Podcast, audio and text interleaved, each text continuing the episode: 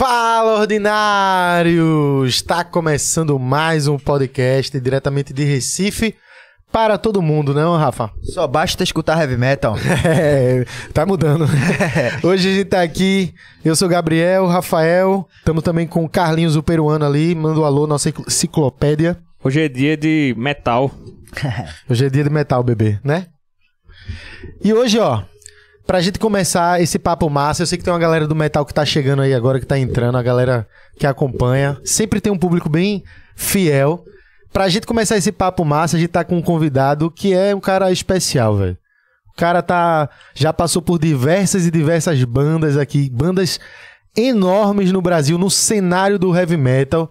O cara é pica, o cara canta, o cara toca, é um dos melhores guitarristas que a gente tem no cenário do metal. Eu tô aqui hoje com quem? Antônio Araújo, papai. O cara do metal pernambucano. Aí, ó, Metaleiros PE. Isso já lembra o, a página, não? O Mirk, não era Mirk, né? Eu é, nem lembro. Velho, no Mirk tem essa comunidade aí. Pô, uma apresentação dessa, o cara fica até se achando. É, é isso que é isso, pô. Tu é, tu é. Tu é rockstar. Tu é o que tu é. Olha pra aí, olha pra aí. Olha pra aí. Pô, do caralho. Prazer Ai, enorme. Que massa, velho. Obrigado pelo convite, galera. Vamos trocar esse papo aí. A gente tá doido pra conhecer tua história, saber da, dos detalhes. Tenho certeza que tem muita parada massa pra gente contar. Vamos embora. Vamos embora. E vamos embora começar. Ó, antes da gente trocar esse papo aqui, a gente tem que agradecer aos nossos patrocinadores. E primeiro, a gente vai mandar um alô aí pra Volts, Volts Motors, que mandou uns capacetes, uns bonezinhos aqui pra gente. Você que não conhece a Volts, é, são motos elétricas de uma empresa 100% pernambucana. Se você quiser conhecer agora, aponta teu celular pro QR Code que tá na tela, você vai direto pro site conhecer os modelos. Véi, tu liga a moto pelo celular, velho. Tu carrega ela na tomada. Tá brincando, né? Vai perdendo tempo, a empresa é daqui, pai. E ainda tem.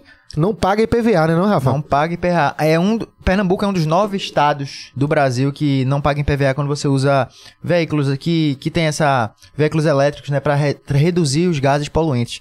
Então aí já é um incentivo aí você diminui a poluição no mundo, né? Tá ajudando e ainda melhora o bolso, né? Aumenta o, o seu bolso, na é, verdade. Isso é mais barato, né? Com a é. gasolina cara desse jeito, pelo menos a, a, energia tá cara, mas dá pra tu carregar no Rio Mar. Vai ela, lá no Rio Mar e Ela tem um, outros recursos interessantes também, que ela tem uma, uns recursos pra desligar a moto, caso alguém tente furtar, algo do tipo assim também, hum. tudo pelo celular, assim, sabe? Aí o cara... Ou seja, o cara roubou do... Puf, desligou é, pelo celular. Desligou e abraço. Devia ter um modo de apertar o botão e ejetar o cara, tá ligado? É. mas você quer conhecer aí a Volts... O QR Code tá na tela e vamos embora. Também agradecer a Pixbet, né não, Rafa? Pixbet, nosso amor, pelo amor de Deus, Pixbet. Hoje tem Santa Cruz e Retro, você gosta de futebol. É um jogo muito bom de apostar e tá um monte de gente ligada aqui em Pernambuco. E se você quiser fazer sua apostinha, sua fezinha, o melhor lugar é a Pixbet, porque as cotações são altas, o saque é rápido, como o nome mesmo diz, é Pixbet, né? Você saca na hora. E também cotação ao vivo, papai. Você vai, vai lá assistindo o jogo, tô assistindo lá aqui, ó. Santa e Retro, eita. Pô, o Retro tá atacando muito, eu acho que vai sair um golzinho, aí tu aposta lá na hora. É, todas essas, essas funções aí que você pode aproveitar, eu mesmo já aproveitei. Fiz a minha fezinha, não vou dizer, né? Porque é, aposta é segredo também, né? Retro e Santa Cruz, eu só vou falar depois, porque às vezes eu zico, eu falo e dá errado. Então, é. vamos nessa aí que vai dar certo. Aponta aí pro link, faz a tua aposta e aproveita. É isso aí, o QR Code tá na tela e tem um link também aí na bio, caso você esteja vendo pelo celular, beleza? É Pixbet, é rapidão, credibilidade, um dos nossos maiores parceiros aqui. Muito obrigado, Pixbet. E antes de começar, todo convidado, todo convidado recebe uma caneca especial da Capi com uma arte feita exclusivamente para o cara, né? E não poderia ser diferente com o cara. É. Caralho, e aí, pai? Pô, arte incrível. de Tiago Artes. Oh. Nosso parceirão aqui da Recife Ordinário, da Agência Capi. Se você também quiser conhecer a Agência Capi, tá aí na tela o arroba também para você conhecer. Você que tem uma empresa, quer dar um up, melhorar, ter um, um caminho, um direcionamento, a Capita aí. Olha aí como ele ficou. Cara de mal da porra. Muito obrigado, Tiago, velho. Porra, que arte legal. Obrigadaço. Obrigado, galera. Adorei. E as tatuzona. Vai rolar muito café aqui. é. Ó, já vou começar assim, porque tu já falou, ah, essa apresentação, ó.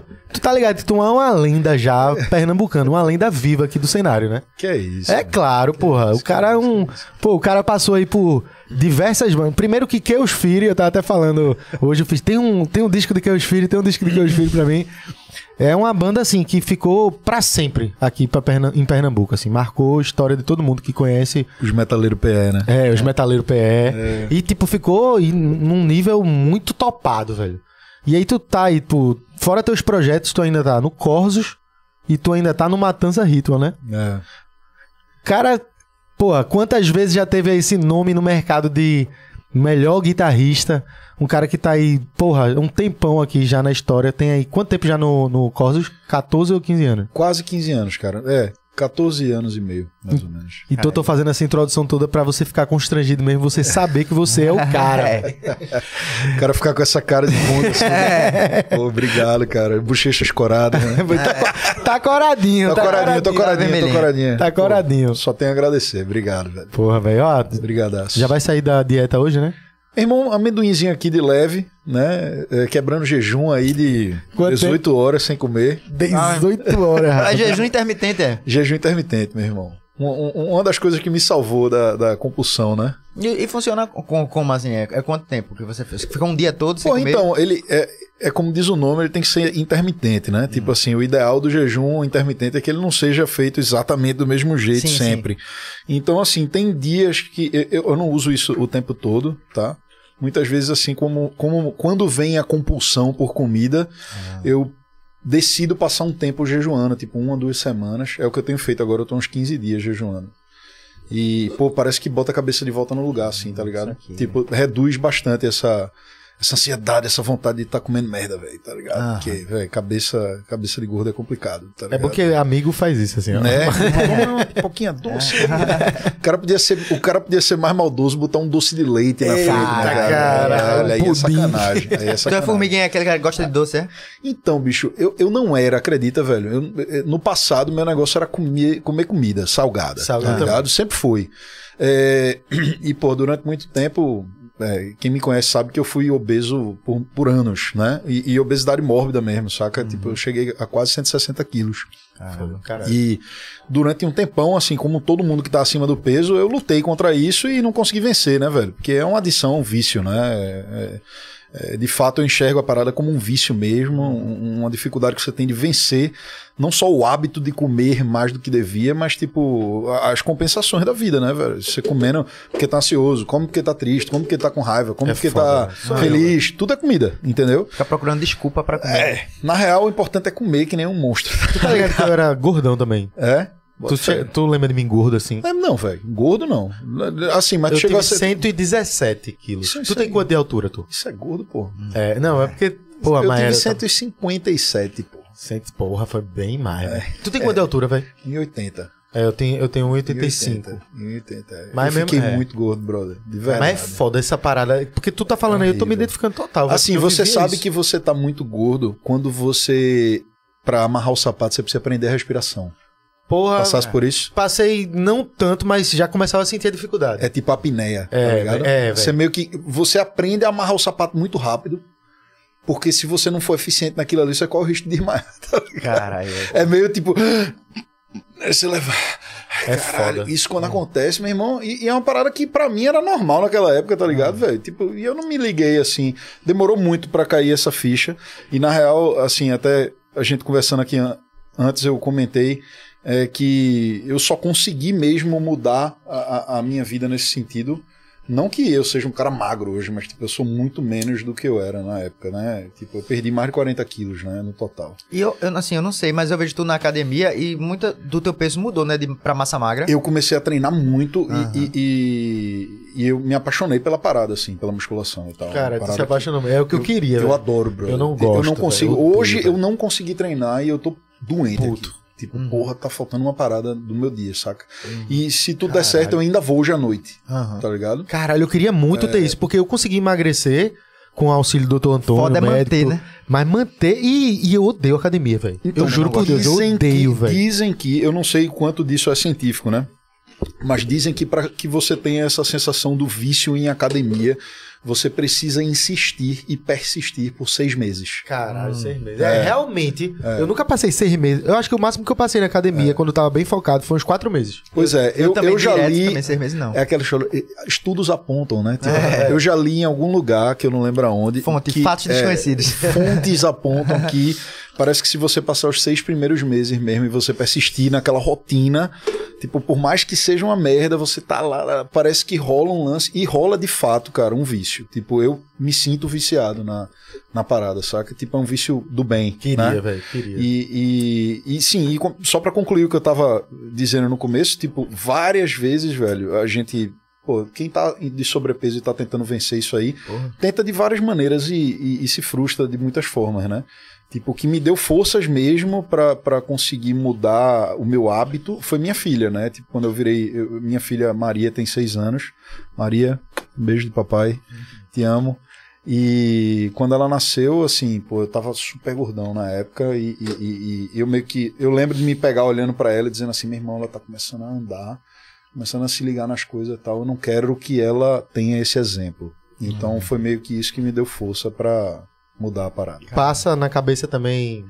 Eu digo isso porque eu sinto isso, tá? Não tô supondo, não. Passa o medo de morrer também. Claro que passa. Passa, não passa, né, Com velho? certeza. Né, É, é- é aquela história, né, velho? A gente sabe que, que é, a obesidade ela é de fato um, um problema de saúde, né? E, e ela traz potenciais problemas sérios de saúde, né? Então isso, isso é perigoso e, e- e é legal que você lide com isso. Pô, esteja bem com o seu corpo, sinta-se bem, não há problema nenhum com isso. Não é a estética, Não é a é, saúde. eu não estou falando da estética, entendeu? A estética é boa, é importante, é. Claro, todo Mas mundo é quer ter um isso, corpo é. que se olha no espelho e diga, pô, tô bem, tô bem. bonito. Pô, por que não? Não há nada errado com isso. Mas Mas se o cara se sentir bem gordinho também, o problema é a saúde. beleza, né? mas esteja saudável. Pois é, busque, busque uma saúde melhor para você ter uma vida mais legal, uma qualidade de vida. Ainda mais, meu irmão, quando você vira pai, vira mãe, aí você tem toda essa preocupação do futuro, né? É. Que é uma parada que você não pensa muito antes, né? Entendeu? Então. O que me fez pensar no meu caso foram dois pontos, né? O primeiro, eu, te- eu, eu tava com gordura no fígado já há um tempo, leve. eu tinha isso também. Aí depois foi tal, aí depois foi moderada, quando eu vi grave. Esteatose hepática, né? É. Quando eu vi aquela porra, eu já fiquei assustado. Só que, véi, é como eu te disse, o, o- o- tu sabe, o gordo é foda, velho. É no impulso, o cara vai lá e come. Tu sabe que tá fazendo a merda, tu sabe que aquilo não é bom. Eu lembro de eu abrir a geladeira, velho. Eu juro por Deus, velho. Eu vou desabafo. Eu abri a geladeira assim, eu olhar assim. Eu saber que eu não, que eu não precisava comer, que, mas eu. Eu já lutei muito de fechar e voltar. E depois ficar nessa. Eu juro por Deus, de madrugada, assim. É, mistura é, tudo. é a hora que, quando você vê essa imagem, você entende que você tem um vício, né? Exatamente. É um vício mesmo, brother. velho. E muitas vezes, assim, você só percebe a merda que fez depois que tá feita, né? E você se Tipo arrepende. Tipo assim, eita pô, comi duas pizzas inteiras, velho. Por que eu fiz isso? Pois é. Tipo, acabou, E já o cara era. já cheio, Você bate vai fazer o quê? Vai botar o dedo na goela? É. Não vai, velho. Não, aí já entendeu? é avacalhação. Já era, entendeu? Então, assim. É, é- é engraçado, hoje em dia, eu tava até outro dia desse conversando sobre isso com um, um amigo e eu falei isso, engraçado, meu irmão. Hoje em dia, a minha percepção já é um pouco diferente. Quando eu estou comendo algo que eu não devo, eu me sinto mal durante. Ah, saquei. Já tá, pelo menos. Isso é, massa, evolução, é. velho. Isso é massa, porque na hora que eu tô comendo, eu, eu penso, velho, meu irmão, não era pra eu estar comendo isso. Hum. Então, assim, já é uma, já é. uma sensação de que tá mudando aquela, aquela parada na Ah. cabeça. Agora vê, é, tu falou em vício. Eu vou até trazer. Eu fumo maconha. Eu paro, às vezes até pra sentir, assim, faz tempo que eu não fumo, eu quero sentir mais. Eu paro um mês, tranquilo. Agora me pede pra parar de comer as merda que o cara come. É, pudim de leite, né? Isso é doideira. Pior, meu irmão, não existe no mundo droga pior do que o açúcar. É, velho, o açúcar, meu o amigo. açúcar é um negócio desgraçado, velho. E, e, assim, é um. Todos nós somos viciados em açúcar. Isso é uma realidade, cara. Pois é. Tipo, a gente tá acostumado a comer açúcar assim, de maneira... Açúcar não é um alimento natural, né, cara? Tipo, ni- o nível de açúcar que a gente ingere Em tudo, né? no dia a dia é muito alto, cara. É muito alto. Pô, até no que a gente não sabe, né? O cara come um negócio que nem doce é, mas tá lá, tantos por cento de. É foda. É, E, doideira. pô, eu, eu acho que, pelo menos assim é comigo, né? O açúcar, quanto mais você come, mais te incentiva a comer mais. Total. exemplo, eu tô, sim- eu tô numa fase, assim, que hoje em dia eu tô.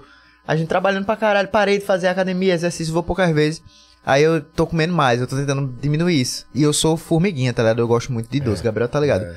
Doce é comigo. Então, tinha uma época que eu tava mais fit e eu evitava comer. Quando você não come, você tá de boa. Aí começa a comer, vai comendo de pouquinho, de pouquinho. Hoje em dia eu tô numa fase que eu tô, te- tô tentando organizar isso, porque toda vez que o cara come, pede, já pede doce depois no, no almoço, tá? Aí o cara almoça. É, eu tenho essa mania, velho. Aí comer, depois- comer sobremesa. É foda. Janta também. Aí eu quero um docinho, pô. Aí depois de madrugada. Quando eu tenho fome de madrugada é pra comer doce, é pra comer merda. Eu não quero comer coisa salgada. Madrugada fode o cara. É, foda, madrugada é uma desgraça, pô. Não tem condição, Fode não. o cara. Agora tu trouxe tua, que tua filha te deu esse estalo. Sim, claro. E o meu estalo é, mesmo com a gordura no fígado, eu ainda ficava relutando. Sabe qual foi o meu estalo? Eu tive um tio que morreu só de comer, mano. Porque ele não bebia. Ele não fumava nada durante a vida. Nunca fumou, nem bebeu. Mas comia que só a porra. E quando eu digo comer, não é comer isso aqui, não. É comida. é comer mesmo. O cara comia uma palma de banana, depois comia um bolo inteiro. Era um monstro. Era um monstro. É. Isso foi passando ao longo do tempo, ele sempre ficou no gordão e tal. Meu tio tal, tá lá, mas você, tipo. É, minha família são todos gordinhos, assim, então é tudo, é, você naturaliza. Só que aquele foi passando por um tempo, bicho, ele morreu novo, né? No- novíssimo. Acho que 40, 40 e, É 41, por aí. 41 anos. E, tipo, muito gordo. E simplesmente, pá, infartou, puf, acabou. Foda. Isso aí, velho, foi uma parada pra mim, porque todas as vezes que eu passava e eu ia pra, sei lá, na geladeira, ou que eu tava comendo e tendo aquela bad, aquele pensamento, e o cara fica, porra, eu sei que eu tô fazendo errado. Mas depois desse estalo do meu tio, foi meio que tipo assim, velho, eu vou parar quando? Porque eu tenho certeza que ele também achava que tinha mais tempo. Aham. Exatamente. E a gente sempre acha que tem mais tempo, tá É, ligado? o cara precisa sentir água batendo na bunda de algum jeito, né, velho? É, pra, é, pra decidir tomar uma, uma atitude, né?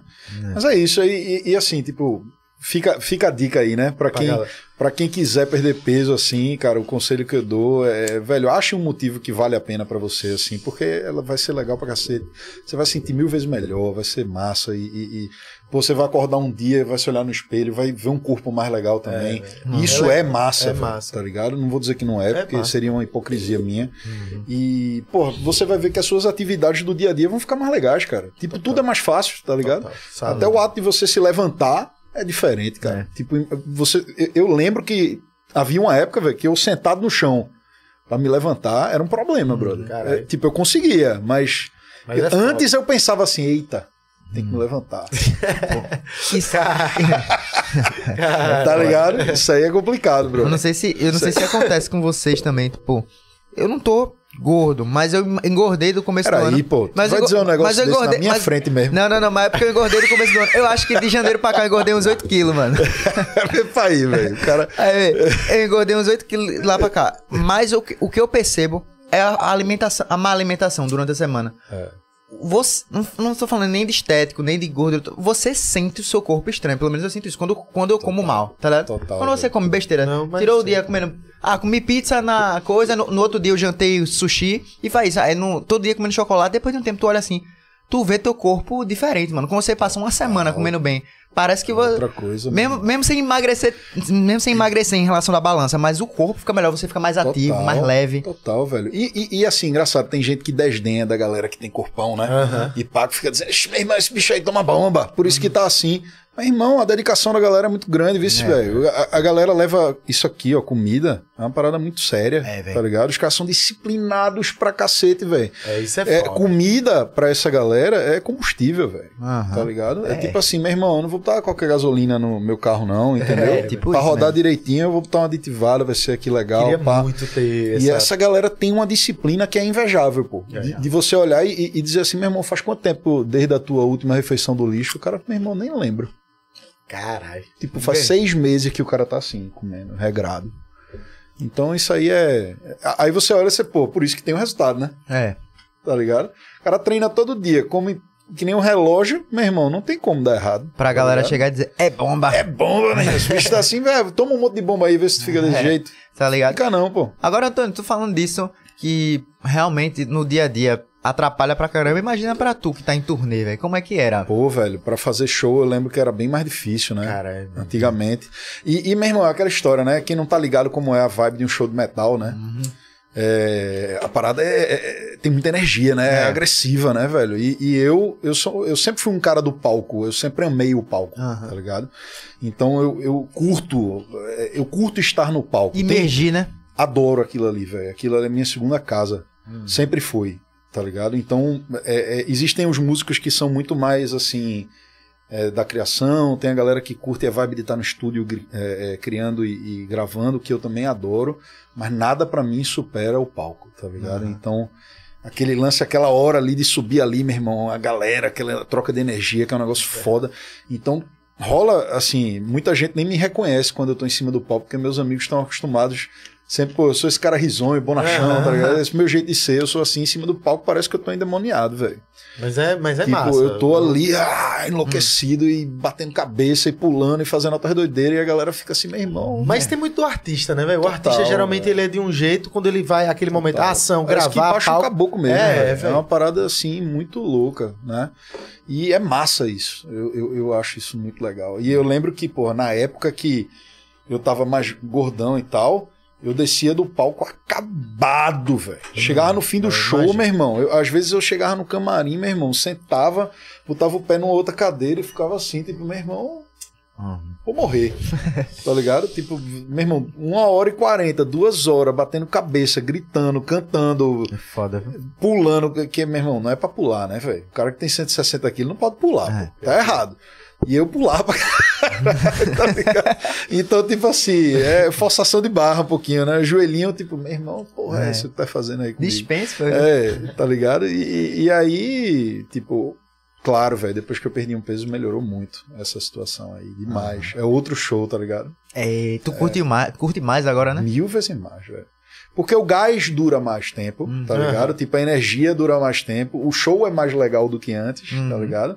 E, tipo, você consegue fazer coisas que antes você não conseguia, tá ligado? Porque você tem um estoque maior de energia, você se movimenta com mais facilidade. Eu- Agora dá pra pular na galera?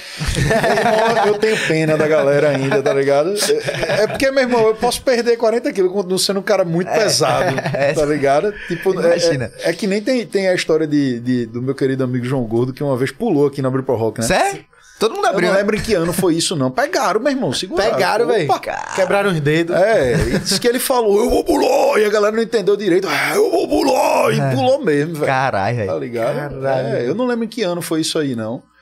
Mas a galera segurou, papai. É, e ali era 200 quilinhos, viu?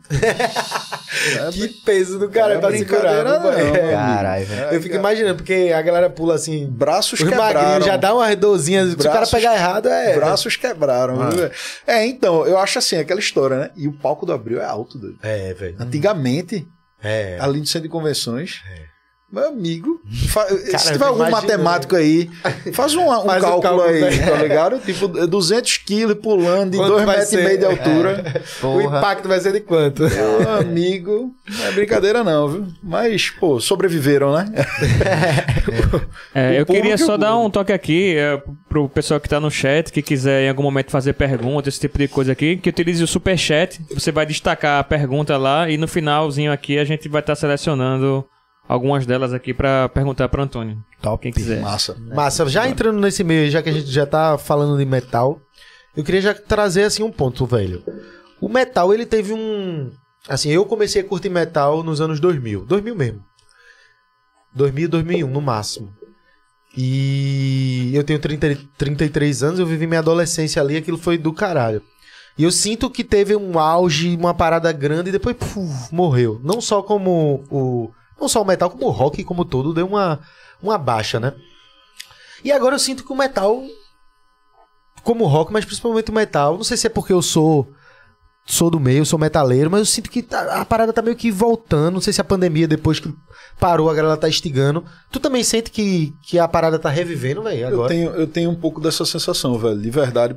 Eu acho que isso se deve à pandemia bastante também. Porque, pô, a gente passou esse tempão, né, velho, em isolamento, sem, sem nem poder sonhar com ver um show, etc. É. E, pô, e tem muita gente que gosta de ver um show de rock e de É, metal, né, brother? E, e- e isso fez falta, né? Uhum. Eu acho que ficou. Eu tive com certeza essa sensação, não só da saudade de estar em cima do palco, mas de estar embaixo. Ah. De ver um show. Digo, Caralho, nunca mais eu vi um show, velho. Com vontade de ver um show e pá. E, e me parece que muita gente sentiu isso. Isso é massa, porque o mercado de shows tá aquecido Tá, pra velho. cacete. Tá rolando muito show. Hum. É, a galera tá indo pros shows, tá comparecendo, etc. É, então isso, isso tá sendo incrível, né, brother? Eu- eu Tu acha que, massa. que o público que vai, lógico, tem uma galera das antigas que tá indo mais, que não ia antigamente, mas agora, depois da pandemia, fez porra, véi, é hora de voltar aí pra show, é hora de curtir. É algo Hum, sim. né? Mas será que tá vindo um público novo, velho? Um Com público mais certeza, jovem? velho. Eu, tenho, eu sempre tenho a sensação de ter um monte de gente que eu não conheço nos shows. Uhum. E, e principalmente aqui em Recife, que é a minha terra, que é o lugar que eu sempre fui pra shows, etc. Então, Uhum.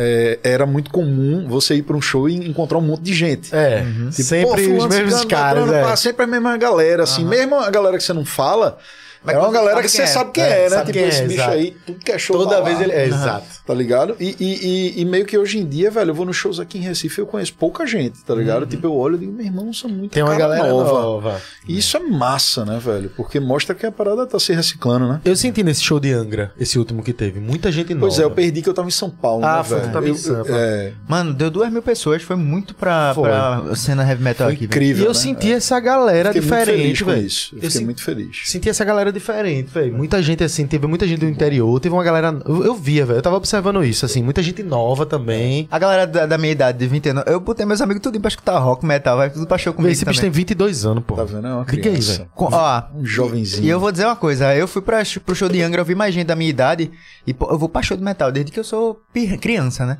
Eu levei Rafa pra um. Que foi outro dia desse, né? É, um dia desse, né? Eu levei ele no Bomber, velho. Foi o teu primeiro show. Foi Guns N' Roses cover. Guns N' Roses cover no Bomber. Levou Tu o lembra? maluco pro mau caminho. Foi- né? Ele do... Foi- Meu irmão, Rafa tava. Ele queria ver Guns. Ele novinho. Tu tem quantos anos ali? Eu tinha 11. 11 anos, vê. Nem podia entrar, É. mas deu um Miguel lá e entrou. É porque eu sempre tive cara de mais velho, né? Aí chegou lá, eu lembro que o Guns foi o último, né? Aham. Demora do cara pra, pra rolar, sempre era na. aí ele novinho assim, bêbado de sono, acordar no colégio de Sono 7 da manhã. cara. Ele assim, ó. A banda rolando, alta banda rolando. O do começou de 5 caralho. da manhã, pô. Foi. E ele assim, ó. Dormindo, velho, sentado no meio de uma barulheira do caralho, bêbado de sono. Eu lembro de uma banda. pra- É porque foram, foram vários shows. No, ali no Bomba tinha vários shows, né? Aí come- parece que teve Booklash, que é a banda daqui que nem, Das nem- antigas, é. ainda não, não Booklash tem era mais. legal. Aí teve Danny Hill. Aí Danny teve Hill. Kiss cover e Guns N' Roses cover. Foi. Eu lembro de que eu tava assim, ó, eu tava dormindo, aí os caras passando no chão, só escutei um prato. Tá, eu acordo assim, pulando, velho, foi muito foda. É, rock and roll. Mas, por exemplo, quando eu. Assim era muito novo, a galera da minha idade não ia, mas eu com 17, 18 anos, antes da pandemia, 2018, eu não via ninguém da minha idade, não. Eu era a única pessoa de 18 anos, o resto era 30 a mais, tá ligado? Bota fé. E agora eu vejo mais gente da minha idade. É, isso é massa, eu fico feliz. Sempre, sempre que eu vou num show, eu vejo a galera jovem assim, tipo, galera que você vê que, porra, 18, 19, 20 anos, pá. E às vezes você vê até uma pirrada, né? Tipo, os adolescentes que vai com o pai, vai com o tio. Eu acho isso aí massa, velho. Tipo, eu fico muito feliz, tipo, não, não só como. Como profissional da música, mas, porra, como Pelo roqueiro, cenário, né? é. Tipo, eu, eu vejo aquilo ali e digo, porra, que massa a parada. Tá Resiste, né, o cenário, né? Resiste, se- resiste. Aí- Sempre resiste. É foda. E sabe, sabe o que é o foda, velho? É que acaba sendo até meio, meio hipocrisia de, de uma parte do público mais, mais radical, assim. Porque sempre vem aquela ideia, né? Não, que o metal é, é, passa de geração em geração e que nunca vai morrer, que tem filhos. E a galera gosta de, de trazer essa ideia. Mas quando, por exemplo, no em Stranger Things colocar o solo do Metallica, a galera tá reclamando porque a banda virou modinha. É, meu irmão, mas é assim, velho. bobagem demais. Bobinhas. É. Parece que o cara vai crescendo, o cara vai amadurecendo, o cara vai ficando mais. É, meu cara- irmão, galera, velho, isso é muita bobagem. Eu acho um né? pensamento tão Peraí. 15 anos, época de colégio, assim. Que a Não, galera mas é botava o porque disco tem e gente não, que isso não- aqui. Tem gente que não sai dos 15, não, né, brother? É, Fica pra sempre, né? Tá, É, tá até velho, barbado, cabelo branco e. "Ih, meu, Essa banda não sei o quê. É, tá ligado? Peraí, velho. Mas é mesmo. Passou da hora, né? Você vê gente, pô, tem gente que, por exemplo, não gostar do estilo é o de menos, né? Mas assim, você vê comentários de gente falando de no metal como se estivesse nos anos 2000, pô. Isso não é metal não, porra, Slipknot no talo não é metal Pelo não, pô. Porra. Peraí, velho. Tá peraí. ligado? Meu irmão, velho, eu pensava assim quando eu tinha 14 anos. Tá ligado, é, porra. pô, exato. A gente que viveu isso com 14, Pô, 15 chega anos. uma hora que você tem que se envergonhar desse tipo de besteira, entendeu? Tá tipo assim, olha no espelho e diz assim, "Ih, tá meio ridículo, né? Isso aí, até assim, todo a gente é, cresceu junto e isso aí, de certa forma, existe. Só que a grande sacada é não permanecer nisso. É depois tu trocar uma figurinha ali e falar, e falar assim, não é verdade, velho. Não é bom que essa outra banda aqui que o cara tá falando que eu não gostava é legal. E entender que na, na música tem disso, né? Agora, realmente, tipo assim, a gente tinha essa idade, pô, 15, adolescente. Aí o cara ficar com 30 anos na cara ainda assim é pra se fuder. É, tá cara, é engraçado que eu entendo até a razão do radicalismo existir. Eu já, eu já tive minha fase metaleiro radical, óbvio. Todo Todo mundo, mundo, todo todo- mundo, não existe todo metaleiro, metaleiro é. passou por É, essa passou. fase. Ou não Alguns passou. ficam pra sempre. É, eu passei por ela. Eu também. Mas, tipo, eu, eu entendo que é massa porque dentro, de, dentro desse período da minha vida eu construí muito de uma personalidade musical que eu carrego até hoje, tá ligado? verdade, isso é verdade. porque eu, de fato, eu sou metaleiro, saca? É uma parada, tipo, eu sou headbanger. Aquilo ali faz tá aqui na veia, tá ligado? Aham. Então, e eu carrego isso comigo e é, e é essa bagagem que eu trago quando eu componho uma música, quando sai um riff, quando sai uma letra, alguma coisa. E é, e- é por isso que tem verdade no som. Porque eu tive ali, eu vivi isso, tá ligado? É verdade. Mas, pô, eu acho que em algum momento. é, principalmente pra você que é músico, tá ligado? Você tem que abrir a cabeça, velho. Você tem que olhar pras outras coisas e dizer, meu irmão, peraí, velho. Posso dizer que essa banda aqui é uma merda só porque eu gosto do som. Os caras estão aí tocando o mundo inteiro, a banda é gigantesca, velho. Tem alguma qualidade aqui, deixa eu, Deixa eu ver. deixa eu É. entender isso aqui, nem que seja do ponto de vista do business pra eu aprender. E às Tá vezes ligado? você consegue compreender, continuar não gostando, mas admirar e entender E- que e aquilo ali. É, tá Não, ligado? respeitar. Tem bandas que eu odeio até É, hoje, é, pô. tá Aham. ligado? Mas são bandas que eu olho e digo, meu irmão, o som dessa banda é uma merda, eu nunca vou gostar disso aqui.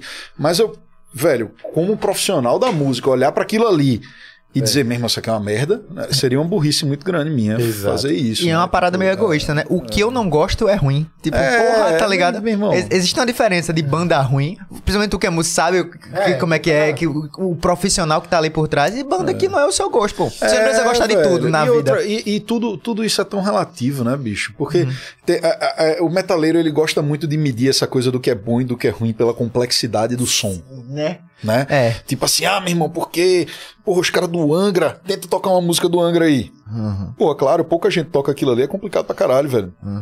É, é- é um som que demanda muita técnica. Você tem que ser um músico muito bom pra tocar aquilo ali, fato. Sim. Mas significa que o som de uma banda que Não. tem menos notas é uma merda por causa disso? Não, óbvio que não, velho. Tipo, são, são diferentes, tá ligado? E dadas as devidas proporções aí, pode ser até que a banda do som mais simples funcione mais ao vivo do que uma banda de um som complicado pra caralho, que os músicos estão meio ali. é, Que não é o caso do Angra, porque, né, É. um- hoje em dia tá um É. CD ao vivo, né? Porra. E, e- e, tipo, mesmo. mas você pega às vezes uma banda, velho, que toca um som simples e ao vivo entrega de um jeito espetacular, tá ligado? Isso aí é um aprendizado, mesmo. Outra Exato. coisa que eu, que eu vejo, que eu, que eu penso assim, é a questão do conceito, né?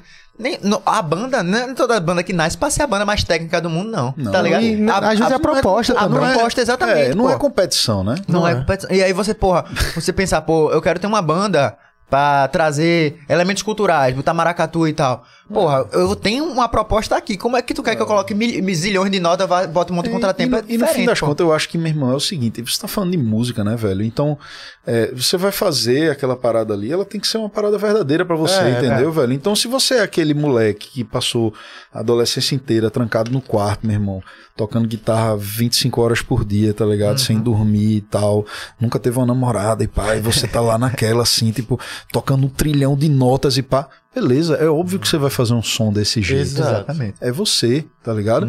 E é óbvio que você vai tocar muito mais notas e com muito mais precisão do que o maluco que é um punk lá, que tá fazendo aquele som ali. Mas, mas aquilo ali pra ele é do caralho, velho. Não, Entendeu? total. Então, Eu digo- ah, tem bandas um não até, invalida o outro. Tem bandas Tá que são até técnicas demais. Tem sons que são tão técnicos que, pô, acho que todo mundo sabe, passa por isso. É, aquilo é tão técnico que também não me tocou, não teve o feeling. Às vezes é uma coisa mais simples. Pois é, eu já, mais. eu já tive essa fase, tipo, eu tive uma fase da minha vida que, porra, era mal.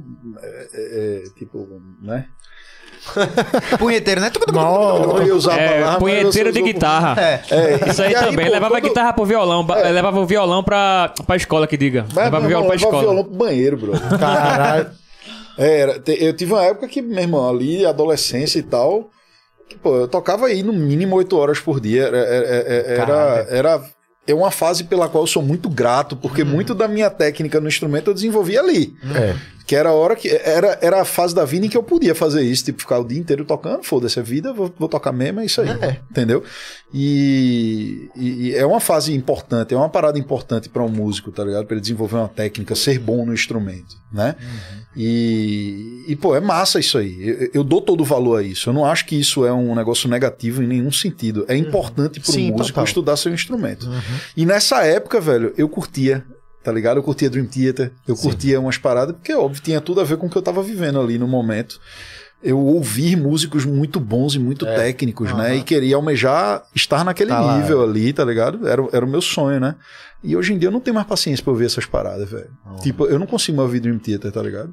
Tipo, talvez uma música ou outra daquela época, que meio que é uma coisa de memória afetiva, assim, tá ligado? Exato. Tipo, mas meu irmão, esse disco novo do Dream Theater, velho, eu tentei ouvir, Eu parei no, no- no primeiro minuto, velho. Eu olhei Eu tenho essa "Nossa, sensação cara, também. A minha relação com Dream Theater, porra." eu gosto, mas Eu tenho essa sensação também.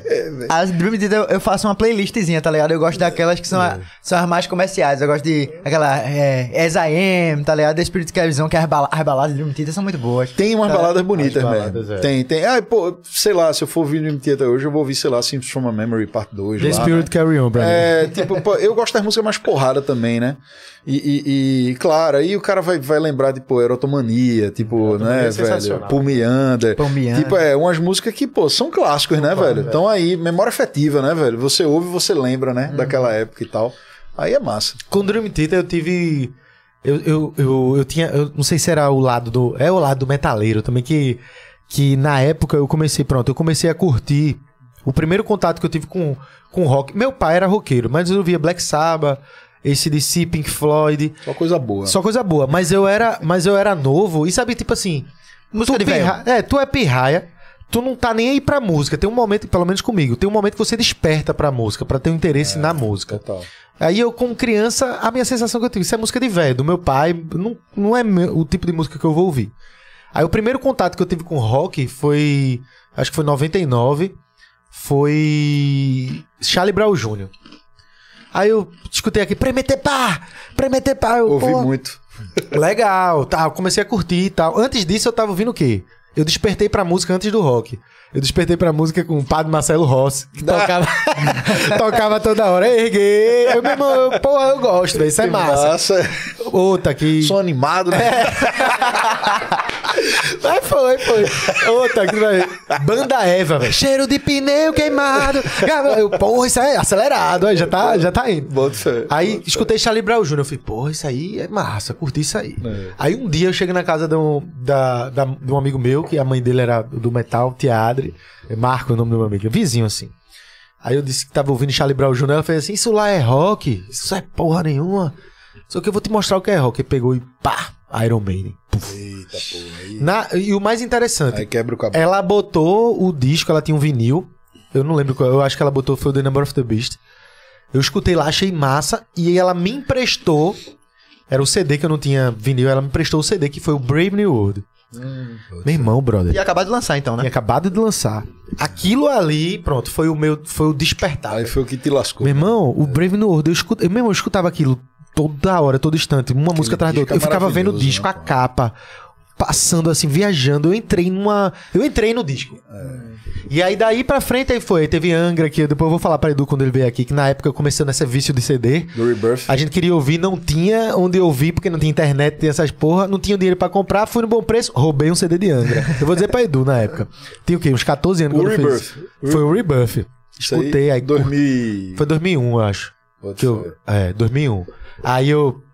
Aí entrei, comecei a ouvir. Só que aí que tá. Pô, falei pra caralho, mas eu lembrei do ponto. Dream Theater. É, eu ia escutando e parece que vai virando uma competição. Os caras, escuta isso, é melhor que isso. Escuta isso, esse é melhor, esse é melhor. O cara vai. Não, cada, cada metaleiro acha que a sua banda do coração é a melhor do mundo, né, velho? É uma doideira. Isso vai, vai, vai, vai de um jeito. Aí tinha uns que faziam, meu irmão, ninguém. Isso aqui é foda, Dream Theater. Os caras são isso, pegaram um cara dali com o cara daqui, os caras da universidade. blá, blá, blá. Eu, massa. Escutar, meu irmão, não entrava na minha cabeça aquilo, não. Eu, só as baladas. Aquela parte muito. O, progressivo. tananana, Aquilo não entrava, velho. E eu, eu, eu martelei tanto na minha cabeça, porque eu queria gostar. Pra tu ver como é Pra o ser cenário. intelectual. Pra ser intelectual. Pra- mas pra ser intelectual não, que não era a sensação de ser intelectual. Pra ser metaleiro de fato, que era como ser, porra, como é que tu não gosta de Dream Theater? Não, e tinha um lance de merecimento, né? É, velho? era, Tinha um porra. lance de assim. de- é, é, engraçado que antigamente rolava muito o lance de questionar a camisa do cara. né? É, pra caralho. Tá ligado? Tipo assim, ei, meu irmão, e essa camisa aí, velho? É. Aí, aí o cara, tipo, o cara saía de casa com a camisa assim, meu irmão, sei lá, Twisted Sister, né? É. Aí O cara, ei, boy, e essa camisa aí, pô? Qual é o nome do primeiro disco aí da banda? Tá ligado? velho. Aí o cara ficava, tipo, gaguejando, tá ligado? Sem saber o que falar e tal. Total. E, e- e é e- e diziam que antigamente era pior, que a galera tomava a camisa do cara, tá ligado? É. Oxe, rolava um lance de tomar, velho. Essa eu não de peguei, não. assim, meu irmão, tu conhece mesmo essa banda aí, boy? Aí o cara Conhece não, o vacilava, cara vacilava, dá essa merda aí. tira essa porra, vem pra aí, velho. É, meu irmão, a galera. É torcida organizada, velho. É, é daí pra pior, velho. A galera era fanática pra caralho. velho, É, tá a gente ligado? passou por uma situação assim, pô, lá na Catimbau, pô, lembra não? Pablo. Ah, foi engraçado. Tinha um cara cara com a camisa do, da do Slayer, se não me engano. O cara né? com a camisa do Slê, no Vale do Catimbau, uma brenha do caralho, lá no, no, no- como é, Buíque. Interior. Buíque, o Catimbau é sensacional, lindo, maravilhoso. No a gente tava lá, sertão. no sertão, no Catimbau, meu irmão, não tem nada assim, são poucas pessoas, umas vilas. Aí o, o boyzinho lá, camisa do Slê. Da, no eita meio do porra! nada. Foi, eita Abaixei porra. o vidro na hora, aí eu falei, e aí, pai, essa banda aí? Ele olhou assim, é o quê? É o Conheço quê, não, doido? pô. É o que, caralho? Mas, véi, isso é interessante que tu falou, porque a camisa também unia as pessoas. Eu já fui pra aniversário, Pirraia, eu tá lá com a minha camisa do Iron Maiden, eu um boy, a camisa, ele tava com a camisa do Cradle of Filth. Eu não sabia, eu não conseguia nem entender aquela logo. porque- Eu olhei assim, que porra é, mas eu sei que isso é de rock, velho, que isso é metal. Aí ficam olhando pro Aí outro, fica né? olhando pro outro. Aí, meu, o que é isso aí? Ah, tá, eu troco ideia. Ah, tu conhece não, conheço não. Ah, já fizeram um cover do Iron. Foi mesmo, pá. Aí o cara já faz amizade, pô. É engraçado. Você, tá, você tá- tá no rolê, tá numa festa. Que não é uma festa de, de metal, né? Tá tocando lá, sei lá, qualquer coisa. Tá tocando lá um brega, brega funk, passinho. Aí eu tô lá de metaleiro, aí eu vejo outro bicho que é metaleiro também. Tá com a camisa de banda, ou tá com cabelo grande. Fica rolando aquele contato visual, né? Aquela paquera, tipo, Galera se medindo assim, ali, né? Porra, não sei o que. Aí quando, Será que ele sabe o que é essa camisa? Aí o cara chega assim num, num canto, assim, quando tá num, num momento assim, e tá próximo, fala: E aí, man? Tu curte? Aí vai, conversa. Aí, aí e passa às, a ve- e festa às às vezes rola uma marra também de longe, né, velho? É. Fica meio. É. Rola, rola, rola, rola. É. Rola, rola. Sou metaleiro mauzão. pra É, rola, rola. Não sei o quê, E aí, é aí é só um momento pra se encontrar. E se for num lugar que não tá rolando metal, que só tem dois metaleiros, vai virar amigo até o final da festa, tá ligado? Total, é. E quiçá, amigo mesmo. É. né? Trocar contato sempre se vê, ir pra show junto. É, Tem história com o. Antônio, né, velho? Antônio, Antônio é um amigão É o- meu que eu conheci no, no contato, num cursinho que eu fiz. Eu passei um mês no contato e eu fiz uma amizade pra vida por causa de uma camisa. Ele tá com a do Blind Guardian e eu acho que eu tava com a do Rhapsody. Velho, parece mentira, bicho. Eu tenho amigos é, por causa do metal. É, é, rola essa parada tribal mesmo no metal. Rola. Isso é massa, né, velho? Isso é, é, isso é no mundo inteiro, né, velho? É, no mundo Eu inteiro. tenho, eu tenho uma história engraçada com isso aí, que eu vou tentar resumir ao máximo pra não ficar muito longa. É, uma vez eu fui pra um festival na o Wacken, lá na Alemanha. Aham. Eu Fosse tive, tocar, eu assisti. assisti. Esse é o maior na festival de época- metal do mundo, Cara, né? Sensacional. Eu tive É a maior. oportunidade de ir pro Wacken em 2002. Caralho. Que pariu. Eu, eu tinha um ano ouvindo Charlie Brown Jr. e Iron Maiden. Eu tinha, eu, eu tinha exatamente é, acabado de completar 18 anos de idade, que eu sou de 84. Uhum. E eu fui pra lá. E, e, e, meu irmão, eu estava em Hamburgo, é, coincidentemente, né, na época do festival, eu disse, meu irmão, velho. E na época eu nem sonhava com Corsos, nem nada disso e tal. Eu já tinha o Chaos Fear aqui, né, em É. Recife. Inclusive, nesse ano, em 2002, é, a banda tinha feito a abertura do show do Angra, da turnê do Rebirth, que foi no português. lembro, eu Tá ligado? Que foi a primeira vez na vida que eu subi num palco mesmo. Foi mesmo, foi. Um palco assim, palco. Palco grande, alto, tá ligado? Foi a primeira vez. Eu já tinha tocado antes, mas era sempre a parada bem underground, menor e tal, não sei o quê. A primeira vez num palco grande, com gente, mesmo na mesmo, frente. era- E era gente. E, porra, era mais de duas mil pessoas ali. Era- ali era muito foda. E foi ali, tá ligado? Foi meio que batismo, né? Da, da parada ali. É um dia que eu guardo no coração. Eu sempre Eu falei conheci- pros caras do Angra Eu conheci isso. vocês ali, tá sabendo? Bota fé. Muita gente conheceu que eu Conheci ali. ali. Muita gente conhe... e, e muita gente me fala desse show até hoje, tá ligado? Foi esse show que João se jogou do, do palco? João. Esse foi no Abril pro Rock. Ah, esse foi no Foi, abril. foi no abril. Esse show aí, quem tocava teclado com a gente era Buda. Buda, porra, lembro demais. Budowski. Ele tocou no Silent Moon também. Exatamente, velho. E, e aí ele, ele. Esse show foi massa. Esse show foi. foi eu, guardo no coração. Be- belas memórias.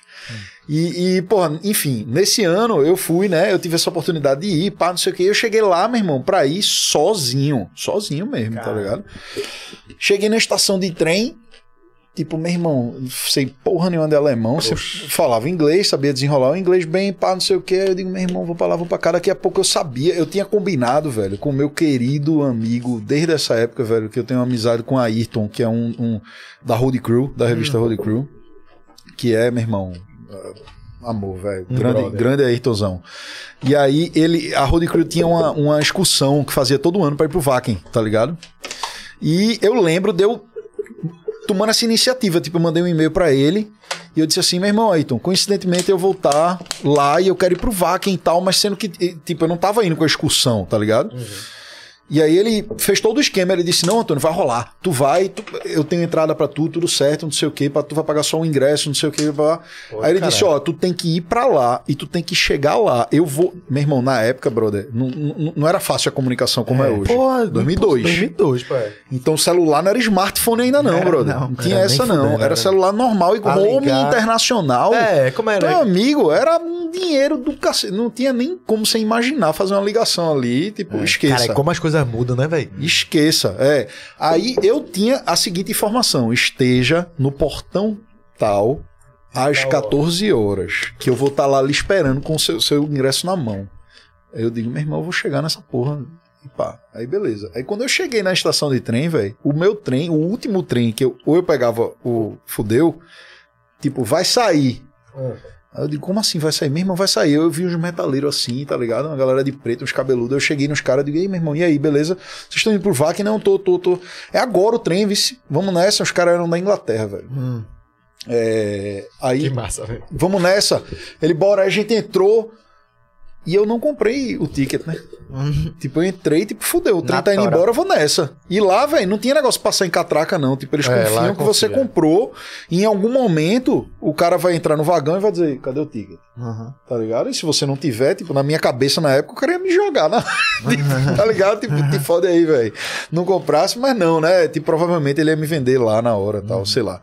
Mas o, o que foi engraçado foi o seguinte: eu entrei com, com esses, esses quatro caras. Eram três caras que tinham uma banda. Paul, John, o terceiro eu não tô lembrando o nome dele, é, agora. é, e uma namorada de um deles, que eu também não lembro o nome dela. Mas Paul e John, eu mantive contato com eles um tempão. Eles tinham uma banda chamada Detrimentum, uma banda de death metal, tá ligado? lá, de, lá da Inglaterra.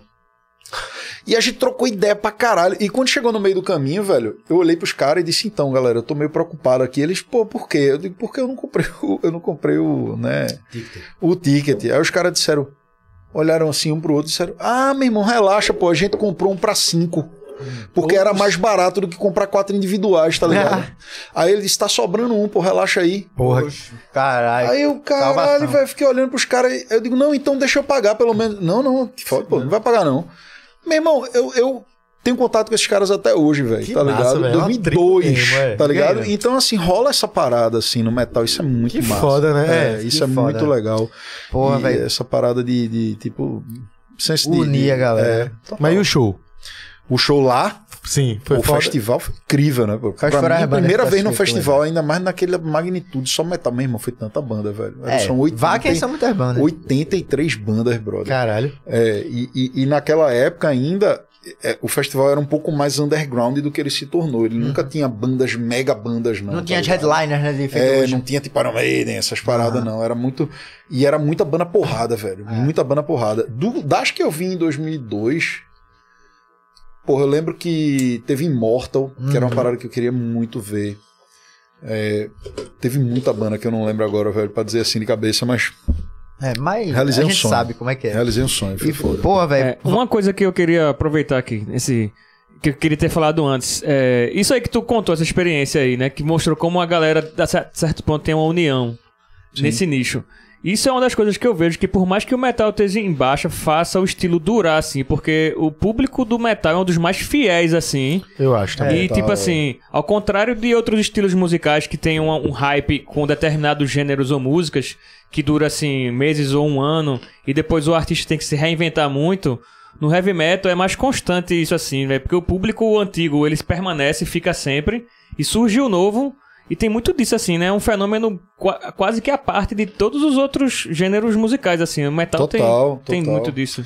Ele anda à margem, né, velho? E, É. e- e, assim, tem mídia própria, né? Tudo próprio, né? E, e- e- e perdura, né, bicho? As modas vêm e vão, vêm e vão, e o metal sempre fica ali, né? Tipo, na- ali na periferia, mas sempre rolando. Mais constante. Sempre. Sempre rolando, sempre resistindo ali, sempre tem uma galera que gosta. E, e- e a própria galera meio que fomenta a parada, né? Tipo, vai mostrando pros amigos, vai, como tu fez, como eu fiz, como muita gente É, faz, né, velho? Levou ele no show, tu mostra o CD pro brother, não sei o quê. Tu, fa- quando tu falou aquela parada do Charlie Brown Jr., eu lembrei do meu começo no rock. É a primeira banda de rock que eu ouvi, e, e muito metalheiro vai virar a cara pra isso, tá ligado? Mas, tipo, a primeira banda foi Nirvana, velho. Ah, Eu comecei a ouvir ali na década de 90, eu já tinha começado a tocar guitarra, eu tinha, sei lá, 13 anos, tá ligado? E aí eu lembro que chegou um boy que eu conheci lá, um, um, um pirraia também e tal, não sei o que. E aí, meu irmão, tu gosta de rock and roll? Aí eu falei, eu gosto, tá ligado? Eu nunca Sabendo tinha ouvido, porra, não sabia nem o que era. Mas eu, eu, tipo, na minha cabeça eu gostava, tá ligado? Não sei porquê, mas eu disse, eu gosto. Ele disse, meu irmão, tô com um disco massa aí. Eu vou te dar pra tu ouvir. Aí ele foi lá no carro do pai dele, velho, e Foi pegou um Nevermind, foi? disco, não. É, foi o, o ao vivo, Live at the Ah, Muddy Banks of the Ah, Wish, cara. Foi melhor pra entrar. Do Nirvana. E aí, justamente aquela parada da energia do ao vivo, o Nirvana tem uma energia foda, velho. Aham. Que eu, eu me apaixonei, né, velho? Eu disse, meu irmão, que negócio massa, velho. Não parei de ouvir aquilo ali, tá ligado? Mas vê, isso não é uma parada foda? Porque tem, o próprio metal, ele vai ter, tem aquele cara que vai criticar a parada, mas vê, essas bandas f- são fundamentais até pra te fazer um dia metaleiro, pô. Sem Tu vai- dúvida, já- muita gente Sem entra. dúvida. É tem muito gente- difícil entrar já escutando Immortal. É, tá ligado? pode nem acontecer? fudendo, né? Pode acontecer. É, é mas, muito tipo assim, incomum, eu fui no Charlie Brown, dei um passo e tal, cheguei no Iron Maiden. Talvez chegasse no Iron Maiden de cara e eu achasse estranho. Por exemplo, o próprio Rebuff. Eu É. tinha escutado o, o, o primeiro do Charlie Brown, escutei o, o Brave New World, aí o Rebuff eu achei estranho. Achei muito speed, muito rápido aquilo. É. Sim. Tá entendendo? No Iron, pelo menos que eu tinha ouvido, não tinha ainda na época. Aham. Aí, tipo assim, não, não, não, é, não, é, não tem uma É importância uma isso. porta de entrada. né? É, tá ligado? Exatamente. Pra é. drogas mais pesadas. É, é mais ou menos isso. Dia o cara mas para é- lá no. no, no, no- No Immortal. É, é, Pô, não, o cara daqui a pouco tá ouvindo Cannibal Corpse, né? Cannibal Corpse. cantando as letras como se as entendesse. Pô, agora vocês falaram de vocês, da história de vocês com o rock. A minha é completamente diferente, porque eu nasci roqueiro, né, velho? Isso é. muito louco, porque meu pai já gostava de rock.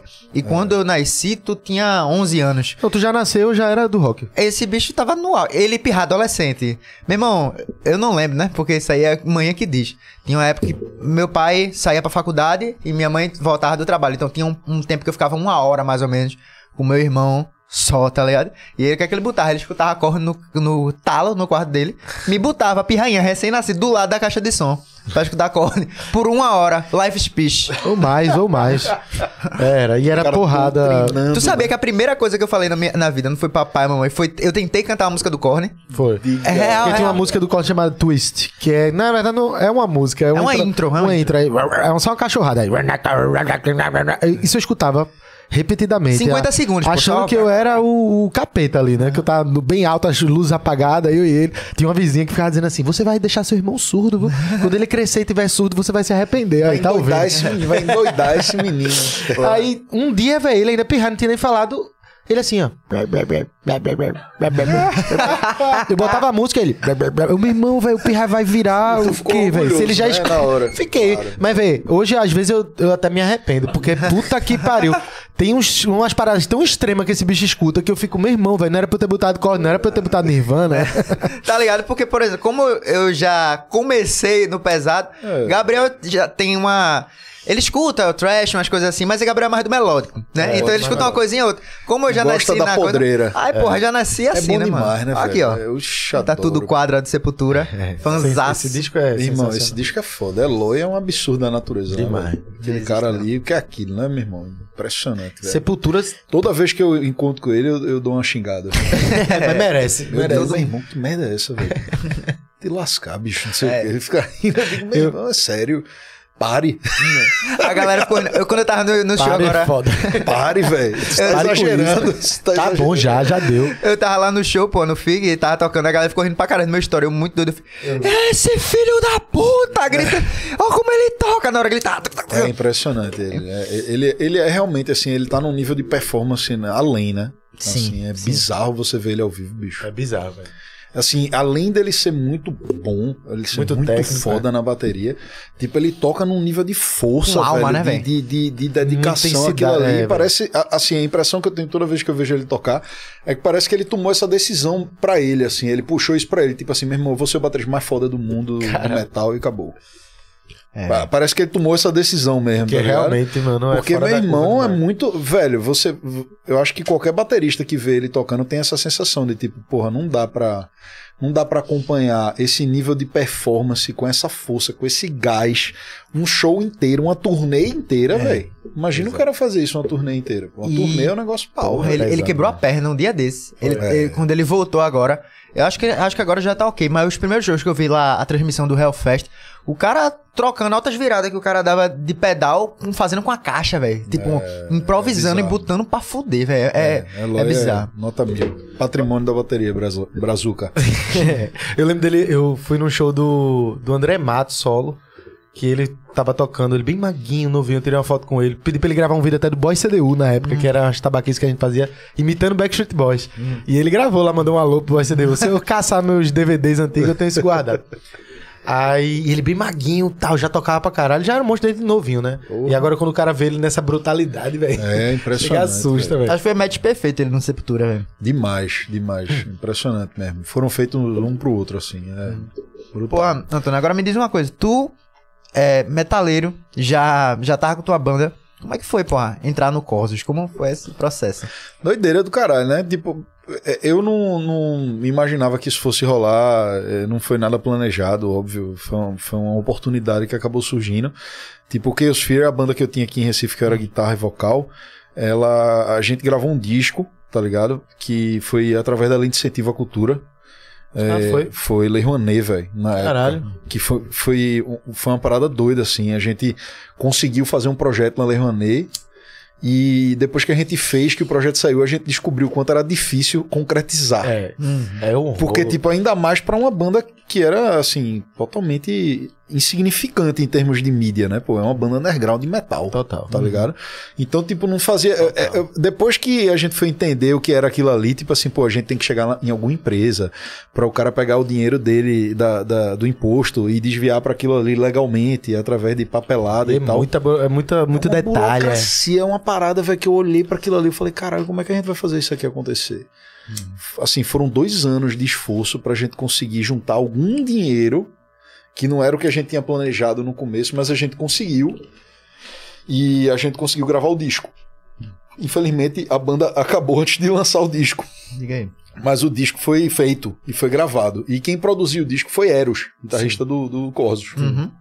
É, a gente trouxe ele de São Caralho. Paulo pra cá. E aí, pô, ele, ele passou dois meses morando aqui em Recife. Ficou na minha casa, ficou na casa do baixista na época e tal. E a Massa. gente, pô, acabou ficando muito amigo, tá ligado? É, Nunca- não teve lançamento físico, né? O não, não, disco. não. Nem, nem físico nem online, né? Tipo assim, tá no YouTube pra quem quiser ouvir. Mas não tá nas streams, É, não, não tem oficial, nunca teve, tá ligado? E, e aí, enfim. Posso lançar pirata na Boa Vista ali, passar nos carrinhos? Bota pra lascar aí, velho. Por mim, zero bronca.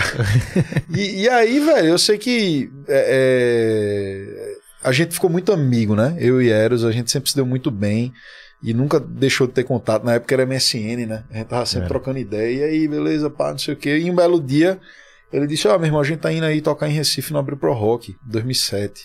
Tás afim de tocar uma música não com a gente? Aí eu, porra, caralho, velho, peraí, bicho, tocar uma música com Cosmos pra no Abril, pau- no palco principal. Eu disse, Eu lembro É desse dia. mesmo? Eu tava lá. foi, foi massa esse dia. Ele, bora, porra, vamos nessa, não sei o quê. Toca correria com a gente. Eu falei, porra, massa, velho. Obrigado pelo convite. Aceitei, óbvio, né? Foi, pra mim foi uma honra, né? Aquilo ali. E aí eu fui lá, subi, toquei com os caras, acabei conhecendo os outros. A gente também se deu muito bem.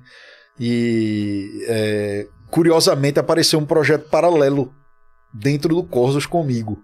Tá ligado? Tipo, depois disso. Tipo, eu, eu comecei Será que a já foi um teste, eles te chamaram ali? não, não era, brother. Não era? Tipo assim, eu sempre, eu sempre gostei de compor algumas coisas mais pesadas, assim, que não tinham uso também dentro do Chaos Fear. Uhum. Até porque dentro do Chaos Fear, a- a- quase a totalidade das músicas não eram minhas, eram do, do baixista. E aí eu tinha umas ideias minhas que eu fiquei. Daqui a pouco eu comecei a compor umas paradas meio pesadas. Aí eu. Trocando ideia com o Rodrigo, eu disse, meu irmão, ouve essa ideia aí. Ele falou, pô, que massa, velho, do caralho isso aqui. Vamos fazer isso aqui? Aí ele, bora, daqui a pouco Eros disse, não, eu gravo uma guitarra também. Aí Dick disse, não, eu boto baixo. Daqui a pouco era o Cosmo todinho comigo, sem Pompeu, tá ligado? e, e eu lembro que na época, depois eu fiquei sabendo que isso gerou um ciúme do caralho dentro da banda. Pompeu ficou enciumado, tá ligado? Que ele, ele ficava dizendo pros caras que eles estavam com uma banda nova que era Os Antônios. Luiz Antônio é foda. Rolou um ciúme, tá ligado? E aí, e aí a gente, pô, ficava trocando essas figurinhas, fazendo umas, umas ideias de música junto e pá. E aí no começo de 2008, é, ou foi fim de 2007, é, é, Eros meio que mandou uma mensagem pra mim, e- e- assim, confessando em tom de amizade que ele tava preocupado com o futuro da banda, porque Silvio Golfetti, o guitarrista original do Corsos, né? E tava desde o começo, né? É, é membro fundador junto com Uhum. o Pompeu, né? E logo depois, na sequência, veio o Dick. Dick é quase membro fundador, né? Ele entrou tipo um ano depois na banda. E ele tinha saído definitivamente da banda, porque ele já tava meio que fora, tá ligado? Ele, ele teve um problema do caralho no braço, uma fratura, teve que botar um monte de placa. E aí ele sentia muita dor, tá ligado? Pra tocar. E aí, enfim, a vida dele foi mudando e ele meio que tipo, foi se afastando. E aí, no fim desse ano, os caras tiveram a certeza que tipo, ele não ia voltar mais, tá ligado? Aí era, tipo, porra, não sei como é que vai ser, a gente não, não sabe como faz, se consegue substituir ele, porque é muito difícil, pá, não sei o quê. Eu falei, por que é difícil, cara? O cara, não, porque, pô, quem a gente vai botar? Eu falei, eu. aí eu, dei, eu meio que me lancei pra parada, tá ligado? Aí era, Caralho. aí era, pô, pera aí, meu irmão, mas tu mora em Recife? Eu digo, e daí, velho? Eu vou pra aí, pô. Ele disse, Tem problema não. ele disse, conversa que tu vem pra cá, pô. Eu disse, eu vou, tô falando sério, meu irmão, pá. E aí, bom, é, resumindo a história, estamos aí quase 15 anos juntos, né? E, e- e- aí rolou essa parada, eu fiz o teste lá. E, e eu lembro que depois de 15 dias do, do primeiro ensaio, que foi legal, porque o primeiro ensaio mesmo foi uma merda. Tá ligado? Tipo, eu, eu- os caras me botaram numa cocô, né? Como diz aqui em Recife, assim. A a galera me botou numa cocô. Tipo, toca aí, só tu e o baterista, sem vocal. Tá ligado? E eu tinha tirado, tipo, 18 músicas sozinho em casa de ouvido, uma música complicada do caralho, uma barulheira da porra. Aí, óbvio, né, velho? Eu não cheguei lá tocando nada perfeito. Tava meio assim, nas coxas ainda, né? E aí eu, eu tocando com o Rodrigo sozinho, sem voz, sem baixo, sem outra guitarra pra me esconder, eu só ali, fudido, né? E Rodrigo ainda, velho, na maldade, né? Chegava nas partes mais difíceis, ele tocava baixinho.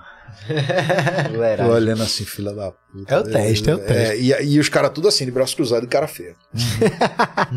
E cara Aí feio. eu digo, fuleiragem, velho, beleza, né? Aí, tá, eu toquei a parada toda, acabou o ensaio, os caras, é, vamos ver aí e tal, teve uns vacilos aí, depois a gente se fala. Aí eu, "Be- não, beleza, pô, tá.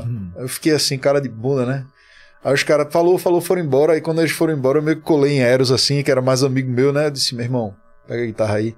Não, pô, peraí que eu tenho que trabalhar aqui. Eu disse, meu irmão, tu não vai trabalhar agora não, brother. Tu vai me ensinar tudo que eu não sei agora. Aí ele, não, pô, mas, meu irmão, não tá entendendo não. Pega a guitarra aí, porra, tu vai tirar minhas dúvidas, não vai du- durar meia hora aqui não. Ele, beleza, tá bom, vai. Aí ele pegou a guitarra, todas as dúvidas que eu tinha eu tirei, né?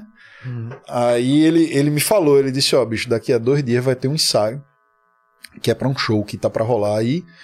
Aí se tu quiser, tu aparece aí, tá ligado? Aí eu digo, beleza. Aí eu fui pro, pro hotel que eu tava, tá ligado? Eu tinha ido em caráter provisório pra lá, não sabia se eu ia ficar lá, se eu não ia. E eu passei dois dias tocando, né, velho? Tipo, literalmente dois dias tocando, assim.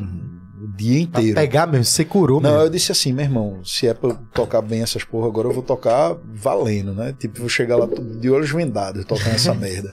Tá ligado? Aí, tipo, eu toquei o dia inteiro, dois dias, cheguei lá com a guitarra nas costas assim. Aí os caras, oxente, e aí, gordinho? Beleza? Eu digo, beleza. Viesse fazer o quê? Eu digo, vim ensaiar. Os caras, ah, é? Eu digo, é, meu irmão. Não vai ter ensaio? Eu vim ensaiar. Os caras, beleza, pô, tá bom. Liga aí então. Aí eu peguei, liguei, soltei o cabelo. Digo, é, vocês vão ver agora o gordo Se libertou. Me loucamente. Meu irmão, comecei a bater cabeça, parecia show, velho. Aham. Aí, e toquei, né? Todo, tudo perfeitinho, começo ao fim. ali. E como se eu estivesse no palco, batendo cabeça. Fiz, pra show mostrar, mesmo, pra dizer, é. "Cê- vejam aí, seus porra. Tá ligado? Aí quando acabou, os caras me abraçaram, meu irmão do caralho e tal. Eu digo, aí, pô, Ah. E agora. agora? E agora? E agora, os caras massa. Aí os caras, ó, então. Vai ter um show daqui a 15 dias, topa fazer com a gente e vai ser teu teste final. Aí Eu digo, vamos nessa. E a gente tocou no Maquinaria Festival, lá em São Paulo, no Espaço das Américas. Era Corzos, Sepultura, Ratos de Porão, Tristânia, Biohazard, Tristânia, velho, das antigas. Suicidal Tendencies. Caralho, Foi pra porra. 9 mil pessoas esse show. Puta merda. Que teste, viu? Teste, é, trial by fire, né, porra? Tipo, a gente, meu irmão, foi doideira esse dia. Te fode. E aí, é, e aí rolou, tá ligado? Festival te Nunca fode, tive né? medo de palco, velho. Tipo, pra mim sempre foi, como eu falei, É minha melhor, segunda é. casa, tá ligado? E aí eu fui lá e tal. E eu lembro que, meu irmão, e, e- e- outra história engraçada que tem disso aí é que os caras querem me fazer medo, né? João Gordo. A galera que até então, pra mim, tipo, era ídolo, assim, eu conheci todos nesse dia, né? Tipo, tava tudo lá, né, velho? Todas as bandas tocando. Aí João Gordo tirando onda comigo, assim, tipo, e aí, gordinho, vai se garantir mesmo, não sei o quê. e aí, meu irmão, você tá pisando no sapato aí que não é fácil, não, tá ligado? Não sei o quê. Eu digo, não. Cara, os caras pressionando. ligado. Aí no- tiveram uns que foram pra minha frente, porra, no palco, durante o show e ficaram assim. tipo, pra ver se eu ia aguentar a pressão, tá ligado? E aí rolou, né? E até hoje, tipo, estamos aí. Que foda, e, e tem já dois, dois discos e um single juntos. E vamos ver se a gente faz outra. aí. 15 anos já, 15 anos. praticamente. A banda tem o quê? Uns 30 e... Oito. 38 anos de banda. A banda tem um ano a mais de vida do que eu. Uhum. Literalmente. Tu nas... A banda faz 39 anos, eu faço 38 esse ano. Caralho, sinal, eu faço 38 anos daqui a três dias. É mesmo, velho. Já vou deixar os parabéns aqui. Não, porque dá azar, dá azar. Dá azar, é. Diga ali, só depois. É. Só depois, depois Só eu deixo. depois, é. Mas é interessante porque pra tu, a sensação pra tu, como tu já, tu já curtia Corsos, tu já acompanhava... Desde, desde 2002, que foi quando eu vi o show do Cosmos no Docas, tá Sim. ligado? Aqui em Recife. Aham. Que foi antes ainda do Ties of Blood, eu curtia a banda pra caralho. E aí quando o Ties of Blood saiu em 2004, eu pirei no disco, disco do caralho. Aham. E foi, foi justamente esse disco que fez a gente escolher Eros pra produzir o Chaos Fear. Entendi. Ah, Porque, meu irmão, o foda. disco soava muito bem, velho. É muito foda, Tipo, pô. naquela época, em 2004, não era toda banda brasileira que tinha uma mixagem daquela, não. Era brother. muito boa, velho. Tipo, parecia banda gringa, brother. Era, É, tipo, o- é aquele álbum que tem, tem aquela participação de André, tá ligado? Sim, sim, sim, sim. Tem, tem André Matos, É tem, tem. André Kisser, tem é, Elcia Guirra, tem o João Gordo, tem Redson do Cólera, tem muita gente. Por isso que é Ties of Blood, né? O nome do disco, a galera tinha esse lance de laços de sangue, Aham. dos amigos, da, da parada e Esse tal. álbum é massa, E velho. até hoje a gente homenageia André Matos, né, velho? No show, tocando a Evil Sight, com a voz dele no PA. Sim, eu já vi. Eu já vi É, ao vivo. ah, no caso, eu vi no YouTube, né? É, e lá no, no Hellsy Fest, eu acho que rolou isso aí, né? Rolou? Eu não lembro. Ah, não lembro, velho. Eu sinceramente não lembro se a gente tocou essa música lá. Agora, Mas se tocou, foi com a voz dele. velho, isso aí, voltando ao, ao lance da pressão, é foda porque todo mundo já tá pressionando. João Gordo, todos os teus ídolos. E tu acabou de falar do Ties of Blood, que foi um álbum do caralho. Como era a responsa, assim? Tipo, tu chegou botando pra fuder, porque pra mim o. o, o, o- como é que se fala, né? Discipline of Hate, Discipline of Hate, É. 2010. Pra mim, foi quando eu conheci, né? Eu conheci com o clipe de. Truth. É, É, esse clipe clipe até hoje é o, é o maior clipe da banda, né? Tá ligado? Até eu não hoje, conheci. Porque eu, eu já peguei na era do, do YouTube, eu peguei 2011, por aí 2012, quando eu tava começando a escutar metal. Aí eu conheci por esse clipe e, tipo, eu pirei nesse álbum, tá ligado? O primeiro álbum que eu pirei no Cosmos foi, foi 2010 contigo. E foi alto nível, né? Tipo assim, a galera dizer, meu irmão, esse, quem é esse guitarrista que tá chegando agora? Pra fazer um feito Ties of Blood com um bicho que foi o fundador da banda, tá ligado? É tu, tu tinha essa. Pre... Quando foi pro estúdio, tu não sentia essa pressão de novo, não? Porra, velho, assim, engraçado. Eu, eu vou mentir se eu disser que eu senti a pressão. Tipo, talvez eu sentisse essa pressão mais de mim do que de qualquer outra coisa, saca? Tipo, eu tinha muita vontade de fazer um negócio foda, saca? Aham. Tipo, eu, eu- era meu sonho, né? E- Então, tipo, eu, eu para mim eu, eu vi aquilo ali como uma oportunidade de, porra, de mostrar meu nome, né, velho? De chegar lá e dizer, meu irmão, vou tá pra fuder aqui, essa é a parada que eu quero fazer, vou, vou meu irmão, botar energia nisso mesmo. E eu cheguei com muito sangue nos olhos, né, velho? Com muita vontade de fazer isso, tá ligado? E, e essa fase foi uma fase massa, eu tenho carinho por essa fase. Esse disco é um disco que eu, eu tenho muito orgulho dele, velho. É um disco que eu acho muito é foda. muito bom, muito bom É mesmo. um disco é, é conciso, né? É um disco bruto, né, velho? Do jeito que eu gosto. E, e, e ele representa exatamente essa fase. A fase que eu entrei na banda, meus dois primeiros anos na banda. É, a banda ficou muito unida, tá ligado? E, e, tipo, essa energia que eu trouxe pra banda, tipo, essa vontade do, do garotão, o cara mais Aham. novo, né? Que chegou lá, tipo, pô, eu tô me mudando pra São Paulo pra ficar numa banda, pra tocar numa banda que eu sou fã, né? Aham. Então, tipo, a, a galera meio que vestiu essa, essa mesma empolgação minha. É um álbum que tem uma empolgação do É, caralho. e né? foi uma fase, velho, que, pô, a gente ensaiava todo dia, velho. Tá? O, o- o Disciplina, ele foi feito desse jeito. A gente tava todo dia junto, todo dia ensaiando, todo dia criando, todo dia compondo. E, Disciplina mesmo. É, e, e era mesmo. A disciplina do ódio. Era, É. era todo dia, assim, naquela vibe do ódio mesmo, É. e da, do metal e da, e da disciplina, tá É. ligado? Então teve tudo a ver. E pra mim, pequenininho, assim, eu lembro porque tinha, tinha aquela música, né? 2012, né? É, E aí, aí é, tem aquela história que mundo. 2012 ia ser o fim do mundo, aí tem uma música pra isso, assim, o cara, porra, pirava, era muito foda. Ele pirraia. E aquela, aquela, aquela introduçãozinha lá da, da- do batuquezinho com o índio falando, Você né? fica. Você imagina o fim do mundo mesmo, né? É, tá ligado? E fui eu que montei aquela introduçãozinha. Eu, eu montei aquela introdução em casa, velho.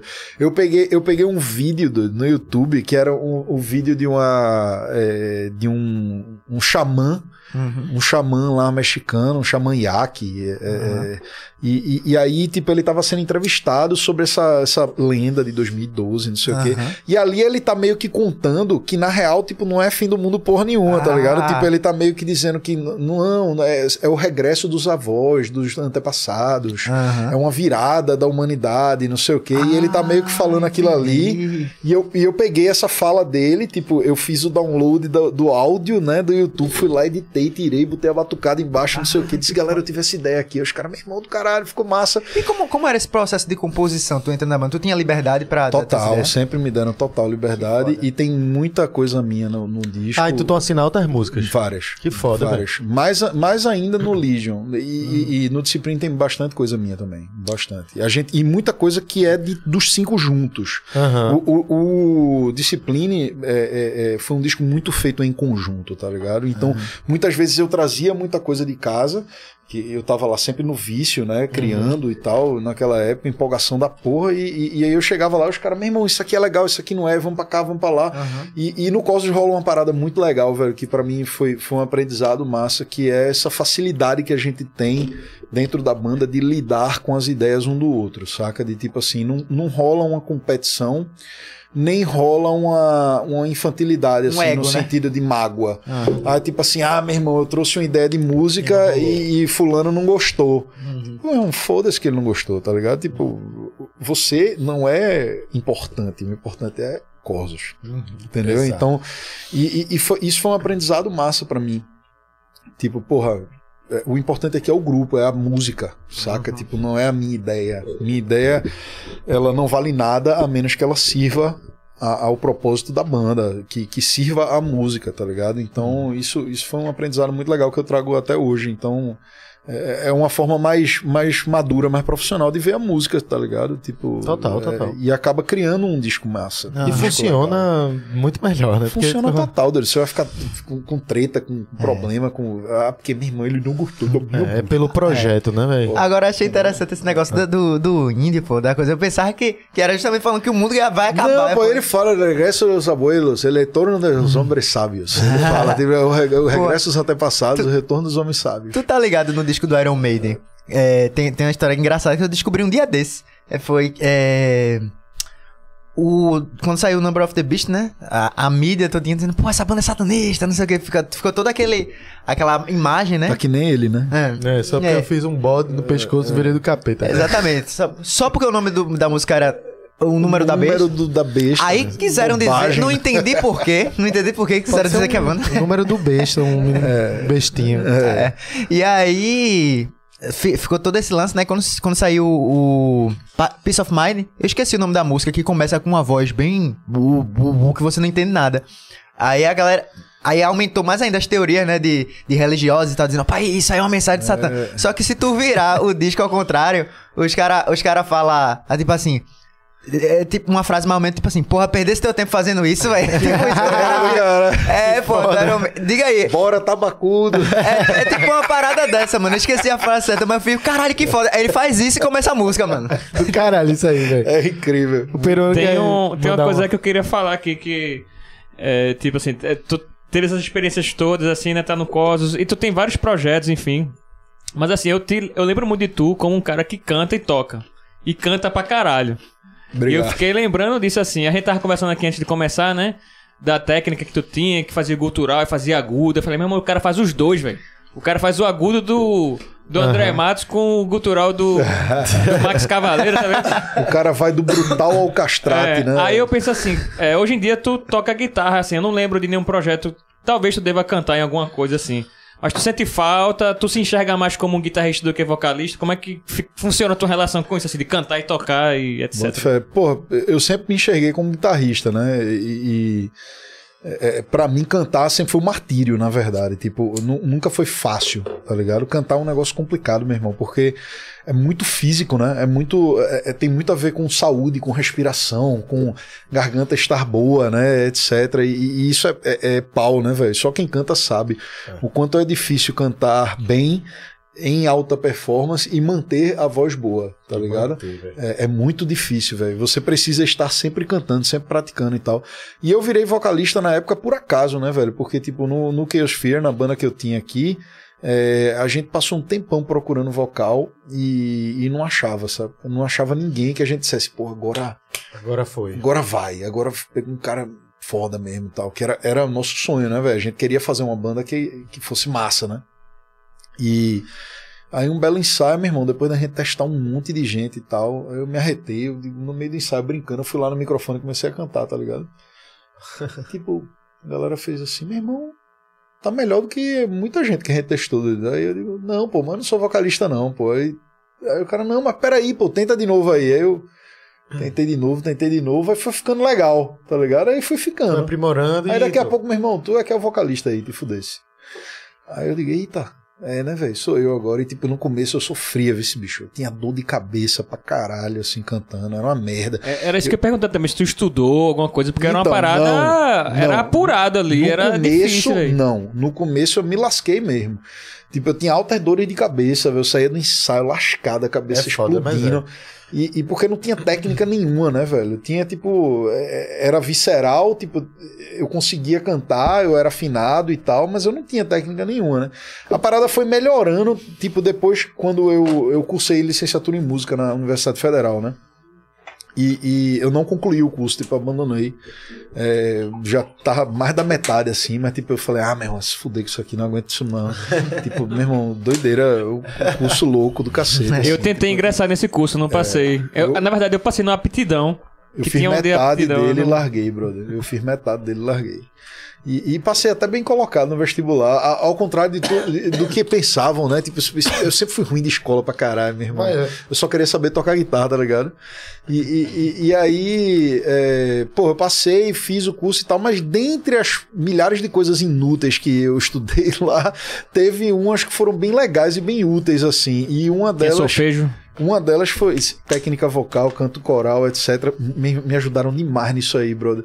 E na época eu tive uma professora de, de técnica vocal que ela me deu umas dicas assim, velho. Ela falou: Meu filho, você canta bem, mas venha cá, você- isso aqui você tá fazendo errado, venha por aqui e tal. E eu sou tenor, né? É engraçado. Tipo, eu canto tenor mesmo, saca? Tipo, é, é- é uma parada que pouca gente imagina, mas tipo, eu canto tenor estilo Pavarotti, assim. Ah, que massa. É engraçado pra caralho.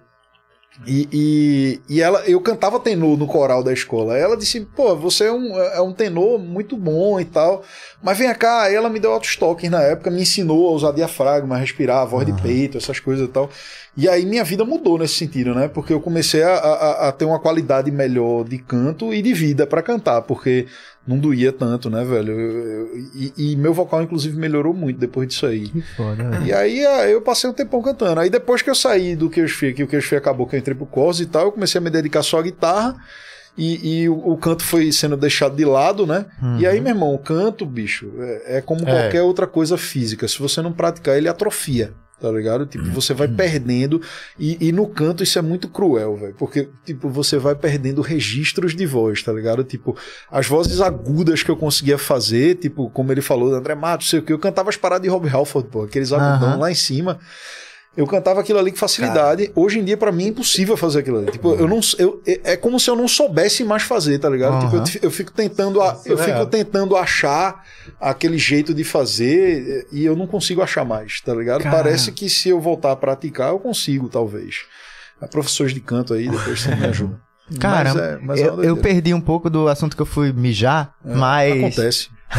mas sei, se tu tiver Daqui a pouco é ele, daqui a pouco é ele. Ó, já tô aqui na segunda água. se tu, se tu tiver repetindo o assunto, aí você pode me, me ignorar, mas. Não ignora. É. a questão do, do gutural, né? Tipo assim, tu começou gostando de metal e vai fazer tua banda.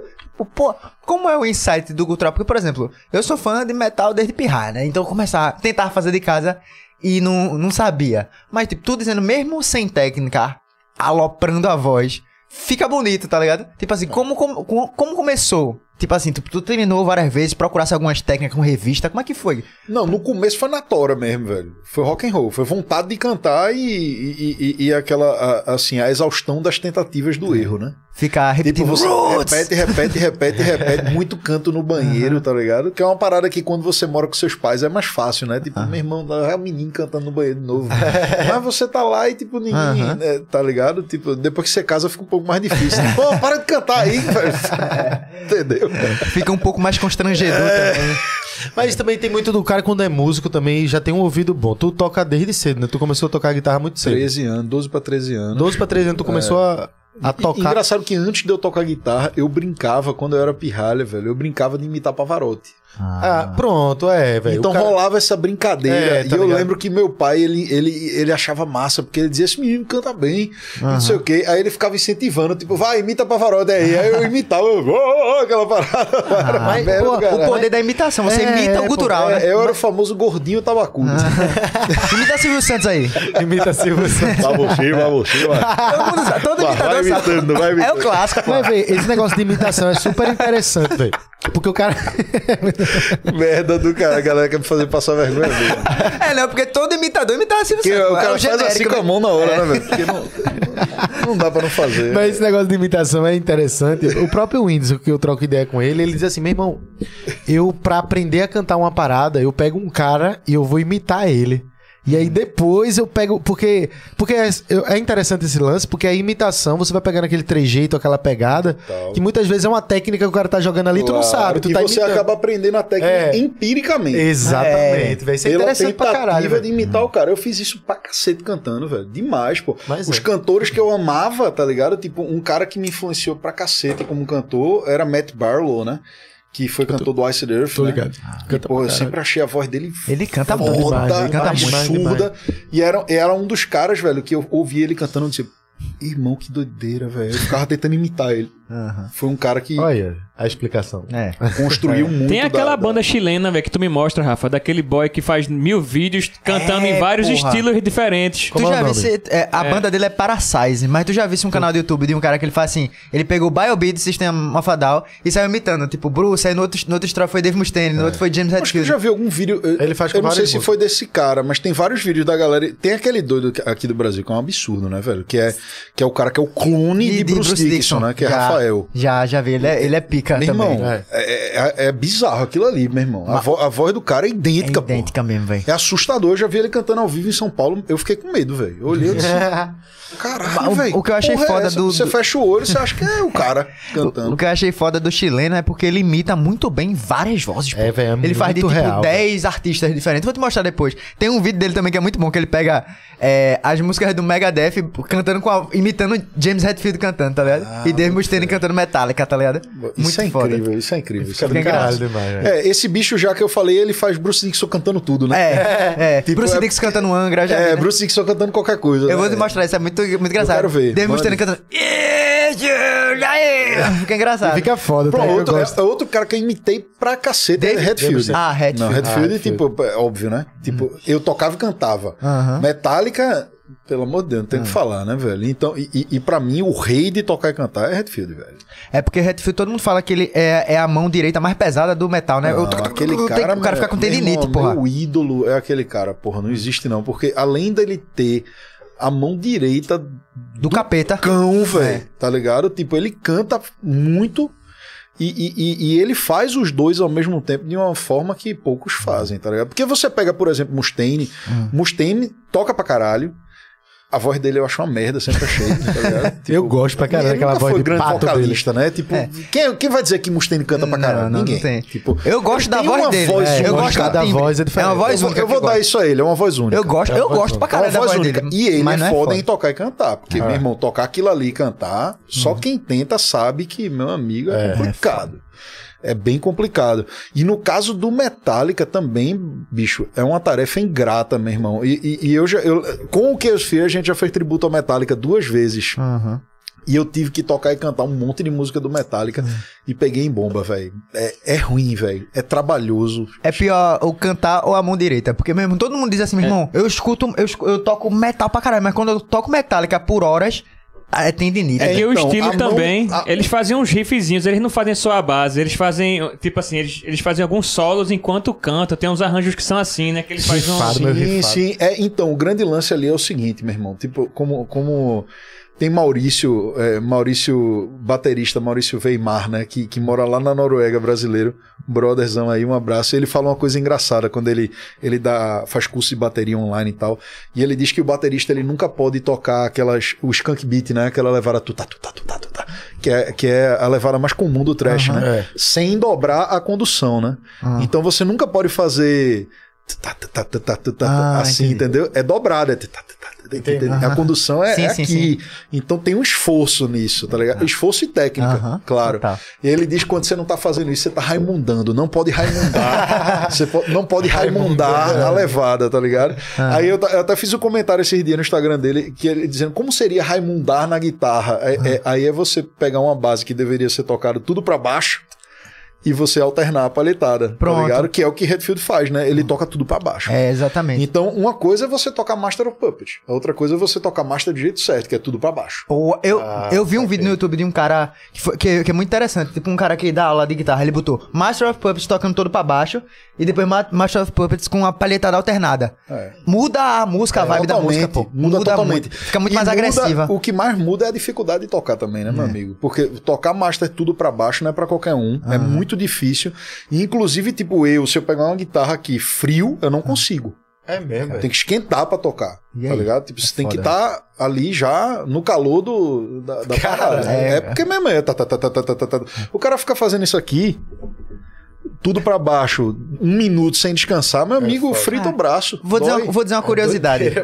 Uma curiosidade agora que eu achei, que eu achei bastante interessante. Tipo assim, o, o público de metal eu acho muito foda porque, mesmo que ele não seja músico, justamente por procurar entender guitarristas e tal, o cara tem uma noção de música maior. Tipo, Muito eu, grande, eu, é. eu, não- eu não sei. Eu, eu arranho bateria, eu não sei nada, tá ligado? Mas só de você escutar, saber, o cara saber o que é um riff, saber, porra, co- a- com- você es- escutar e entender como é que é a palhetada. Sim. E achei engraçado que quando o Kiko entrou no Megadeth, teve uma polêmicazinha. Não sei se tu Desse lembra lance de não tocar tudo pô, pra baixo, Porque né? ele tocava. Ele foi tocar Torne- Tornado of Souls. Aí a galera tava dizendo que Kiko Loureiro tocava errado, não sabia É. tocar. Não sabia tocar. Aí ele, ele gravou um vídeo e fez: Galera, não é que eu não sei tocar, mas é porque o, o guitarrista original, né, Martin Friedman, É. ele toca todo pra baixo. Aí ele fez a comparação, como é tocando pra baixo. E quando ele toca, que é mais swingado. É. Aí ele fez um vídeo pra explicar pra galera. Tá dizendo, aquela parte do. Né? é, ele, né? ele fica. Tu, tu, tu, tu, tu, tu, tu, tu, tu, tu, tu, É assim. porque ali rola um swingzinho, né? Aham. Rola um lance meio. É, não é- Porque quando a paletada é toda pra baixo, ela fica muito reta, né? Ela É. fica muito tá, tá, tá, tá, estacato, né? Que a gente chama.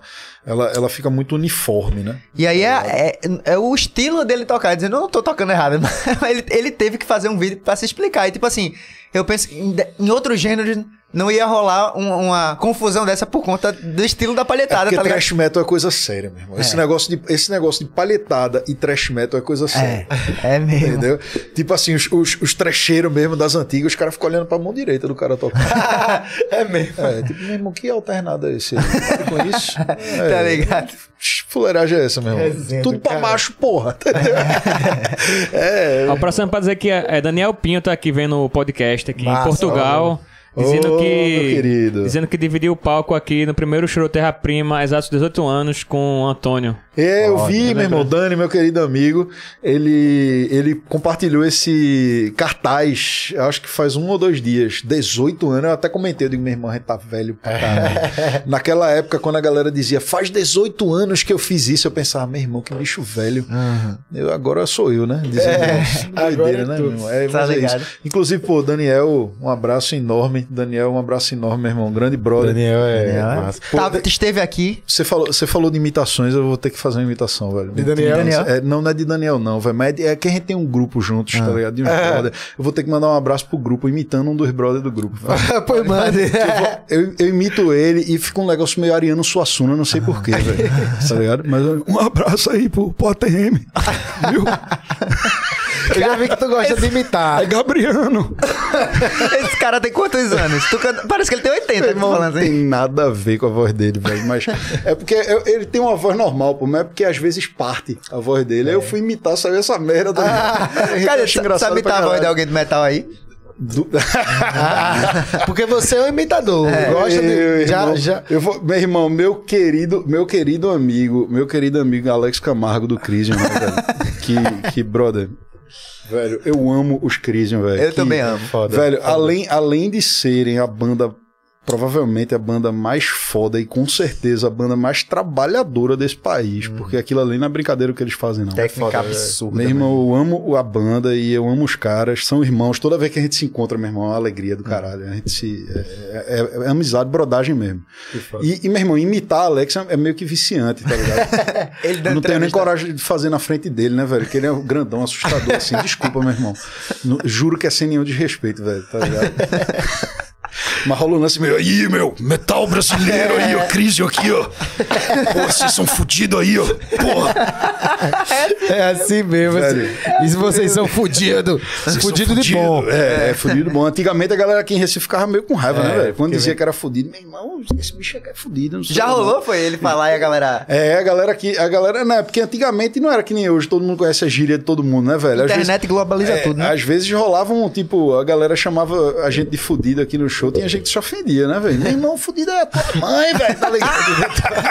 E a gente que não guarda galera, nada, né? não, pô, Barraqueiro. É, Barraqueiro E a galera, não, pô, a galera tá te elogiando, pô, tá dizendo que vocês são massa. Eu, eu- depois que eu mudei lá pra São Paulo, que eu tive que ensinar pra galera, meu irmão, não use fudido não lá no Nordeste, que é mal pra caralho, use fuderoso. É, fuderoso Aí, pô, é de até, caralho. até hoje tem um monte de amigo meu lá que fala fuderoso por minha causa, tá ligado? Ah, É. velho. Foda. Vocês são, é, mas é melhor, fuderoso. é- Pô, vocês são fuderosos aí, todo Ai, mundo. É, todo mundo entendeu. tá ligado?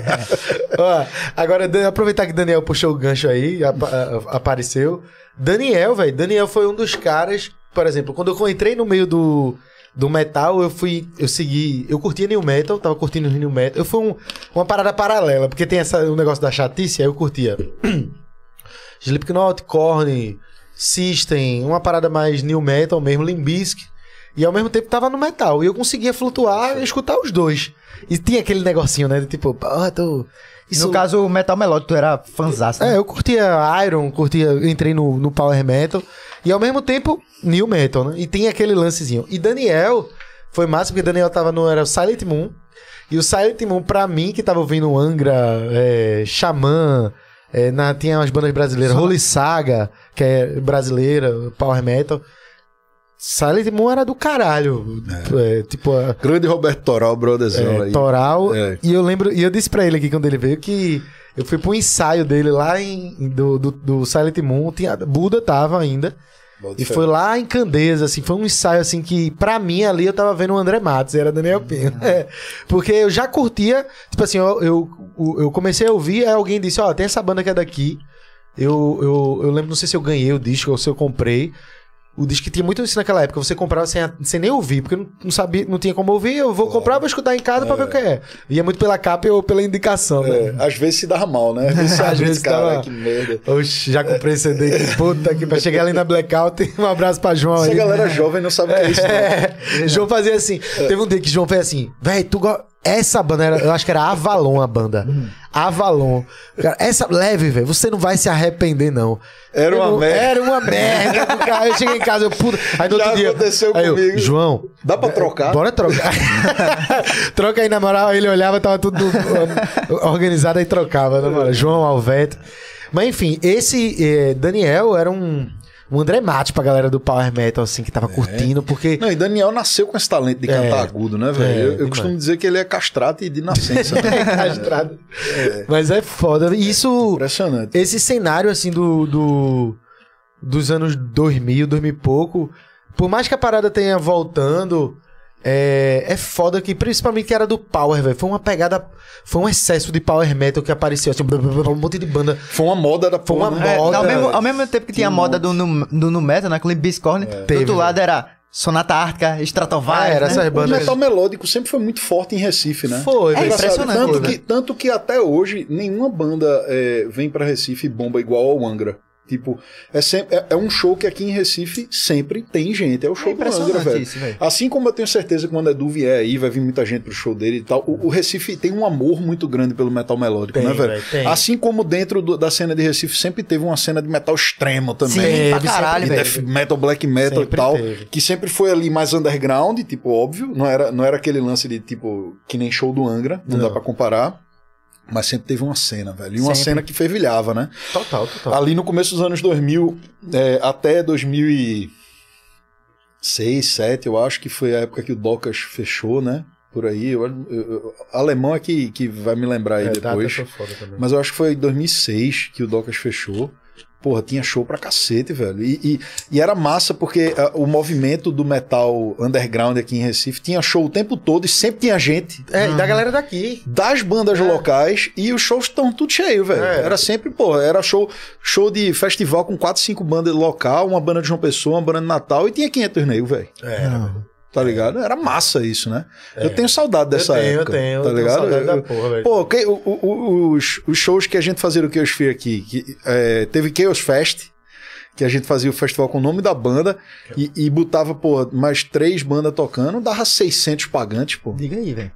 Isso não era comum pra cenas locais, Os né? caras pegavam, eu já fui pra show ali numa rua do antigo, os caras montavam um palquinho numa rua mesmo assim. E dava maior galera, Dava né? maior galera, Dava maior galera. Mas eu, eu acho que tá voltando a acontecer isso de novo. E eu espero que sim. Espero Parece que depois dessa pandemia voltou essa vontade de ver shows ao vivo, né? Inclusive, lembrar aí do aí- show de Edu que tu falou. Show Sim, dia 14 vai agora. vai Vai ser foda demais. Eu tô É. ansiosão, porque Edu, além do trampo do cara, que eu admiro pra caralho, o cara é um batalhador da porra, né? Ele é. Ele é sensacional e certeza. busca fazer umas paradas muito fodas. E o assim. show, né? Que ele que vai ter. Ele vai vir com sua própria pirotecnia. É, ele né, tá vindo com uma parada Cenário, estilo Iron ele, Maiden, tem, né? ele tem esse carinho, né? Pela a vontade de fazer um negócio grandioso, eu dou muito valor a É. isso, velho. E também eu quero muito ver Roberto Barros ao vivo, velho. Porque Total, aquele velho. bicho não é total. normal, não, né? É. É, aquelas coisas que ele toca ali. Que diabo é isso? É absurdo, né? Agora, Que vem. diabo é isso? Que diabo é isso mesmo, velho? Antes de eu então entrar, só porque eu, eu queria, é- eu queria tocar desse, de uma curiosidade que ele falou. Que do, do público daqui de Recife ser muito forte com metal melódico. É. Eu achei. Eu assim, na minha cabeça, eu, eu colocava o Brasil nisso aí, né? Porque assim, o que é que eu imagino? O metal melódico é uma, uma parada mais fechada, assim, porque ela é muito europeia, né? Não pegou o cenário americano. E, tu, e pra ter aquele sucesso mainstream, é, é, tem, tem que passar muito por ali, né? É. Tem. E aí é, é muito mais europeu, só que eu sinto que o Brasil tem um carinho muito grande pelas bandas de power metal quando chega por aqui. Tem demais. Só que tu falou de Recife. Tu acha, tu acha Recife mais do que os outros estados? Zé? Ah, certamente, velho. De, de, alguns, de algumas cidades que, que há aqui no Brasil, eu acho que o Recife é um dos bons mercados pra metal melódico, saca? Caramba, velho. Tipo, e houve uma época que era melhor ainda, né? Sim, sim. Tipo, no auge, você né? podia trazer qualquer banda de metal melódico pra cá que ia dar certo, velho. Tá ligado? Hoje em dia o mercado tá muito estranho aqui em Recife. Então não se sabe o que é que dá certo, o que é que não dá e tal. Assim, produzir show aqui hoje é muito arriscado, Um tiro no escuro, né? tá ligado? É, total. Mas metal melódico sempre foi um forte daqui. Sempre Interessante, tem né? muita gente aqui que gosta, né? Tá ligado? Interessante.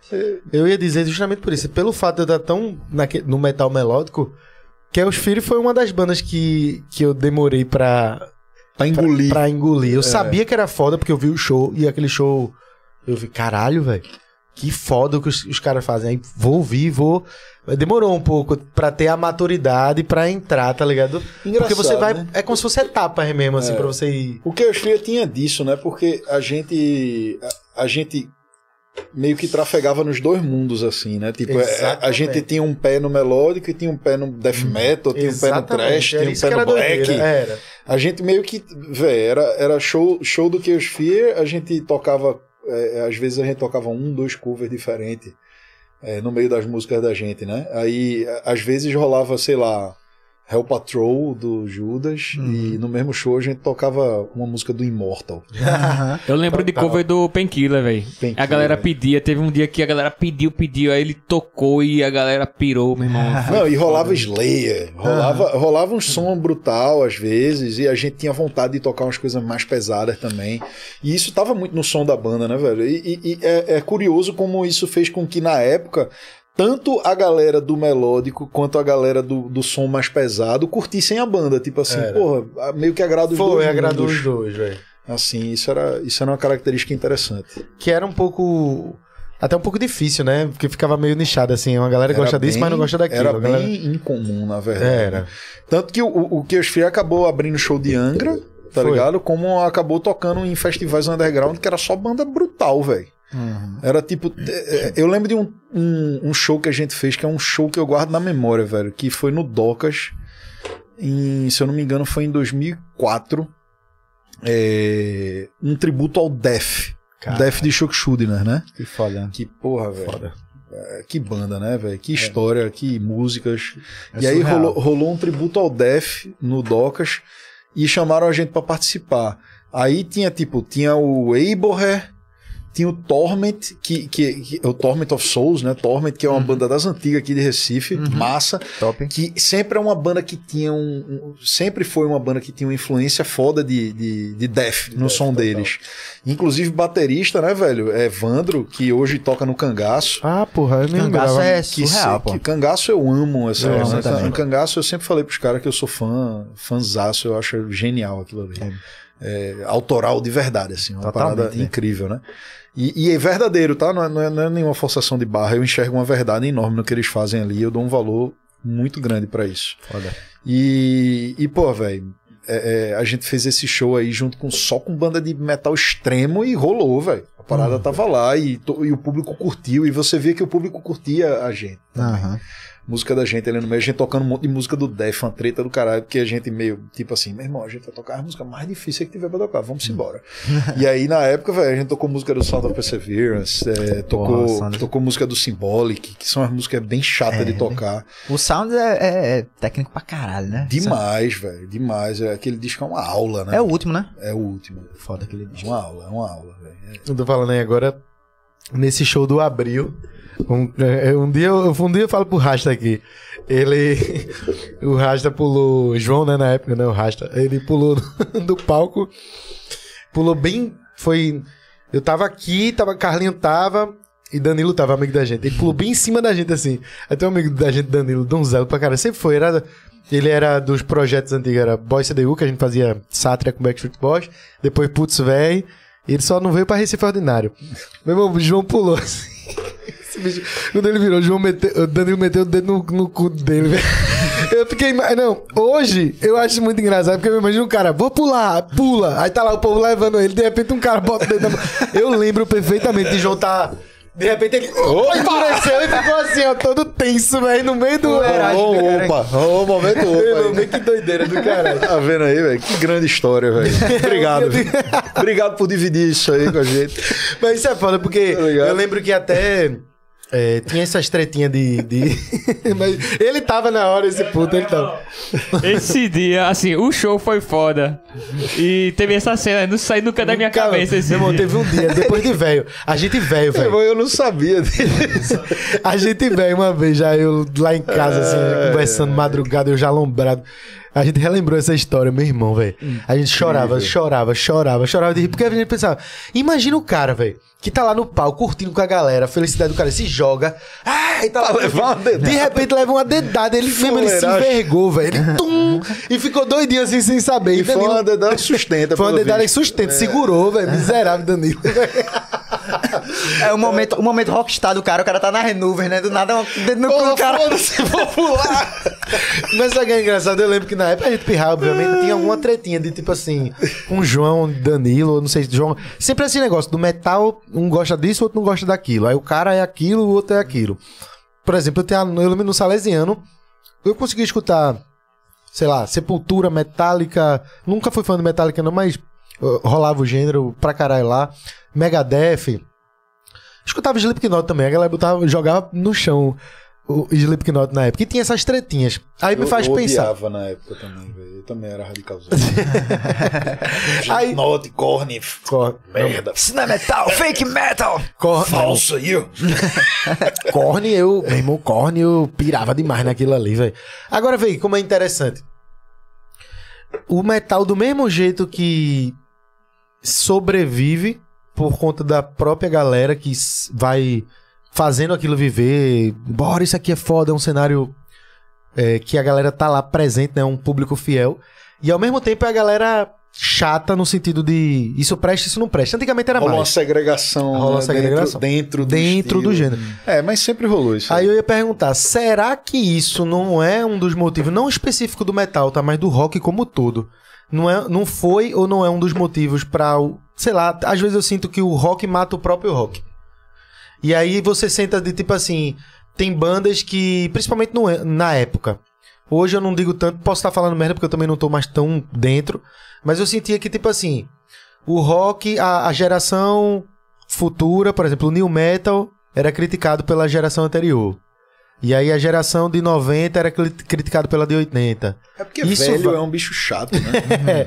a gente vai ficando velho, vai ficando chato, né? Começa a reclamar das coisas. Mas os metaleiros eram os jovens velhos, porque era É, todo novo, já, velho. Já reclamava desde novinho, né? Porque isso é tão interessante, porque vê, é, você, você, ao invés de você ter um, um cenário muito forte, porque a galera é muito fiel, eles, dentro do próprio gênero, segregam demais. Eu tá acho ligado? que isso sempre existiu, de certa Sempre, forma. sempre existiu. Ah, principalmente aqui no Brasil, né, velho? Eu, te- eu tenho a impressão que isso rola bem menos lá fora, tá ligado? Sério? É mesmo. É, eu tenho Isso é essa sensação, velho. Porque lá fora, por exemplo, você pega. é, é, rola uma divisão, rola, mas tipo, todo mundo tá ali no mesmo ambiente. Porque a galera tá tão acostumada a ir pra grandes festivais que isso pra eles lá Rola- é uma é. realidade. E lá rola tudo, né, brother?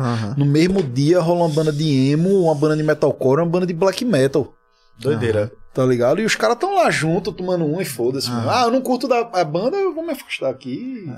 Tô na minha. É porque o- um- ligado? um- Interessante uma das primeiras tretas que eu lembro. Ponto, não. Essa galera de fora não é Claro que existem os festivais que são, né, tipo, é, só lapada, tem. Mas tem um monte de festival grande que mistura tudo lá. É, o que eu acho que é uma das primeiras tretas que, assim, que é histórica e é mundial, né?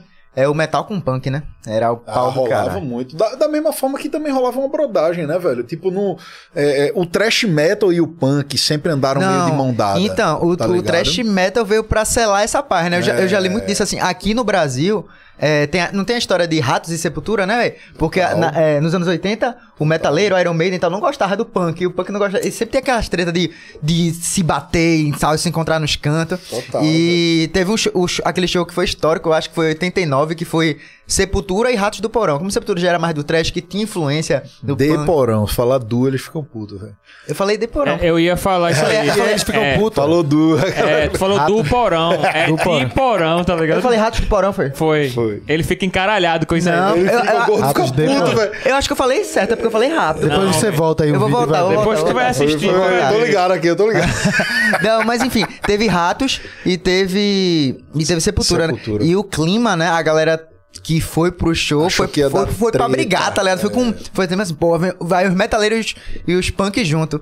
E os caras tocaram junto, se abraçaram, fizeram uma música junto. E foi ali que meio que selou a paz no Brasil, tá É ligado? que, pô, finalmente, né, velho? Né, velho? Tipo, Tá para com ligado? essa frescura de Eu tá brigando, bobagem, né, meu? é. Besteira do E- cacete. sobre esse, esse de, de matar a cena, eu sinto muito mais assim em coisas como, como, como eu te falei, nesse negócio do Metallica. Porra, a- a- o público jovem, um monte de pirra assistindo Stranger Things, aí termina com um dos personagens principais mas, cara, solando. Aí, a- aí, porra, o Metallica teve que postar no, no Instagram uma nota dizendo assim: galera, não, é, tenham, tenham calma com os fãs mais novos. Tipo, porque a galera vai fazer bullying, tá ligado? Meu irmão, assim, Bobagem, velho, eu, tá acho que ligado, essa, eu acho que essa galera que fica reclamando tem que ser ignorada, entendeu? Tipo assim, bicho, deixa ele reclamar lá. Mas velho. o foda é que o É só uma Metallica. pessoa chata, né? É, pro? Metallica Eles usaram no isso- telão, velho. Eles fizeram um show recente agora. Aham. que Quando tinha Masters of Puppet no repertório, quando chegava a música, no telão, em vez de estar aparecendo a banda, a introdução da guitarra, eles sincronizaram lá e entrava o, a cena da série, velho. Tá ligado? Isso é Aí, muito o cara foda. tá- É, pô, é. Apareceu isso, E velho. que bom, meu irmão, porque, velho, aí tu pega uma série que tá bombando no, no- no universo, né, da cultura pop, né, velho? A parada tá bombada, criançada vendo, galera vendo. Vai ser massa, velho, porque É o cara vai ouvir isso aí, vai dizer que som legal, que é isso aí. Ele vai acabar Pois é. ouvindo outras bandas. É. Daqui Abre a pouco, portas. por causa disso aí, vai ter um monte de pirraia ouvindo é, metal, É, velho. eu, vi- eu vi um. Isso é assim massa. que eu penso. Eu pô. vi, um massa, depo... eu vi um depoimento que eu, que eu me arrepiei, né? Porque foi, foi de um cara falando disso. Eu não sei se tu já te conhece, conhece esse canal, é Collector's Room. É um cara que Sim, faz, tô ligado, faz crítica, tá é, ligado. é Ricardo Selling, né? O nome dele. Eu não lembro o nome dele, eu só lembro o nome do canal. Enfim. Eu tô ligado. Ele fa- e, e o vídeo era sobre isso, né? Eu já abri naquela, tipo, tô sem nada pra fazer, vou abrir. Mas só o cara falando que a gente já sabe, né? Pô, que vai chegar pra mais gente, tem que tá... Ele falou isso, só que no final do vídeo, ele fala um negócio que eu até me arrepiei, assim, porque, imaginando, caralho, quando eu tiver um filho, tá pensando assim, ele dizendo assim, velho, eu tenho, eu tenho um filho que hoje ele tá com 11 anos, parece ele falando assim, É. e ele só quer saber de jogo, de jogar videogame de assistir coisa. E eu nunca fui um cara de- de de forçar muito a ele. Ele tinha uma playlist lá de rock que ele tem, e ele disse que tinha quatro músicas, tinha tipo, sei lá, ACDC, Black in Black, não sei o que e tal. E aí, ele ele disse que o, o Pirra tava assistindo Stranger Things, e aí quando ele assistiu, ele gostou pra caralho, e foi falar Pirou. pro pai dele, que o pai dele é, é metaleiro, né? E ele falou, pai, que banda é essa, Metallica, não sei o que, ele não conhecia, conheceu lá. alegria. Aí ele, mano, ele disse que A partir desse momento, dessa pequena playlist de rock que tinha lá, ele colocou Master of Puppets. Ele disse que botou: Vem cá, filho, vou sentar. E, e disse assim: Eles assistiram a uma, uma live, né? Os oito minutos tocando ao vivo a banda. Ele fez assim: Vocês não têm noção o que é fazer. O que é prender uma criança de hoje? Oito minutos assistindo uma banda tocar. Ninguém É, passa. hoje em dia, Quase Aí ele disse que o pirra dele ficou lá oito minutos tocando. E, tipo, conhecer a banda. Curtindo. Curtindo. Então, tipo assim, é olha o que faz, mano. Olha o que faz, coisa foda, tá Irmão, ligado? eu tenho uma filha, né, velho? Minha filha Uhum. tem seis anos e, tipo, eu. Assim, eu nunca forcei a barra, nem fiquei nessa de doutriná-la e tal. Mas ela ouviu metal a vida inteira, velho. Uhum. Já nasceu Natural. no metal. é. Ela já nasceu ouvindo, porque eu ouço todo dia, brother. Ela, ela tá no carro comigo, ela tá ouvindo metal. Ela, com três anos de idade, ela falava Cannibal Corpse. Ah, que foda, Era a coisa velho. mais engraçada do mundo, pô. Teve uma. Pior que eu, isso aí sim. Eu tinha até um vídeo, eu tinha até um vídeo super engraçado, vai estar em algum lugar no meu Google Drive lá, no backup, que eu não vou perder.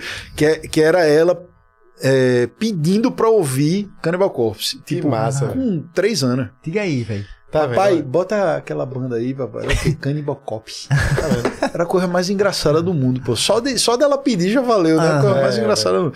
Como é que canta? Ela, ela cantava, tipo, imitando monstro, tá ligado? Isso é muito massa, velho. Você isso já cresce, né? Não, pelo menos assim, tipo, não que eu acho que ela precise ouvir Cannibal Corpse pro resto da vida, mas tipo, pra ela é uma parada natural, Exato. saca? Tipo, ela sempre ouviu rock, sempre ouviu metal, então pra ela não é estranho. estranheza. Não é um É. negócio alheio ao Isso é que é o universo foda. dela. E, pô, tá lá, tá presente. E agora ela começou a tocar bateria, velho. Hum, e aí ela tá massa. pirando em bateria, ela é talentosa. Eu botei ela pra fazer aulinha de bateria, ela tá Que viajando. massa, que assim, massa, tá? No Brasil mesmo, o próprio Xamã foi um exemplo desse com o Fairy Tail. Que foi, foi trilha do Beijo do Vampiro, pô. É, da novela. Dan, dan. Exato. Quantas E pessoas, muita assim- gente reclamou Ah. disso aí. Ah. Foi, eu lembro. E, Estão se vendendo, não sei e hoje em dia, velho, tem tanta gente que, que eu falo assim, ah, Xamã. Ah, não conheço não. Conhece o MC Xamã, né? Mas é Xamã, não conhece. Aí, vamos, deixa eu botar uma música. Eu boto, ah, pô, eu conheço essa música, Já pô. ouvi. Tá ligado? Aí, Graças tipo, à novela. tá ligado? Isso é muito massa, pô. É uma abertura. Manda ver. Isso não, o que eu ia falar aqui é outra coisa, puxando desse assunto de bandas, assim, dessa segregação, né? A gente conversa muito, assim, Gabriel, eu e o Gabriel sempre tá junto. E aí tem, um, por exemplo, tem umas coisas que pra mim são difíceis de engolir. E como tu falou assim, às vezes eu tenho um olhar é, de, de produtor, né? Um olhar crítico que é do cara que é, avalia ali o potencial de, de, de merchan da banda, essas coisas. Aham. Aí tem aquela Greta Van Fleet, que até com o Daniel Pinho fez aqui aquele... Como é o quadro que tu fez com ele? Que Vou é o- fazer contorno no final. Eu Abaixa, até- aumenta ou abaixa o volume? É, mas- Eu aí até pronto. vi o show deles abrindo pro Metallica É, agora. aí essa banda é tipo assim, eu não consigo escutar, eu não consigo pe- perceber uma identidade própria. Eu escuto qualquer coisa ali, eu lembro do Led Zeppelin. Aí pra ouvir Led Zeppelin, eu vou ouvir Led Zeppelin, que já tem os discos todinho lá. Tá bem óbvio, É, né? Aí tipo é assim, fato, né? aí o que eu posso dizer, os caras sabem tocar, sabe? O cara ali canta, canta, o guitarrista toca, toca, todo mundo ali é músico, é. Só que, velho, parece que ele imita, parece uma paródia do Led Ele Zeppelin. imita, é. Pra mim, parece isso. Então, assim, não dá vontade de eu ir atrás, mas é uma opinião baseada mais, assim, em gosto, assim. Porra, eu não curto, mas assim... Eu, por exemplo, os caras- não vou dizer que eu paro pra escutar, mas eu escuto. É, os caras têm um tá público? Não- não dele me ali, conseguiram, não. conquistaram, já já estão no, to no topo ali, pelo que dá pra perceber. Mas é uma coisa que eu não... De, de dar opinião, assim, não vejo graça, assim, de... É, eu também não. Eu, eu, eu também, eu concordo, eu não curto. Mas engraçado que eu vi o show deles abrindo pro Metallica agora nessa última tour aqui no Metallica no Brasil. E eu vi o show deles e, pô, achei o show legal. Eu olhei e falei, pô, massa. A performance banda- É, a tá- performance massa, a galera, tipo. E os caras. E, e são moleque, né, velho? É, É, tipo não. assim, É. pirraiada, velho. Ali tem tipo cara de 19 anos na É, banda, se eu não me engano. É, pô. Os caras são novinhos pra cacete. E, se eu não me engano, são dois ou três irmãos ali. É, dois são irmãos. dois, São, dois, irmãos, né? Isso. E, e teve até um cara que me disse uma parada curiosa sobre isso. Eu tava conversando sobre esse assunto lá. E é, ele disse uma parada que eu concordei com ele. Ele falou assim: meu irmão, vê que legal. Uma banda de uns pirraia de 19, 20 anos de idade, tá ligado? Que tá tocando em estádio, tá ligado? Fazendo um som rock and roll pra cacete, que Fazendo é verdade. Led Zeppelin. É, beleza. É, Começou Mas é, com é uma do cópia do Led Zeppelin? Começou, eu concordo, velho. Mas se você for ouvir a discografia deles agora, Já vai- parece que eles é, estão começando a se afastar Então, então. e, e meio que achando uma sonoridade mais deles, assim. É e isso que e eu eu acho que é até uma coisa natural pela própria pouca idade deles, velho. Os caras são muito moleques. e quantas pô. bandas já aconteceram isso também? No primeiro Milhares, álbum ser uma velho. parada. Milhares. Então a galera meio que tá muito chata com isso aí de dar esse tipo. É, eu também Os acho. caras são tão novinhos, bicho. Deixa eles amadurecerem Eu um acho. pouquinho aí.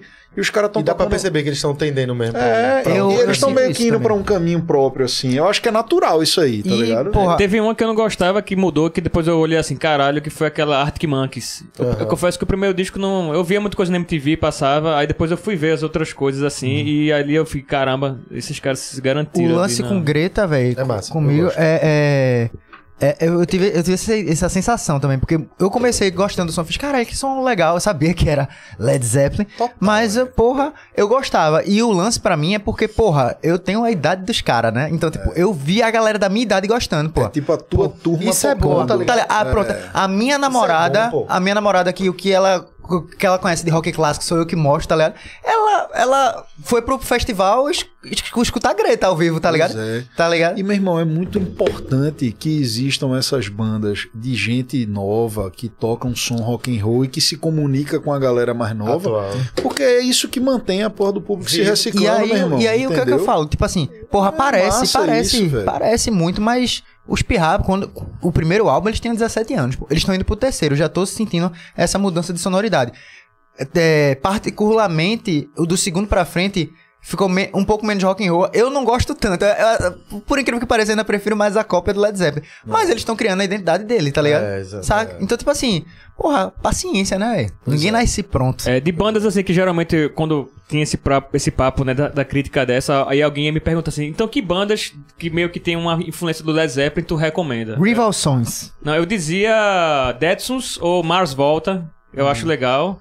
Mas mais volta é, mais, é bem mais experimental. É progressivo, não sei se Eu- Mas é uma Antônio- influência, é. de, porque os caras É. de fato do Greta são muito É, Led Não sei se Zeppelin, Antônio cara. conhece no Mars. Volta, Conheço se ele muito gosta. pouco, não curto muito essa vibe, não, saca? E Tipo, tinha o Helicopters também, Helicopters eu, eu acho O legal. Helicopters é legal, algumas coisas dele, Mas assim, mas também não é muito minha vibe, não. Assim, Diferente. Se sou- for falar- Eu sou muito. é, Se for falar de bandas que é bem a cara do Led Zeppelin, mas que aí você vê como inspiração e não cópia, eu acho que assim, pronto, o Greta Van Fleet é o, é o Rival Sons que não deu certo, tá ligado? Não sei se tu conhece o Rival Sons. É, tem muito de Led Zeppelin, mas você vê muito a, a identidade, visu- a identidade sonora dos caras, tá Sim, ligado? você vê que é uma influência, né? É, tá, Tipo, tá ligado? ali no som, mas não- eles não estão tentando soar igual. total.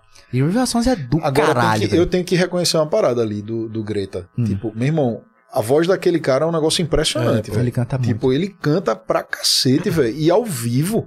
É, eu vi na minha frente. Ah, tu viu pessoalmente. Ali no, no- eles abrindo pro Metallica, foi em BH que eu, eu pude ver dessa vez. Eu fiquei de cara, meu irmão. Porra, velho, o cara canta aquilo, aquilo mesmo ao vivo e é aquilo ali mesmo, velho. Aí você vê que os caras são bons, né? Não, meu irmão, a voz do cara é infinita, pô. Ele não tem, tudo bem que ele é muito novo. Novo, é, mas, tá no- meu irmão, o cara no ápice. tá no, no ápice ali de um É. jeito. É impressionante ver ele cantar. De verdade. Não, mas é. Tipo, pra quem canta, então, é assustador. Você fala, meu irmão, a voz do Foda. maluco é, não tem fim. O peruano me deu até um exemplo legal, que foi quando a gente tava falando sobre isso.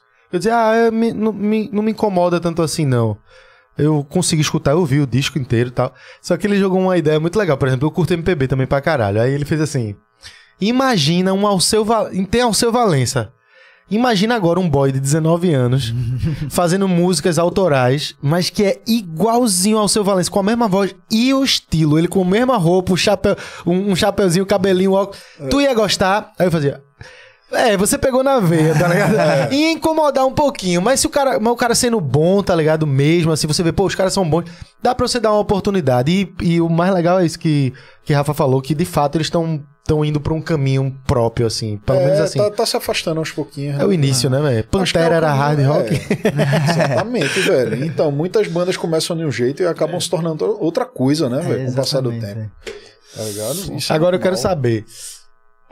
Já ficou claro, metaleiro é chato. Eu sou metaleiro também. Agora, eu sendo metaleiro, Rafa também. Rafa é muito. Eu não vou dizer quem é mais metaleiro do que eu, mas, por exemplo, hoje eu escuto 70% do que eu escuto é metal. Não é rock, não, é metal. Beleza. Os outros aí vai dividir MPB e tal, mas eu tenho ali meu percentual ali que eu escuto, velho. Eu escuto pop pra caralho. Agora eu tô na minha fase do pop. Acho que nos últimos dois. da- Da pandemia pra cá, eu nunca escutei tanto pop na minha vida. E pop Tove Lu, é, bandas assim, é, Groove Armada, umas bandas assim, o próprio. Dua a- Lipa. é, Dua Lipa, Cristina, é, Cristina Aguilera, O cara, porra, o cara vai, vai abrindo. Eu tô na minha fase do pop e isso tá. Abre muito a mente do cara, velho. Você começa, sei lá, sintetizador, umas coisas que só faz daquela forma, uma pegada que só rola ali. E abre muito a mente do cara. Beleza. Mas eu continuo me considerando metaleiro porque a maioria do que eu É a escuto base, é né? a base. Tudo é heavy metal. Aí eu quero saber de tu. O que é que tu escuta que não é metal? Diz aí, diz um pop, eu quero ver um pop. Pô, velho, Qual o seu pop? Engraçado, tem uma parada pop que minha filha ama, que eu acabo escutando com ela frequentemente, que é Bruno Mars. É bom pra caramba, velho. Tipo, minha filha pede direto pra ouvir Bruno Mars, velho. E é muito comum de eu ouvir com ela no carro. Eu acho massa, velho. Eu Tem acho muito legal, velho. Eu acho ele talentosíssimo, velho. Já viu aquele bicho ao vivo também, mano? Não. Mano, eu vou te mostrar um vídeo que fez eu entender quem era Bruno Mars. Assim, eu achava, ah, é um cara bom. Mas eu, quando eu vi esse vídeo, é a apresentação dele do Super Bowl. Ah, porra, aquilo é bizarro. é, meu irmão, ele. Aquilo é bizarro. É é surreal, velho. cara, É surreal. né, ele dança para um caralho e canta para um caralho, velho. né? É surreal. Ele é um assim. artista espetacular, aquele cara mesmo. O Super Bowl é foda, valor. tem que ver. Porque é 15 Esse minutos, vídeo né? eu não vi. É 15 minutos, é intervalo do. Ele do- cola do umas quatro. Ele tem umas quatro músicas dele, tem uma do Red Hot, que ele, o Red Hot entra. É. Ele é, faz tudo de uma vez só, assim. E, meu irmão, o cara canta, o cara dança, o cara. Você, eu fiz assim, Uma energia caralho, do velho. É um mini Michael Jackson aí, velho. Rolando aí. Mini porque... mesmo, né? Que é bem É, baixinho. mas eu senti isso porque eu dizia, ah, é massa. Mas não, quando você vê ao vivo, feito ouvir o Greta, tu, pô, os caras os cara cantam, tá ligado? Não, É. deve ser foda ver ele ao vivo. Ele, ele, é. aquele cara é diferenciado, né, velho? Ah. E ele canta muito, né, bicho? É- é- é- Canta, ele canta pra caralho. Ele tem uma voz incrível. Eu, eu, eu gosto muito dele, não só como cantor, mas como compositor também. Eu acho muito inteligente algumas É, ideias, algumas paradas ali. Tudo bem que, pô, sempre é, esse universo de música pop muito grande. Tem, sempre tem muito mão de produtor musical também, né? É, tem demais. Que É é, às, vezes, às vezes até atrapalha demais. É, mas faz Às vezes, parte é, porque é, como esse mercado anda, né, velho? E, e- e os caras meio que não, não podem meio que sair de, um- preso, né? de uma certa fórmula, né? Que, que a coisa ali funciona. Mas você vê que, meu irmão, o cara não é brincadeira, não, velho. O cara é muito bom, velho. Ele é impressionante, assim. Eu, eu já vi poucos vídeos dele tocando e cantando assim. É. Você vê que, porra, cara é um músico fantástico. E um brega, diz um brega. É, diz um brega, um brega. O Reginaldo Rossi, né? Ah, Aí sim, o É, é, o, é o rei, né? o rei. É o rei. É, não dá pra tirar. é, se for pra ouvir brega, vai ser ele. É o Porra, Gabriel. Tu viu a versão que a gente fez? Porra, Gabriel, com Com o Thiago Chaves. Thiago Chaves, Lucas. Lucas, Érica, Érica Natuza, Lucas. Lucas produziu lá todo, mas a gente fez um, foi numa homenagem no Dia do Rock. A gente pegou o brega de Rafaela Santos e fez na versão heavy metal. Foi o Lucas que fez, ficou sensacional. Pô, eu, eu, eu não, eu não ouvi isso, não. Eu Vou te mostrar me passa pra eu ouvir.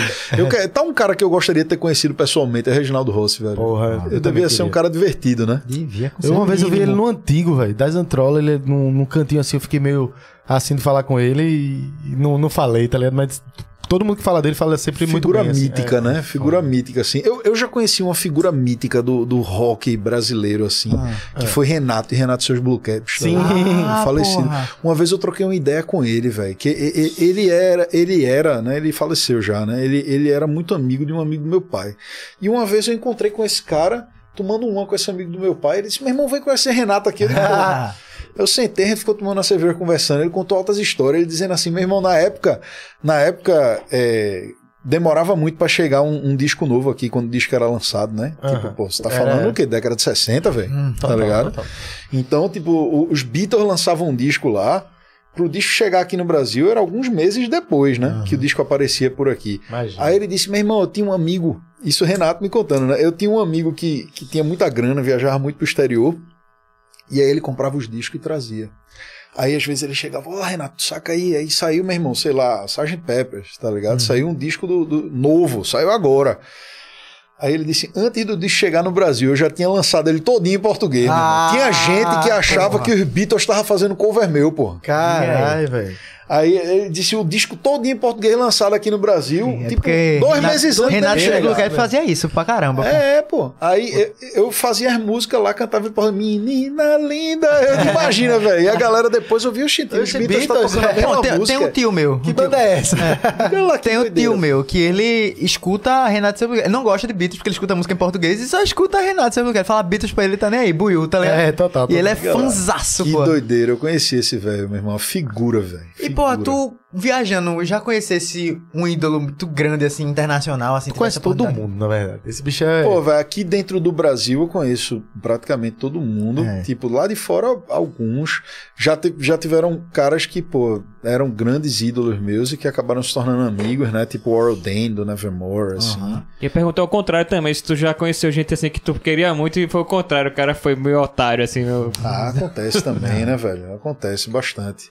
Sempre Assim, mas esse tipo vida- de pessoa, assim, você acaba nem dando valor, né? Tipo, eu, eu, não, eu, eu não, não sou um, um sujeito muito rancoroso, não. Então, tipo, eu deixo pra lá, né? Tipo, ah, babaca, né? Fica por isso mesmo e. e, e Mas pelo-. Mas falando dos bons, que é melhor de citar, assim, tem algum que te marcou os fodas, assim?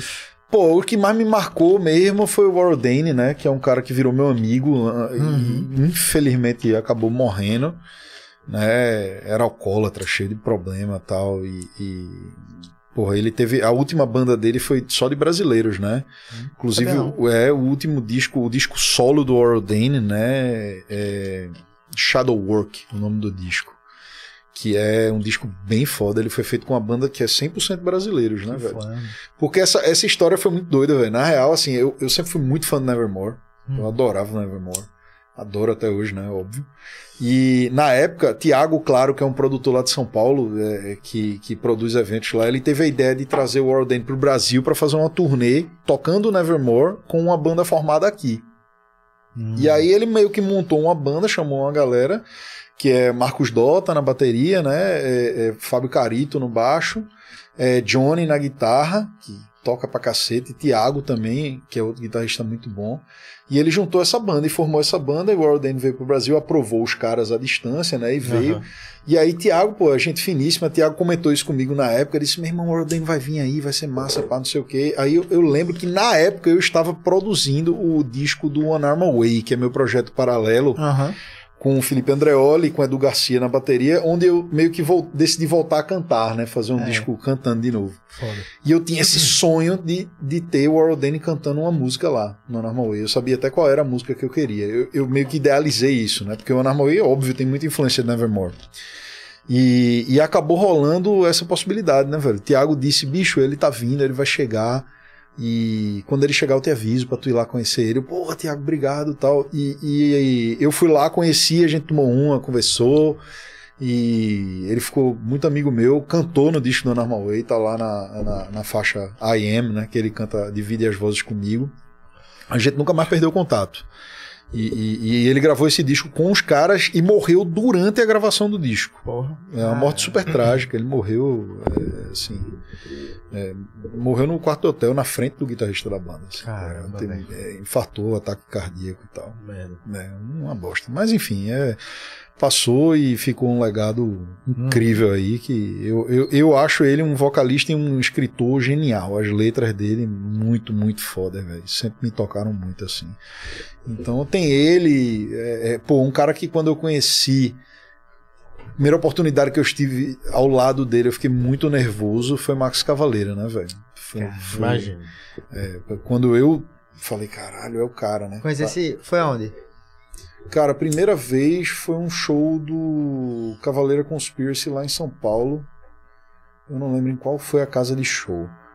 É, mas eu- é- esse eu fui como público. E aí meio que depois, ah, não, entra aí, vamos ali no camarim, pá, não sei o quê.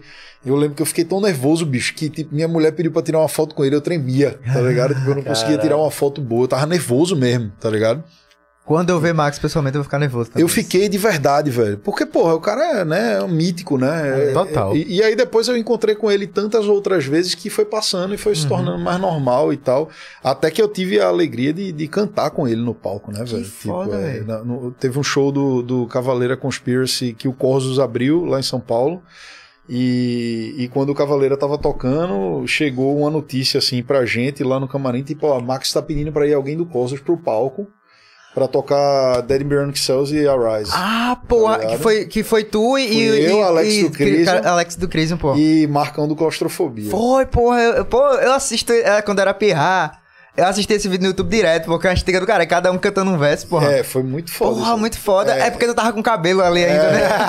Eu lembrei. Antes dele me abandonar, né? É, porra, eu lembro, pô, esse vídeo é muito É, foda, e porra. esse, esse dia foi um dia, pô, que eu guardo no coração, assim, foi, foi muito especial pra mim esse momento, porque quando chegou essa parada, meu irmão, cadê Pompeu? Pompeu tinha ido embora, tá ligado? Tipo, ele não tava mais lá. Ele teve alguma coisa que ele precisou sair e ele não tava mais lá e tava rolando um show. Os caras, meu irmão, os caras querem alguém do Cosmo e sobrou pra mim, tá ligado? Tipo, eu tava lá e vamos aí e tal. Eu digo, não, vamos nessa, velho. Vamos fazer o quê? Não, Arise, Daddy Mirror Excel. Só eu. pô, foda. Peraí, pô, eu canto essa porra agora mesmo. É, Vamos embora. Aí eu fui lá e fui eu, Alex, né, velho? Brotherzaço. foi muito foda. Inclusive, eu não lembro direito, mas eu acho E que. é- Marcão, eu acho, eu acho que era tu. Eu não sei se era tu ou se era Marcão, que, que tava parecendo um menino, velho, que ficava abraçado com ele de- o tempo todinho, velho. Marcão, Marcão Era tava abraçado com ele. Marcão tava abraçado, velho. e- e ainda tem uma foto minha, velho, que é- é- é- essa foto eu não tenho ela fácil, não, mas ela tá guardada, né? Que sou eu do lado do Max, assim, no palco, né? Botando o microfone na boca dele, né? Pra ele Aham. cantar o- o- a parte do refrão. Que foda, E, pô, velho. isso é muito doido, né, velho? Isso aí, se, se eu contasse isso pro metaleiro Antônio lá no quarto, batendo cabeça eh, quando tinha 15 anos, eu não acreditava, né? Caralho, tem hora que eu me faço esse mesmo questionamento. É, é tipo, eu ia dizer, "Ux, porra nenhuma que isso vai acontecer. É. Aham. E tem coisa, pô, algumas coisas marcam a vida da gente, né, velho? Uma delas foi essa, outra foi ter tocado no Rock in Rio com o Cosmos, né, em 2011. Foi uma parada muito, muito especial. A gente fez um show massa lá, cheio de convidados no palco Sunset. É, tinha, porra, East Bay Ray, guitarrista do Dead Kennedys, né, velho? Nosso Aham. brotherzão Schmier, do Destruction. É, Mike Clark, na época tocava com Suicidal Tennis. João Gordo cantou João uma música Gordo. lá. Foi o mesmo dia que João Gordo protagonizou aquela entrevista polêmica lá, que ele botou pra lascar no Rock in Rio, lá no Ah, Multishow. sim, sim, sim. Foi nesse dia aí, tá ligado? Foi nesse Caramba, dia. velho. Tu tem um projeto com o João Gordo, né, também? Foi Ele sim o rolou no lockdown, que, que- lockdown. que eu fiz durante Foi a pandemia. pandemia. é. Mas vai continuar ainda? Então, ou- tá continuando, a gente tá fazendo, é um projeto paralelo, né? Obviamente, todo mundo sem tempo, a gente vai fazendo como der pra fazer, tá ligado? Aham. Mas fez até um show agora, a gente abriu o show do Emperor, eu lá em São Paulo. Porra, eu- foi o primeiro show da, da parada. Quando eu vi a, a notícia do, do lockdown, eu fiquei foda, porque foi realmente em lockdown, né? Tava todo mundo na secura, não tinha nada. Velho. Não tinha música nova, não tinha Batendo porra nenhuma. desespero já, né, velho? Tipo, Aí- sem ter o que fazer, trancado em casa. Que, que, que ano enlouquecedor, né? Foi, foi um negócio muito doido. Dois né? anos num só, né? É. Parece que foi um ano E um só. irmão, que doideira, né? Eu lembro, porra. E, e, pô, eu lembro que eh, tem uma coisa muito curiosa que, que pouca gente tá ligada nisso. É que há muito tempo atrás, o Gordo me ligou um belo dia e falou assim: pô, Antônio, eu, eu recebi um convite aí, muito doido, e eu tô precisando de uma pessoa para fazer um arranjo de uma música para mim. Eu falei: beleza, qual que é a ideia? Ele falou: então, meu irmão, tem um projeto aí, que é um projeto de uma ONG que está buscando ajuda financeira, etc., para crianças, se eu não me engano, eram crianças com síndrome de Down. Era, era, era uma ONG que cuidava disso aí, tá ligado? Eu não, eu não sei se era somente com síndrome de Down, se tinha outras deficiências, enfim, alguma, alguma coisa desse tipo. Mas enfim, tinham. Qual era a ideia dessa galera? Essa galera fez um disco, a ideia era fazer um disco e pegar artistas diversos para fazer versões de músicas infantis. Convidaram João Gordo para fazer uma versão de uma música do Balão Mágico Caralho. junto com Elza Soares. Somente. Do nada. E o Gordo me chamou para fazer a versão. Caralho. Aí ele me ligou e ele disse: meu irmão, velho, eu quero fazer a versão é, do, do Balão Mágico com Elza Soares e, e era aquela música É Tão Lindo. Tá ligado? É ligado. tão lindo, não precisa. E a versão era tipo adoro. rocker? Não, pô, é death metal, pô. Ah, caralho. Ele, ele falou, ele falou para mim na época, ele disse: "Gordinho, eu quero fazer, mas eu não quero fazer nada bonitinho não, é para se fuder mesmo, não me chamaram, vamos fazer um negócio pesado". Aí eu falei: "Posso pesar mesmo?". Ele disse: "Meu irmão, bota para fuder". Aí eu falei: "Beleza". E aí eu, doido, né, velho, em casa, aí eu, meu irmão, eu criei o arranjo todinho, gravei a voz do Gordo e gravei a voz da Elsa, eu cantando, tá ligado? Aí eu fiz os arranjos tudinho, mandei pro Gordo, mandei pra Elsa, fiz tudo em casa, tá ligado? E os dois piraram, a Elsa adorou, velho. E tem essa gravação, foda, velho. velho. Até hoje eu tenho como mostrar, tá no meu SoundCloud, tá ligado? É tão lindo. Mas isso Aí, foi lançado assim oficialmente, tem um lugar. foi lançado nessa coletânea dessa, dessa ONG, que eu não lembro o nome Ah, da entendi. ONG e tal. Não tem streaming, não tem em lugar nenhum, só tem no meu SoundCloud, velho. Mas eu prometo, eu, eu- depois eu vou falar com o Gordo pra saber se tem alguma restrição aí de autorais e tal. Seu Mas a bicho, gente tem que é botar massa. isso no YouTube, velho. Tem, porque tem, é tem. muito Ah, legal a versão. E é brutal, velho. É brutal. tipo, ela começa com um pianinho igual da música. Tum, A referência Aí depois depois- porrada. Meu irmão, vem um esporro que, que é inacreditável. E é engraçadíssimo, porque é a mesma música, né? É a mesma letra. Né? Sim, sim. Aí você começa a reconhecer a letra e fica. em- E Elza Soares, brother, cantando, fazendo. Meu irmão, Porra, isso deve ser muito demais, foda. Me mostra eu vou aí, mostrar, vocês vão ouvir ainda hoje isso. Ah, eu quero ver. E, e, e aí, depois disso, né, velho, o gordo ficou, fi- sempre ficou nessa conversa. Toda vez que a gente contava, ele, porra, gordinho, tu é foda, tu fez aquele som ali, ficou legal pra caralho, a gente tem que fazer alguma coisa juntos e tal. E sempre ficou essa vontade da gente fazer um som juntos. E aí, durante a pandemia, é, uma das coisas que eu fiz pra não enlouquecer, além, além de fazer exercício em casa todo dia, tipo, eu ficava subindo e descendo a escada do prédio, fazendo velho. Eu abdominal. fiz isso também. Foi o que me salvou mentalmente Caralho. todo dia eu tocava guitarra em casa, tá ligado? Tinha um momento que eu dizia pra minha filha, eu dizia assim, meu amor, papai vai entrar no estúdio, vai tocar, certo? Você deixa o papai tocar e tal. Porque criança tá ligado, né? Quer brincar, ficar- quer brincar, é. quer brincar, quer brincar o tempo todo. Eu disse, deixa eu tocar, vou tocar pelo menos uma hora e meia aqui. Aí beleza, aí todo dia eu tocava guitarra. E aí começou a sair música, não tinha como, né, velho? Começou a sair ideia de música e tal. E, e as músicas foram saindo brutais, né, velho? Foi saindo umas ideias pesadas pra caralho. Aí eu, eu gravei umas duas músicas, death metal mesmo, brutalzona, botei uns vocais guturais e tal. Eu lembrei dessa parada do gordo, velho. Aí eu, eu liguei pra ele, digo, e aí, meu irmão? E aí, gordinho? Eu digo, e aí, já endoidou? "Não, Ainda não. Eu digo, meu irmão, deixa eu te mostrar um som aí. Eu mandei pra ele. Ele falou, caralho, gordo, que foda. Eu gostasse, ele, porra, death metal, né? Como ele fala, né? Aí ele, meu irmão, legal pra caralho. Eu digo, e aí, tá afim de cantar nisso aí? Ele, tô, bora, bora fazer. Aí ele topou, velho. Aí. Aí a ideia que eu tive foi chamar de lockdown, né? Que era óbvio. Aí meu, meu querido irmão Alcides, né, Burnie, da, da Burnie Art, fez o logotipo, fez arte, umas artes foda pra um EP. Quando eu vi, meu irmão, tinha cinco músicas, tá ligado? Eu consegui chamar um baterista que eu acho que é monstruoso, que é Bruno Santin, que é baterista do Endra também. Sim, Hoje é sim. hold de Eloy Casagrande também, né? Tá rodando aí o mundo inteiro aí com Sepultura. E é um baterista brutal, velho. Toca pra cacete, assim. É muito, muito bom mesmo. Eu, eu sempre ficava olhando à distância os vídeos dele e dizia, meu irmão, ainda vou fazer alguma coisa com esse bicho aí, porque ele é diferenciado mesmo. Aí quando veio a ideia de fazer isso, eu não tive dúvida, né, velho? Eu chamei ele, ele topou. É, inicialmente ia ser com o Alex do Crisium no baixo.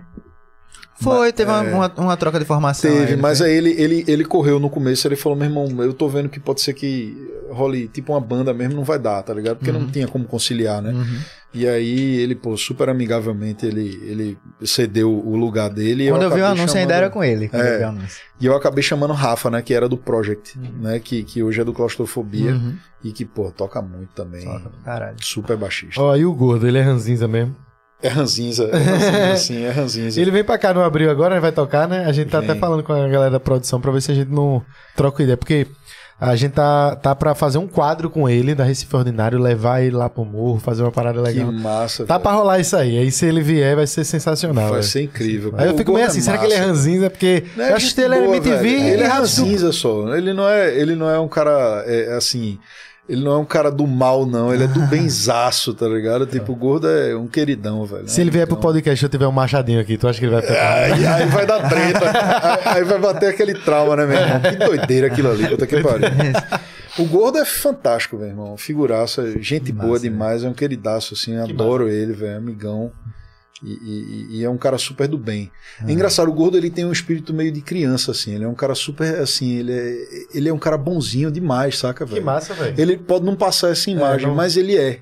Não. Ele tem um coração muito bom, tá ligado? Mas tem muito disso, né? Do, da galera do rock, É, do, tipo, brutão, é mas é um cara totalmente. normal. Ele tem um projeto galera- social, ele tem um É projeto social que passa com uma a esposa. uma imagem. É, tal. passa a imagem, velho. É ele outro- faz entrega de alimento, eu vejo muito Total, ele fazendo. pô, o isso projeto aí. que ele tem com o Vivi lá, o Solidariedade Vegan, é incrível, né? Os É. caras ajudam gente pra cacete. Ele abraçou lá. mesmo a, a pauta vegana. Total, né? o Vivi é heroína nessa parada aí, tá ligado? E, e, pô, o gordo, tem que falar, né, velho? É, é engraçado, rola muito essa parada da marra e do jeito de ser. E, e às vezes do cara não tem muita paciência com o funk, é meio chato. Tem os funk que são sem noção, né, velho? Tem, Aquele cara, tem. aquele cara que chega bebo, cuspindo na sua cara e fica puto que você diz, meu irmão, peraí, velho, Aham. afasta aí um pouquinho. O Cara, pô, bicho metido do cara, peraí, pô, tu tá cuspindo em mim, tá ligado? tipo, Ele vai esperar de alguém o que ele não faz, né? velho? É, uma merda é uma isso também. doideira isso. A- Às vezes a galera é, muito, é meio sem noção, né? E, e, e eu sei que, porra, caras como o Gordo, tipo, tem muito assédio de fã na rua, Uhum. normal, né, velho? E, e gente do rock e gente não do rock também. É, que é uma total. doideira, né? É que ele furou a bolha, né? Ele furou a bolha total, né, velho? É, é engraçado, outro cara que tem uma fama de ser, tipo. É Jimmy, velho, do Matanza. Tipo, a É, galera. é, tem é. um monte de gente que acha que ele é um idiota e ele é super educado, velho. Hum. Tipo, eu- já vi acontecer de fãs chegarem perto dele e reclamarem com ele. Dizer assim, pô, meu irmão, eu achava que tu era um otário, tu tá sendo todo educado aí. Ele, tipo, é, né? Eu achava que tu era um otário, tu é todo educado, é, todo porra. educado, tipo, o cara pedindo, não é pra ele ser otário, né, velho? Xinga, porra! Me xinga. Por favor, seja otário comigo hoje, né, velho? Só Falou- pra validar a minha impressão de você, né, ligado? Falando de marra, eu, eu acho que o, o baixista, né, Dick, tem uma cara de mal da porra. Cara de mal da porra. Pera aí, meu irmão. Dick é uma figura, é meu irmão. Porra, então, pronto, Dick, ele tem um sócio, né? É o, é o, é o baixista verso, né? Brasileiro. O Doppelganger, É, né? pô, de, de- Ele é igualzinho a Luiz Mariotto, né? Tá Mariotto. ligado? Dick, Dick No caso, eu acho que Mariuta é que parece com ele, porque ele é mais velho, né? É, exatamente. Vai ver que é filho. Será que é filho? Será que é filho? E aí, Luiz? Vamos fazer esse teste aí Ei, pô, tem de que- pô, paternidade? na Qualquer um, se alguém estiver vendo aí, esse Dick ou Luiz, façam um meme, façam, façam um projeto vocês dois tocando junto, pô. Pô, Bota- a capa, vamos, né? Vamos capa combinar duas grandes lendas do baixo e da barba É brasileira, isso, né, velho. velho? Dá Pelo pra fazer, que, que pô. é isso, né, velho? Luiz Sibert e, e Dick Mariucci. Dick Mariucci, é. É. Pô, inclusive, é, é, Mariucci gravou o DVD do Xamã com a camisa do Cosmos, né? Sim, porra. O Ritual porra. Live. Então, tá ligado? Eu acho, eu acho muito foda. Uma, É, uma eu da- ligado. uma das coisas que eu acho muito foda desse, desse DVD do Xamã é que, tipo assim, André, né, é sempre ele, todo caracterizado, né? É. Mas os caras, velho.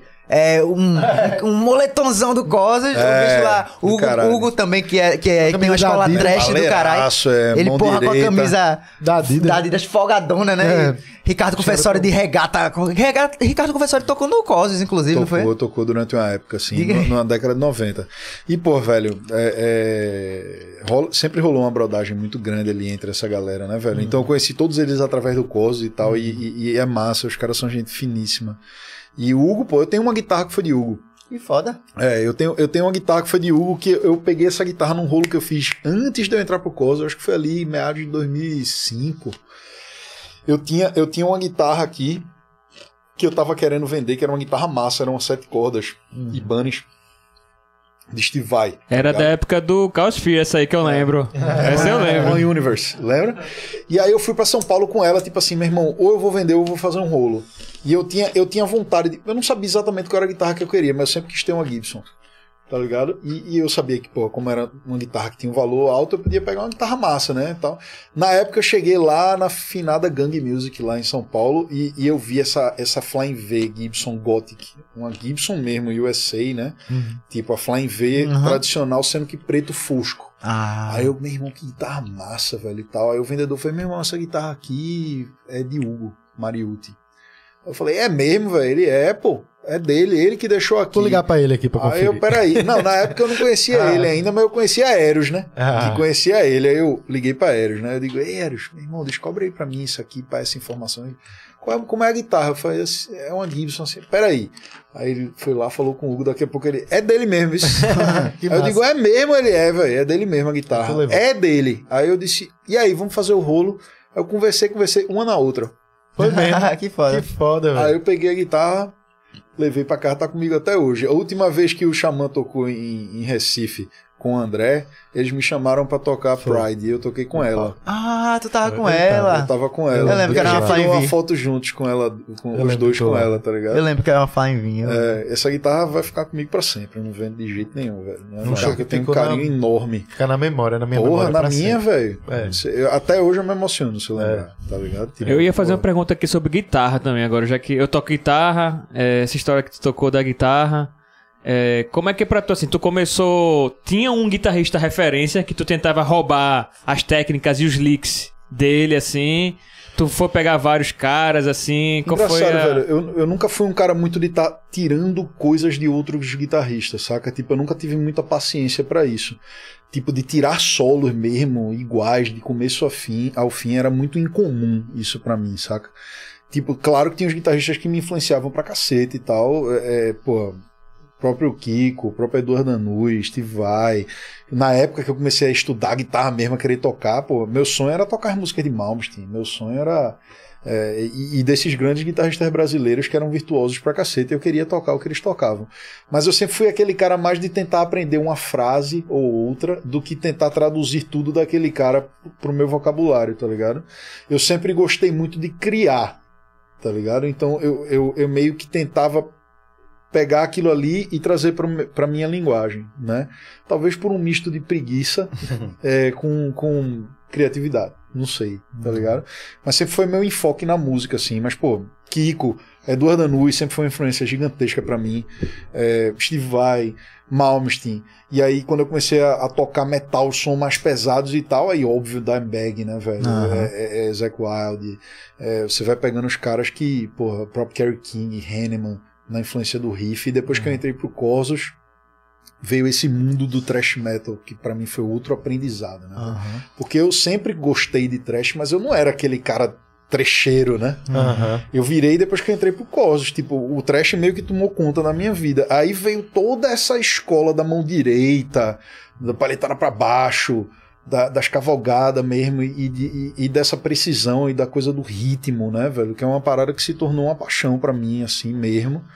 Porque, pô, eu queria fazer aquilo em alta performance, né? Aí eu comecei a ver todos esses tipo guitarristas que eu não antes eu não tinha parado pra olhar direitinho, tipo assim, porra, deixa eu ver Hetfield tocando direitinho. Aqui. Aí eu olhei e falei, caralho, ele é foda, velho. E aí ele, Scottinha, essa galera. Aham, E, Scottinha é, é eu ia perguntar também, assim, pe- continuando assim, os tipos de guitarra, porque tem uns caras assim, metaleiro, tem uns tipos de guitarra muito peculiar.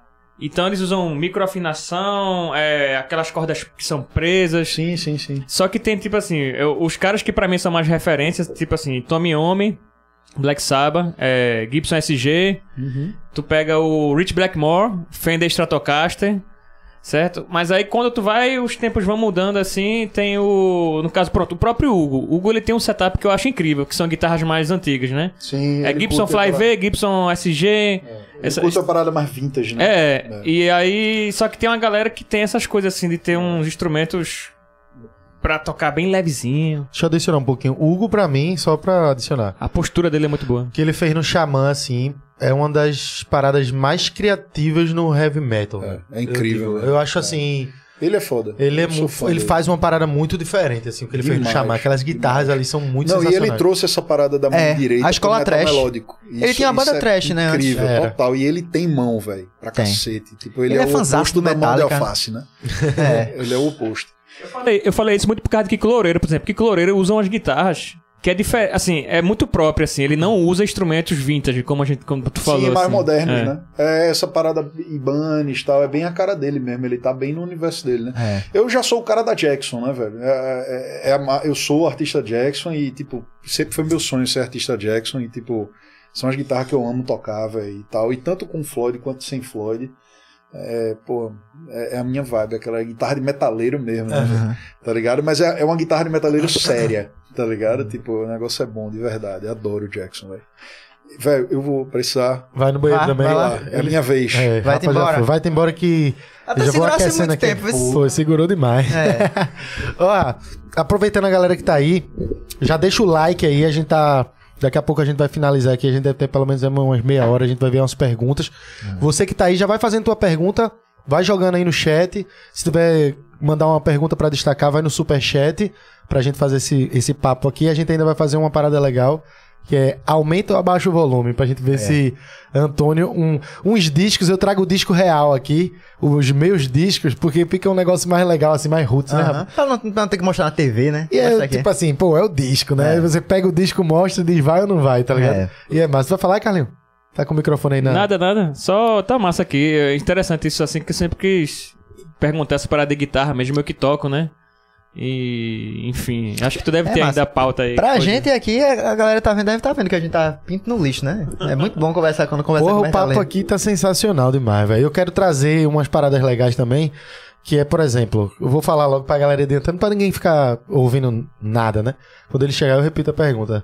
Pelo fato dele ser um cara que conhece todo mundo, ser um cara famoso, tá aí no meio da galera toda. Eu queria saber se a galera não, não pede uma forcinha, assim, a galera não fica pedindo coisa. Ei, pô, bota aí pra eu, pra eu conhecer fulano, bota aí pra eu conhecer. Porque deve ter, né? Se com a gente rola isso, Eu com o pedi- influenciador. Eu pedi, ei, vê se tu desenrola aí pra gente fazer entrevista com o Sepultura, não fica? É, tu pediu, tu pediu? Eu pedi. Ah, então ele já vai pegar na hora. Já, vou- já vou falando pra tu ir ouvindo. Pelo fato de tu ser um cara que conhece todo mundo, tá no cenário há muito tempo, deve ter muita gente também pedindo coisa, né? Ei, pô, desenrola aí pra eu conhecer fulano, desenrola aí pra eu tocar com cicrano. Ei, pô, mostra meu CD ali. Às vezes acontece. Não rola? Às vezes Oxe, acontece. eu, o que foi que eu vi com- contigo? Eu, ei, pô, deixa eu fazer uma entrevista com o Sepultura aí no FIG, desenrola aí pra mim. É, velho. É, não, acontece às vezes, é normal, mas faz parte, né, brother? Assim, a, a galera sasabe que eu conheço algumas pessoas, às vezes me pedem, mas não tem problema O com que isso, acontece não. com a gente é com o índice, né? Quando o índice vem pra Recife, fudeu, né? Fudeu, é. É todo- É todo mundo pedindo. Eu falei com, com o Antônio pro, pro Xamã, foi? Foi uma, foi uma ponte massa lá com, com o argentino. Como é o nome do argentino? É, Juan. Juan, Juan. Foi uma ponte massa lá com o Juan. É. Logo, logo, se Deus quiser, a gente vai fazer um papo massa, por Massa, aqui. tomara que role, velho. Pô, ali é, é só alegria. Xamã faz parte da vida de todos nós, né, velho? Xamã é minha banda preferida, tu acredita? O cara, tem muita gente que faz assim, ah, peraí, pô, tem muitas bandas, não sei o quê. Mas eu vou dizer um negócio, Xamã, é, o, que, o que aqueles caras fizeram na- naqueles dois álbuns primeiros e o que eles estão hoje fazendo, que é, é admirável, assim, eu curti o álbum também pra caralho. É, é, é, é algo assim, como eu falei de, de Hugo, assim. As linhas que ele trabalha lá é muito, foi muito diferente. A banda veio por uma pegada muito diferente. Eu continuo dizendo que Xamã é minha banda preferida. E ainda abro um pouco mais. A, pra mim, eu posso. Muita gente pode ficar com raiva, mas, meu irmão, as bandas brasileiras de heavy metal botam um 90% das bandas gringas no bolso. velho. É verdade. E eu digo, eu, eu falo isso por gosto, velho. É muita banda, tem muita banda foda aqui. Tem, tem mesmo. E que trabalha por uma. Vai numa linha diferente, criativa, numa pegada que, velho, é só daqui, velho. É verdade. É, e, e- e, assim, o, o ritual do, do Xamã, velho. Que disco, né, velho? Aquilo ali é espetacular, né, velho? Aquele disco mora no meu ao coração, né? velho. É um meu disco também. que realmente não tem um segundo ali que não seja incrível. Aquele ao vivo, Tipo, aquele é. DVD eu já assisti. Não, DVD é histórico também. vezes né? já. É. É pronto, outro cara que outro cara que deixou de ser ídolo e virou amigo foi o André, né, velho? É um cara que, porra, me doeu demais a morte dele. Eu acho que em todos nós, né? Totalmente. E, e, tipo, porra, eu fico lembrando daquele momento lá de, de subir no palco aqui em Recife tocando com ele. Tipo, pô, ele, ele é, é, eu vendo ele falando de mim assim no palco. Aham, Aquilo foi muito doido pra mim, tá ligado? Foi muito louco, velho. Muito mesmo. Ah, Eu ver ele dizer no palco, tipo, pô, Antônio aqui de Recife tal, músico, produtor, guitarrista do Cosmos, pá, não sei o que, esse cara é foda. E eu assim, ó, Uhum. caralho. É foda, né, velho? Aquilo pra mim é muito, foi muito especial. Eu acho que ele não tem a, ele não teve a dimensão na hora do que representava aquilo pra mim, tá ligado? Mas porra, era, era tipo se é- era como se eu tivesse 15 anos ali de novo assim. Mas geralmente o cara não tem essa noção, mas pra quem recebe, o cara. É. Eita porra. Mas ele teve e uma parada que eu acho que é incrível e eu dou um valor do caralho, ele teve a generosidade. tá ligado? Tipo, são poucos artistas que têm isso, na verdade. Mas, tipo, ele teve a generosidade de pegar um pouco da grandeza dele ali, porque ele era um gigante, É. né? Uhum. Ele era um gigante mesmo, assim. O cara, pra mim, é- é- realmente, assim, você tem que colocar ele ali junto com o Max, junto com os grandes do Brasil. Tipo, ele é Primeira prateleira, ele né? é totalmente, totalmente.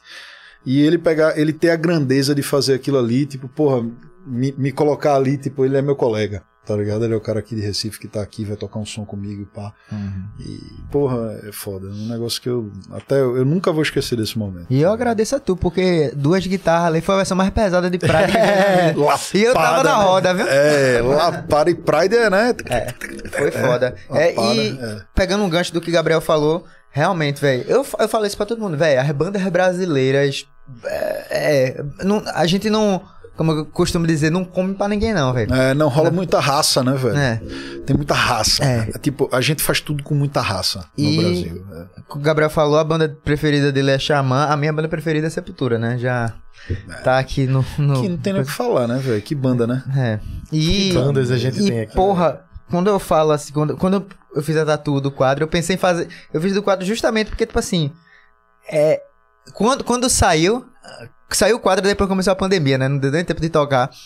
Você vê que uma banda das antigas, né? Tipo, anos 80, botando pra fuder 90, com a Rise Roots, que eu usei porra, mudar a formação, é, rejuvenescer com o Eloy, sair os dois membros fun- fundadores e fazer um som que é um metal moderno, né? Adaptado o que questão agora. atual e, e- e, tipo, alcançar o topo de novo. O quadro fi- ficou top 2 da parada na Alemanha Foi, por um velho. tempo. Não, Andrés, é, Andrés ele tem uma obstinação que é- eu, eu diria que é quase heróica, assim, né, velho? Porque, tipo, ele foi contra tudo e contra todos. Por muito galera- tempo. Por muito, Muito tempo. E a galera, tipo assim, meu irmão, esse lance de ouvir hater, de ouvir gente reclamando, Porra. pode ter certeza que ele foi um dos que mais ouviu, velho. Com certeza, velho. E, e assim, meu irmão, seguiu em frente, ó.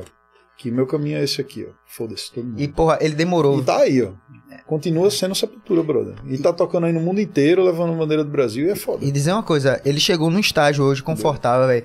Que assim, sempre vai ter gente que vai falar, esse não é sepultura, não sei o quê. Mas ele chegou num ponto que ele, como tu diz, ele teve que engolir muita coisa calada a maioria das vezes, né? É. Fazendo o trabalho dele por mais de 20 anos. Pra chegar num ponto que hoje, velho. Hoje eu fico feliz que eu abro um, um vídeo de Sepultura tocando, sei lá, Sepultura no Hellfest, show completo. Se, se tenha um comentário de alguém falando, isso não é Sepultura. Mesmo a aceita- aceitação incrível depois de tanto tempo, tá É. Essa ligado? galera que reclama foi vencida pelo cansaço, né? Foi. Tipo assim, me, me parece que a galera simplesmente entendeu, desistiu, disse assim: meu irmão, a gente não- não- não- nunca vai voltar a ser o que a gente acha que Ah. tem que voltar a ser. Nossa opinião não, não importa, entendeu? Ele vai continuar É. fazendo isso aqui. Só que o louco é que isso demorou muito tempo, pô. Max saiu em, em 96, pô. É. Eu acho que isso aí mudou essa virada de chave, foi do Machine Messiah pro quadra, essa nova fase, assim, né? Total. Principalmente depois que Eloy voltou, entrou na É. banda. Que aí eu acho que a parada chegou num nível assim, velho. Também. Que, porra, impressionante o que eles estão fazendo. assim. Eloy foi um, É, um não, puta up no Sepultura. Total, e, e, e, e- e, cara, assim, parece que até o próprio Andréas, né, veio com uma energia renovada, né, velho? Ele, é, Dá pra sentir, é- né? engraçado, eu, eu imagino que, guardadas as devidas proporções, parece é parecido quando, quando eu entrei no Corsos. Tipo, Sim. chegou o cara novo, cheio de energia, cheio de vontade. Passa, a- e passa aí a energia. galera se É. contamina com isso, tipo, porra, vamos botar pra fuder Mas mesmo. é, pô. E é isso, eu E a tenho ideia certeza que é das isso. bandas brasileiras é essa, essa longevidade que a gente tá falando. Sepultura, Total. Angra que bota pra fuder. O, o Corsos, eu, como eu tô dizendo, eu conheci com o teu álbum, pô. Com o teu álbum de 2010, eu novo. Só que Corsos tem,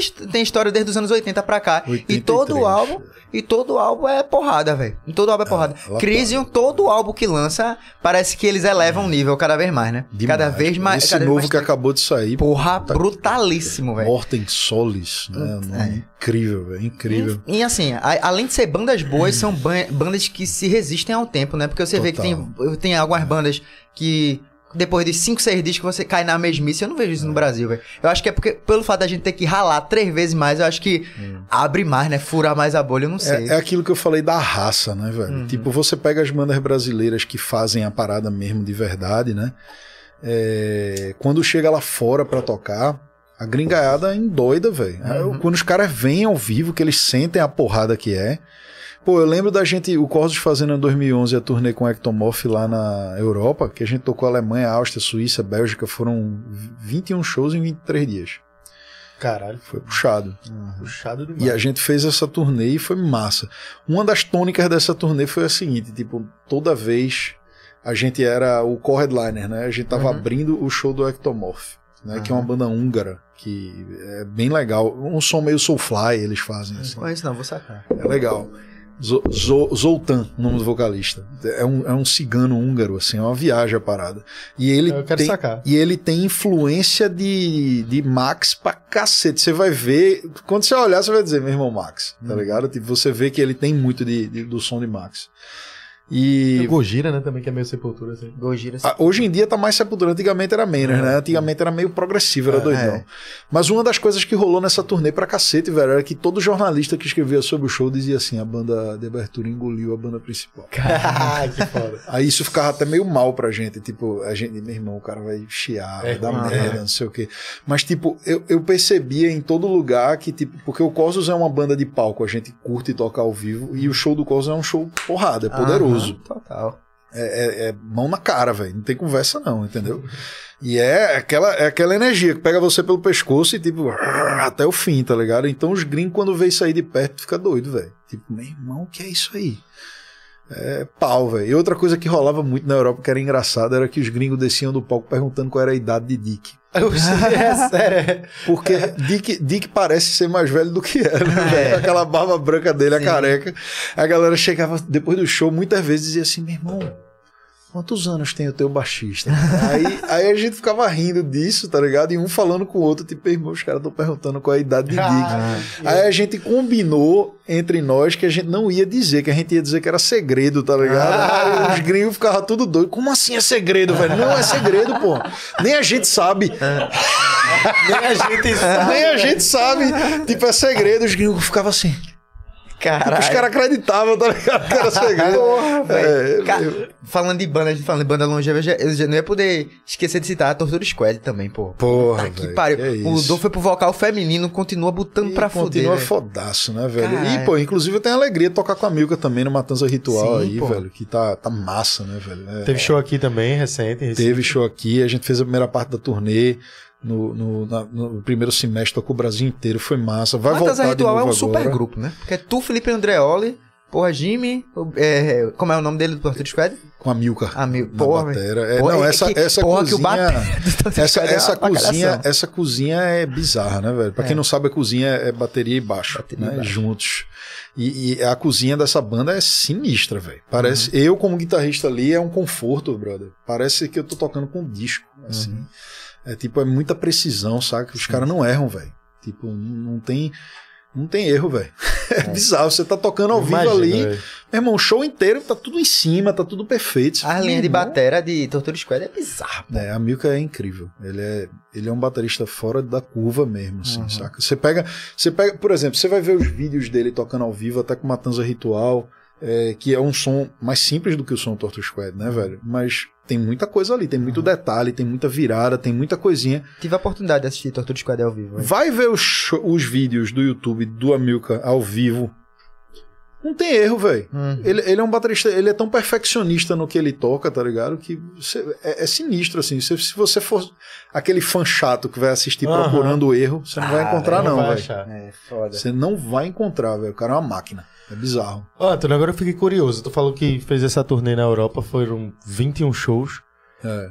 Tu era como? Tu rodou a estrada, ficava pra lá e pra cá? A gente como é vivia correria? no ônibus, né? Foi, um, um- foi uma turnê de, de tourbus, né? Uhum. Então a gente tava num ônibus com 16 camas, eram, era, era, Caraca, era tipo foda. é uns caixõezinhos dentro assim, tá ligado?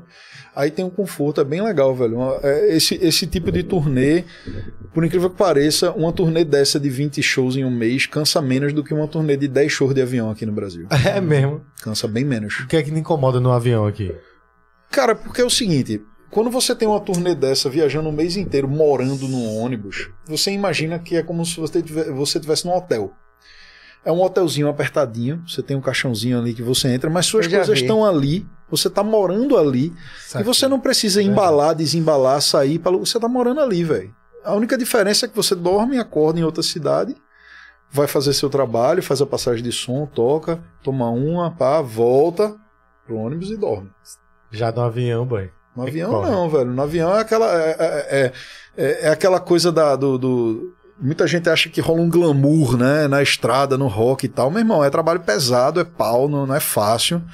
Tipo, não- a vida da estrada não é pra qualquer um, não, tá ligado? Tem muita gente que entra achando que vai ser de um jeito e depois que vê a real, pede O, pinico. o sonho do, do rockstar. Muita gente pede pinico, velho, porque é duro, não, não é fácil. E, e, tipo, é, é legal demais porque toda noite tem aquele momento que você sobe no palco e tudo faz sentido. Uhum, Claro. Tipo, você sobe ali, a coisa acontece, você faz, pô, é por isso que eu tô aqui, né? Você- Uhum. A ficha cai, né? Você relembra, tá ligado? Mas, tipo, Sou eu aqui agora contigo. velho. É. Por isso que eu tô aqui. Quando eu vejo tu falar, eu fico assim, cara. todo o processo do, do, do ao redor, velho, é trabalho. Né? Não tem moleza, tá ligado? Então, tipo, no Brasil, é, é, o que é que acontece? Na maioria das vezes, as- a boa parte das turnês são feitas de avião, né, velho? É. Então. Território muito pô, grande também. cê- pô, o Brasil é gigantesco, né, velho? E, e- e maior- e há muitas estradas que não são tão seguras pra você estar indo. Então, Total. Tipo, dá medo, bicho. de Você pegar, tipo, uma estrada de 800 quilômetros de van É doideira. Tipo, mil quilômetros de van, e aí você vai passar num trecho que pode ter um problema, pode ter um assalto, pode ter um negócio, pode... a estrada esburacada. Tem uma série de fatores Tem, aí que, bicho, é melhor ir de avião Aham. tá ligado? É melhor fazer a conta e ir de avião. Então, é, quando você toma essa decisão, isso envolve o quê? Isso envolve você chegar numa cidade, passar o som, fazer o show, sair do show de duas, três horas da manhã, ir pro hotel, tomar um banho, seis da manhã já tem outro voo, você já tá numa. Caralho, você, tipo, dorme uma hora e meia, dorme duas horas, e aí seis da manhã você já tem um voo, todo mundo já tá lá, tudo certo, não pode falhar, tem que ser tudo organizadinho, porque tem um cronograma a ser seguido, né, velho? Então todo mundo tem que estar ali, ó.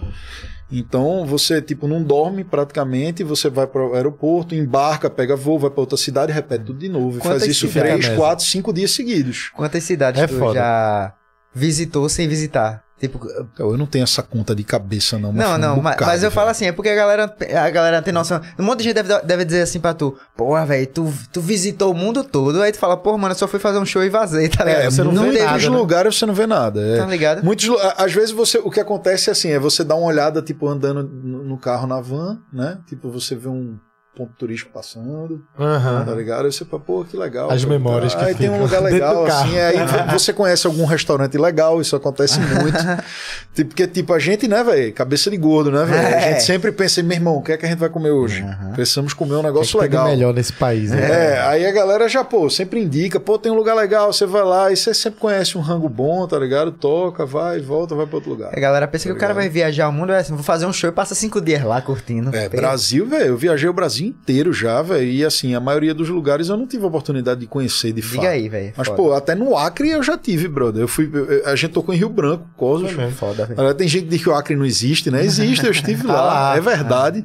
Inclusive, lugar incrível, bastante quente, bastante úmido também. A gente tocou lá num festival em 2009, ou foi 2010, Foi massa? no dia 25 de dezembro, chamado Feliz Metal.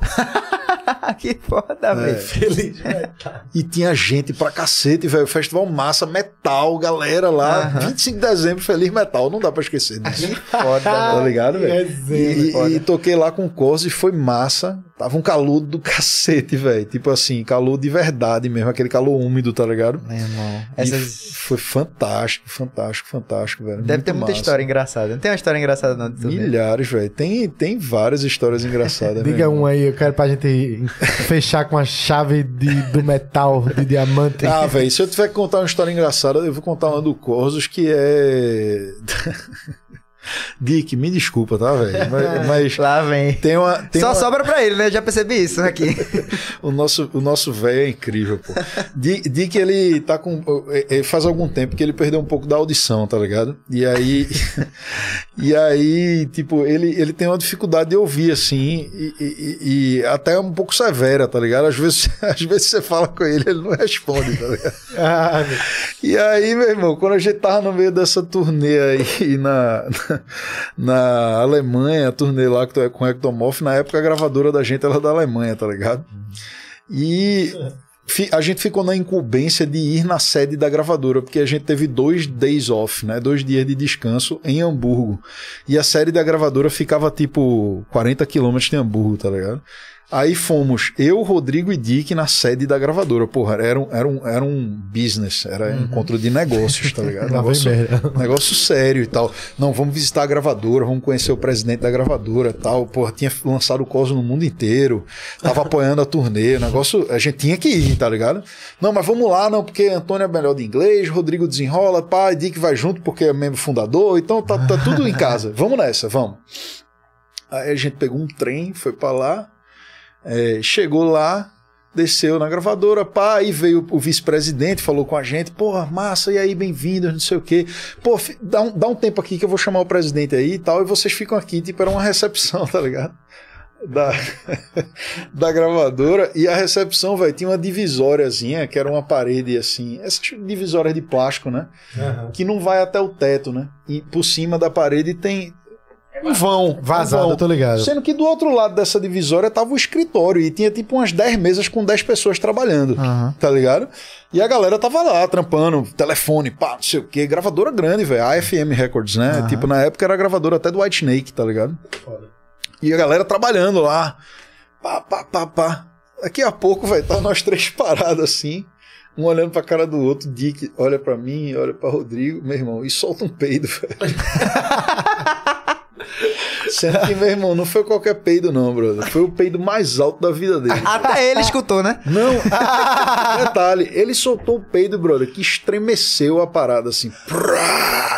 E aí eu e o Rodrigo, a gente olhou pra ele assim, tipo, meu irmão, Isso foi um peido, o que foi isso, velho? Ele, hã? Ah, ele escutou. Ele não escutou nem a gente, nem o peido. Então, tipo, na cabeça dele foi silencioso. Mas o pessoal da outra Mas, Meu sala. amigo, ouviram até na rua, brother. Não tem noção do volume da parada, não. Foi sinistro. E isso, eu e o Rodrigo, a gente foi uma crise de riso, né, meu irmão? Eu chorava de rir, meu irmão. Eu, eu me acabando de rir assim. E Rodrigo, meu irmão, o que foi isso? Puta que pariu. E a gente passando mal de rir. E eu dizendo, meu irmão, para, porra, para de rir. Porque o cara vai vir aí. Eu disse, meu irmão, agora é tarde. Todo mundo ouviu. E a galera não escutou, teve reação. Não, teve um ou outro rindo. A gente ouviu um- um- uns risos assim do outro lado da parada, tá ligado? Mas ficou aí a história do peido do velho. Marcou, o cara deixou um peido lá na Marcou, brother, e foi um peido fantástico, meu irmão. Realmente, olha, Foi um peido fantástico. esse peido aí ficou na história do metal mundial, velho. De verdade. Eu tenho certeza que os gringos até hoje contam isso aí, brother. Com Porque certeza. deve, porra, imagina, tu tá lá no- no- na gravadora trabalhando, velho. Fazendo ligação, resolvendo problema. Chega o artista e solta o peido do cara. E não irmão, escuta. Você vai contar pros seus amigos isso aí, né? Meu irmão, chegaram os brasileiros lá, a galera peidou, velho. Foi logo o brasileiro, né? Peidou na minha cara lá, né, velho? Entendeu? Então, pô, muito boa essa história. Ai, que história boa do caralho, É, isso aí. E muitas outras, né, brother? Tipo, já rolou da gente abandonar a gente no meio da, da estrada, é, porque o cara atrasou. Tipo, o Pompeu tinha um negócio de atrasar às vezes, velho. Pompeu, Pompeu era meio atrasildo, né? Como a gente dizia. E, e aí teve uma vez, bicho, que a gente tava atrasado pra ir pro aeroporto, meu irmão. Hora de ir para o aeroporto, hora de ir para o aeroporto, hora de ir para o aeroporto, nada de Pompeu, todo mundo na van esperando e nada de Pompeu. Meu irmão, cadê Pompeu? Liga, ele não atende. Aí chegou uma hora que a gente se arretou e disse: meu irmão, vamos embora. Deixa ele. A gente foi embora, velho. Aí ele. Quando ele desceu, não tinha ninguém mais lá. Eu disse, meu irmão, cadê os caras, velho? Ele disse, meu irmão, se ele ligar, não atenda. é, a galera de puta, tá ligado? Tipo, meu irmão, ora, porra, vai ficar fazendo a gente esperar aqui. Aí ele te- pegou um táxi, foi, ele se ligou, né? Pegou o táxi, foi pro aeroporto, chegou lá, tipo, como se nada tivesse acontecido, tá ligado? É, é, pô, era foda, pô. tem, tem a, a última história, então, só mais uma. É, é- Conte, pode contar. Eu, eu quero ouvir, eu quero nessa, ouvir. nessa turnê da, da Europa, a mesma turnê na Europa, o primeiro dia da turnê, quase que, que não tem turnê, velho. Porra, por quê? Porque a gente chegou, velho, lá e a gente tinha um dia em Hamburgo antes de embarcar no nosso tour bus, né, e tal. E a gente pegou ali no bairro de São Paulo, que é o bairro da Luz Vermelha lá de, de Hamburgo, tá ligado? A gente pegou um hostel lá, Aham.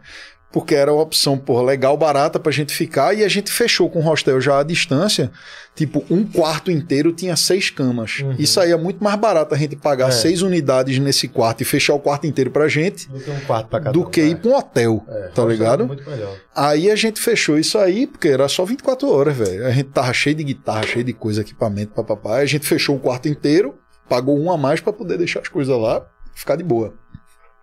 Aí primeira noite em Hamburgo, turnê na Europa, aquela parada, né? Todo mundo feliz. Aí Pompeu, não, pô, vamos tomar uma, vamos tomar uma, não sei o quê. Eu digo, vamos, vamos tomar uma. Agora, meu irmão, de leve, pô. Pra gente não, não fazer merda, né, velho? Amanhã, 9 horas da manhã, a gente tá, tá no, no, no ônibus, né, velho? Ele, não, pô, beleza. E eu, e eu todo, eu sou super ligado em horário, eu sou pontual, eu sou o cara da, da noia nessas coisas, né? Aí a gente saiu pra tomar uma, foi, tomou, bebeu, andou, conheceu umas paradas, andou e foi o lugar do caralho, aquela animação. Aí daqui a pouco, quando deu 3 horas da manhã, eu olhei pra Pompeu e digo, meu irmão, vamos nessa. Ele, não, não, não, eu vou não. Eu digo, meu irmão, vamos nessa. Três horas da manhã, não, minto. Isso era tipo um e meia. Eu já tava tipo, vamos nessa. Ele, não, não, deixa quieto. Eu digo, Pompeu, velho, vamos nessa, velho. A gente tá na calçada do hotel, pô, vamos embora e tal. Ele, não, deixa comigo. Eu sei o que eu tô fazendo. Eu falei, meu irmão, você vai mesmo ficar? Ele disse, vou. Eu digo, meu irmão, eu não sou babá de velho, não, pô, eu vou nessa.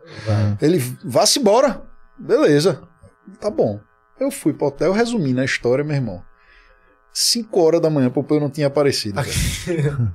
Todo mundo doido, velho. A gente, tipo, a gente foi ligar pra polícia, velho, pra saber se ele tinha sido achado. Caralho. Porque faltava 3, 4 horas pra gente ter que estar na porra do, do, do, do ônibus, né, velho? Aham. Daqui a pouco chega ele, o dia amanhecendo já, meu irmão.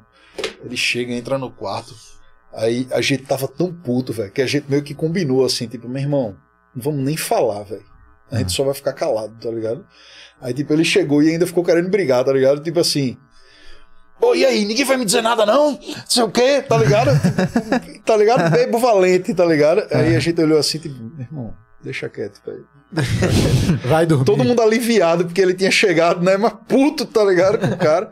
E, tipo, velho, final, felizmente ele chegou e a turnê aconteceu, né? Mas, tipo, a gente, a gente ligou até pra polícia, pô, achando que o Caralho. desaparecido. É. Desaparecido. Mano, Primeiro Pompeu. dia da turnê. Eu queria tomar uma com ele, né? Pra ser muito limpeza. né? É, até a gente cinco da boa manhã, isso. Todo mundo ali é gente fina demais, pô. No, no- o Corsos é só, só brodagem e tal, só alegria e muitas foda. histórias e muita, muita coisa boa na estrada, sempre rola. Antônio, a gente tá chegando aqui no final do programa. Eu tenho que fazer um quadro com você ainda. Quanto tempo a gente teve aí de papo, Carlinho? Foram 3 horas e 10 minutos. Três só horas isso? e dez, velho. Aí, tá vendo? É papo, vamos, é papo aqui Nem pra gente. senti. Tem só as perguntinhas aqui do Superchat, tem tipo umas três. Vai separando que eu Pronto. vou fazer o quadro aqui. Vai. Vê, esse quadro é o seguinte, você já deve ter visto, a gente fez com o Daniel, que é aumenta ou abaixa o volume. Eu trouxe uns discos meus, é disco mesmo.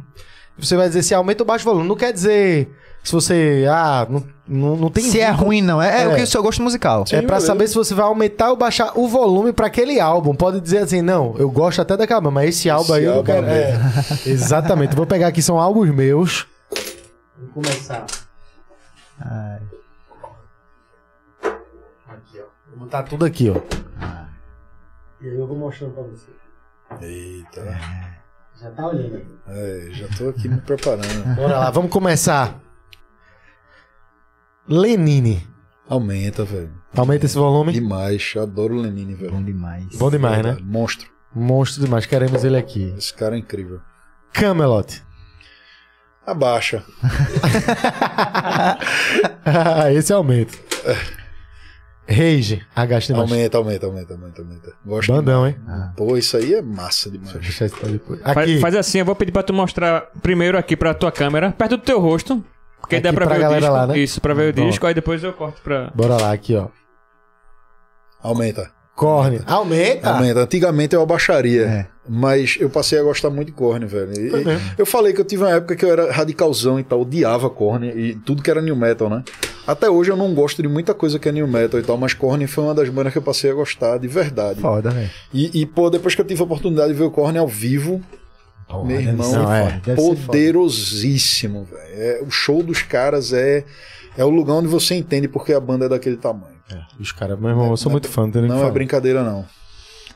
Slipknot. Aumenta, aumenta, pô. E é- esse é o primeiro álbum, nem Corey é. Com certeza. Não é Corey Taylor, não. É o anterior, né? É o, o cara. Esse, esse aí nem, nem chegou a vender, né, oficialmente. Não, esse álbum não. Esse aí tem poucas cópias. É, Esse é lá do C. É, esse aqui é, pô. Esse é- eu confesso que não conheço esse disco aí, tá? Mas É tipo, eu gosto da banda.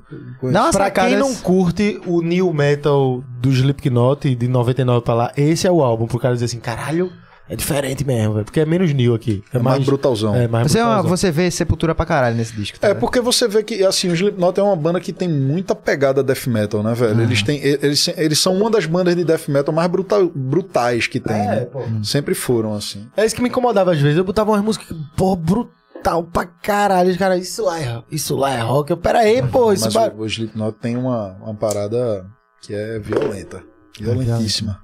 Bora lá. Soulfly. Aumenta, velho, com certeza. Aumenta pra caralho. Muito, muito bom, né, velho? Esse Tipo, primeirão, né? É, o meu preferido, velho. Esse Soulfly. disco é histórico, né? Histórico e, demais. E, e- Ah. apesar de eu não gostar de tudo que o Soulfly fez, é, eu gosto muito da banda e, e principalmente dos últimos trabalhos, velho. Tipo, Os mais brutais, né, os, os discos mais recentes do Soulfly são trecheira maravilhosa, assim. Ele, é, Max tá nessa vibe, né? Tanto o Soulfly quanto, quanto Cavaleira é só... pô, É, os caras tão meio volta ao old school, assim. É. né? E eu tô achando lindo. Quanto mais, melhor. Chico Sainz Nação Zumbi. Aumenta, aumenta. Grande disco. Grande Esse disco disco histórico. Muito foda. Muito foda mesmo. Holy Saga. Eita, baixa. Melosão. Pô, isso aqui. Não faz minha cabeça, não. Isso aqui, velho. Eu juro a Deus, isso eu escutei naquela época mesmo, que eu, eu- começando no metal. Isso aqui eu escutava. Eu acho que esse é um dos discos que eu mais escutei na minha vida, umas 300 vezes aqui. Eu lembro que quase que eu fui abrir um show deles aqui no Docas. Foi, teve faz um show muito daqui, tempo foi. atrás. Mas o que eu fui não abriu de última hora. Foi uma treta do caralho. mas enfim.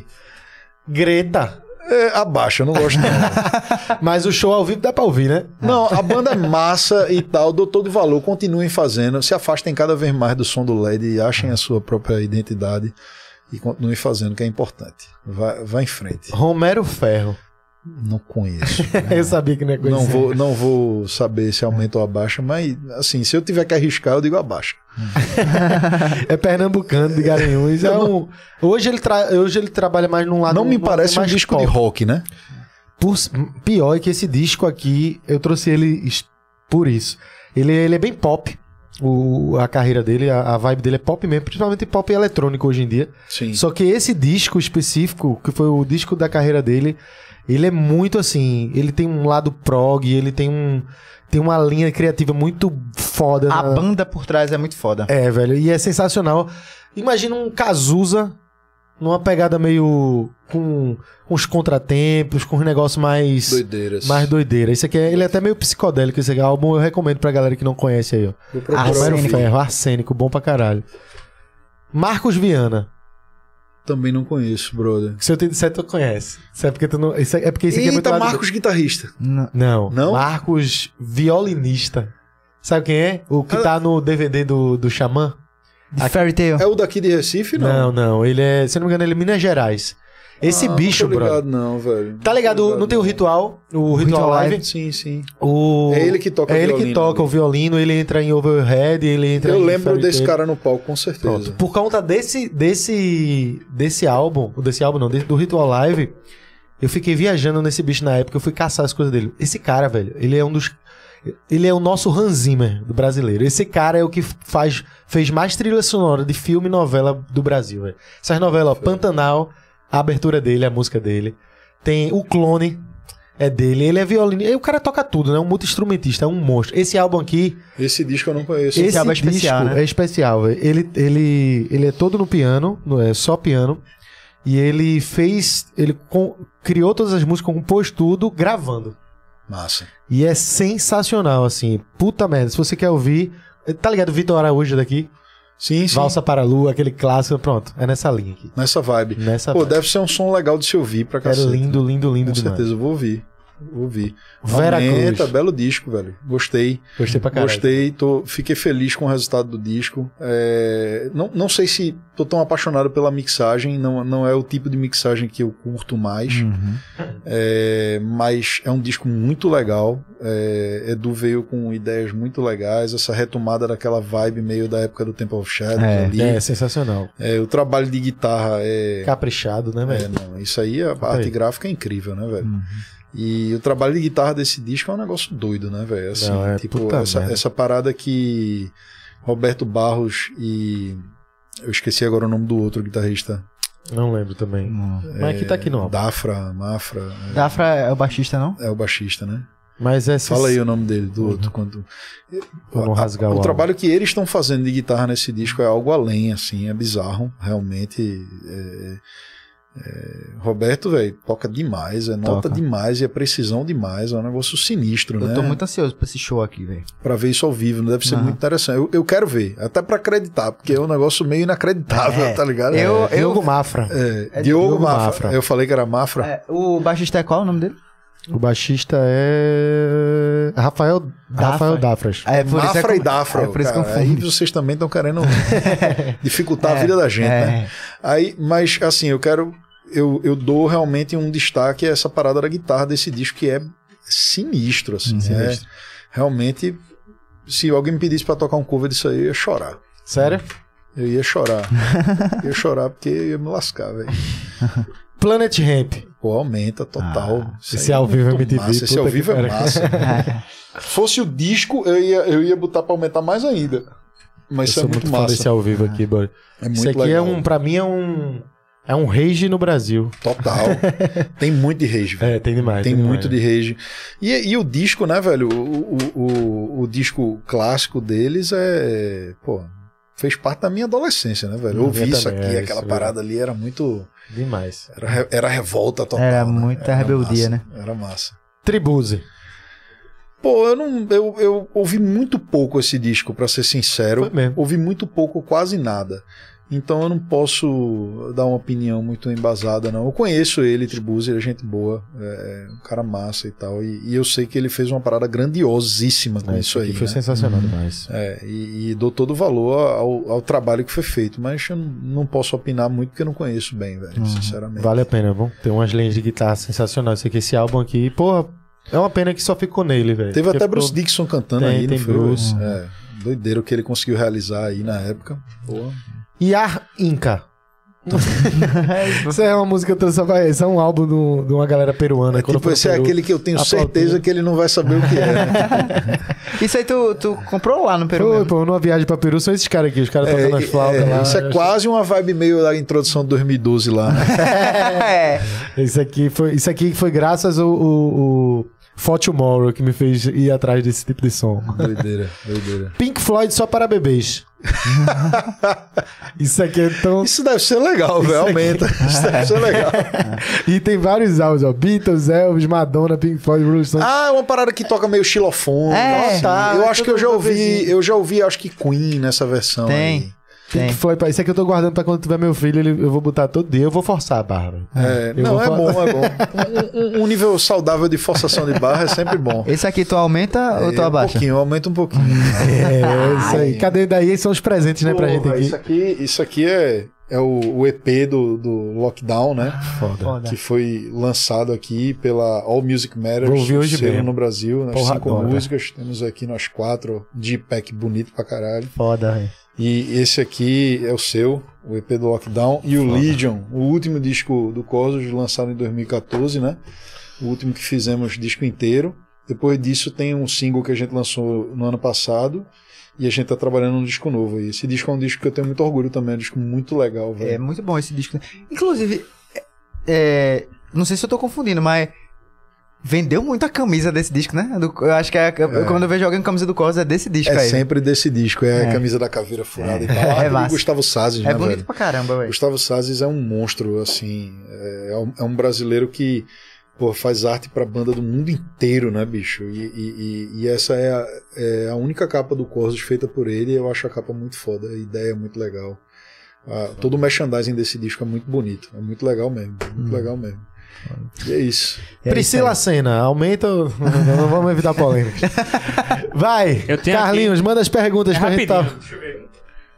Porra, Peraí, valeu mesmo, viu, velho? Que é isso, velho. Eu que agradeço. Vai pra minha coleção. É, aqui. Felipe Rosendo mandou aqui. Eita, Não sei se tu conhece. Conheço. Tem Galera, deve ter uma galera conhecida aqui. conheço sim, senhor. Estudou É, alô, comigo. galera ordinária. é, pergunta ao mestre Antônio quantos cachorros quentes ele comeu em uma só tarde em Rufino, na frente do Santa Maria. Foi bem específico. Eu falei, estudou comigo, tá vendo? É, quem estudou comigo sabe que eu comi alguns. Algumas dúzias. Ele- Meu irmão, mandou- sabe, sabe o que é engraçado, velho? Nessa época aí eu não era gordo, não. Eu, eu era atleta. Tipo, eu treinava. Eu Então, ele ia nadava. falar aqui, a outra pergunta dele, que é justamente isso. É, pergunte Antônio, fase de ouro dele como grande nada, na- nadador. Eita, Né? Pra quem não natação, sabe, é, esse cara por pouco não virou nadador profissional. É É verdade, velho. Eu nadava muito, velho. Eu nadava 6 mil metros por dia, pô. Caralho. Eu, eu era da equipe do, do treinador Passarinho, né? E era a equipe do colégio. E, porra, nadava 4 horas por dia, velho. Eu tava o tempo todo dentro da piscina e tal. Eu cheguei a ter índice pro brasileiro, de 50 metros borboleta e tal. Eu nunca cheguei a competir no brasileiro, porque eu tinha medo de nadar borboleta é, é, em competição, que eu achava que ia infartar. tá porque, meu irmão, borboleta, velho, pra quem nada, tipo, é um nado que demanda um esforço físico bizarro, assim. Tipo, é o nado mais cansativo que tem. Ah, você, você fazer um tiro de, de 100 metros de borboleta, velho, é uma parada que você acaba com o coração batendo na- no coco, assim. Tu, tu, tu, você diz, meu irmão, vou morrer. Então eu sempre tinha. Eu era medroso com isso. Eu ficava assim, não, bicho. é, não vou ali, meu irmão, tu, é, tu tem um tempo bom. Mas aí chegou a guitarra e o rock and roll e lascaram com minha vida, né? E se tivesse um solo nadando, pô? É, só ia, ia destruir a guitarra. Ó, só mais um aqui que eu achei interessante aqui. é, ele ajudou lá no Superchat, mas teve uma que foi interessante aqui, que foi um, um canal chamado Matéria Prima. Ô, velho. Aí perguntou aqui é, como foi tocar com o Robertinho de Recife. Eita, Ah, Robertinho. que alegria. foda. Robertinho. Essa, essa é uma grande memória também, querido Robertinho, velho, que é um monstro da Monstro. guitarra brasileira, lenda viva e recifense, né, também. É, eu, eu tive a alegria de tocar com ele no Abril Pro Rock, quando ele, ele veio tocar com o Metal Mania aqui. Aham. Na época, quem tocava junto com ele era a minha amiga Isa Nilson, também guitarrista lá de São Paulo. E eles fizeram um show aí, ele me chamou pra tocar uma música junto com ele. Pra mim foi uma alegria enorme também. Outro ídolo que eu acabei conhecendo, virando Foda, né, amigo, velho? né? E, pô, o cara é lenda viva, não tem o que falar, né, velho? Uma alegria enorme. Giba, um abraço. O Giba do Matéria Prima é amigão aí também, queridaço também. Foda. E, pô, Robertinho, lenda, não tenho o que dizer. Aqui, é, é, a hora que ele quiser me chamar, eu vou reverenciando. É isso aí. Foda, foda. Eu tenho uma pergunta. O Recifense, ele tá ficando careca como um todo? Porque eu tô, indo na, tô na mesma linha. Parece que, nós, lá. parece que nós dois sim, né? Pelo... Rapaz, eu tenho só 22, mas as entradas aqui já tá chegando. Ah, nada tá de boa ainda. Mas, É, velho, a, a entrada dele era assim, que nem a minha. Aí depois Sabe o que ficou é assim. engraçado? Eu não tinha entrada, velho. Tipo, eu não tinha entrada e até hoje eu não tenho. Se eu deixar o cabelo crescer, né? tipo, aqui eu não tenho entrada. Meu problema sempre foi aqui. Na Ah, frente, né? Na, no, no meio mesmo, velho. E aí e o cabelo foi ficando ralo exatamente aqui. Foi começando a, a- a aparecer a telha, tá ligado? Aí o cara- Cada vez mais. E aí, bicho, toda vez que eu fazia um show, meu irmão. Fica molhado, suado. Eu mesmo, Não, e aí, meu irmão, chuva, você fudeu, suado, cabelo, é. você suado, com a luz do palco em cima, toda foto que saía era só telha, velho. caralho. Eu olhava e dizia, meu irmão, tá uma merda isso aqui, isso tá ficando cada vez pior. E aí eu, eu sabia que eu tava lá, eu sabia que eu tava lascado mesmo, que não tinha jeito, tá ligado? Eu, já, eu, eu até no médico fui, velho, pro cara olhar. Aí, é, aqui, é, um médico daqui que faz transplante de cabelo, né, velho? Eu, eu disse, meu irmão, e aí, será que eu faço essa parada? Aí eu conversei com ele, ele olhou, olhou, e ele foi muito honesto comigo. Ele disse assim: veja só, deixa eu lhe dizer um negócio, a sua calvície é a calvície genética mesmo, não tem conversa. Você vai ficar careca, tá? Tipo, é só uma questão de tempo. Eu falei, tá, obrigado. e aí? Aí ele falou, então, você pode até fazer um transplante, pegar de trás, botar pra frente, não sei o que, vai melhorar. Mas com o passar do O tempo, vai tempo, continuar caindo e vai continuar ralo. Aí eu digo, ah, então não faz essa merda não, velho. Aí ele, é, eu não faria mesmo não, se fosse você. Eu digo, pô, obrigado. Legal. Aí, eu- aí eu, meio que, eu, eu meio que botei isso já na minha cabeça. Ele disse assim, meu irmão, quer saber de uma coisa, velho? Se é pra ficar careca, vamos ficar careca mesmo, entendeu? Tipo, não vai ter Mas o metaleiro tem isso, né? Ou é 8 ou 80. Ou é, careca ou é cabeludo. cabeludo é careca do barbão. É. É, tá ligado? Eu gosto mais do estilão assim, carecão, velho. Pô, eu me dei Mete- bem com ele. Eu, fiquei- eu ti- eu ainda tive, eu ainda tive uma sorte, porque minha cabeça não é troncha, né, velho? Porque tem os caras que têm a cabeça meio troncha. A minha é. A minha Tá é. fudido, careca. Eu nunca tinha visto minha careca. Passei no Enem, fudeu. Tua cabeça é troncha. velho. pô. Pablo, Pablo, amigo da gente, ficava reiando, dizendo, porra, Rafa tem microcefalia.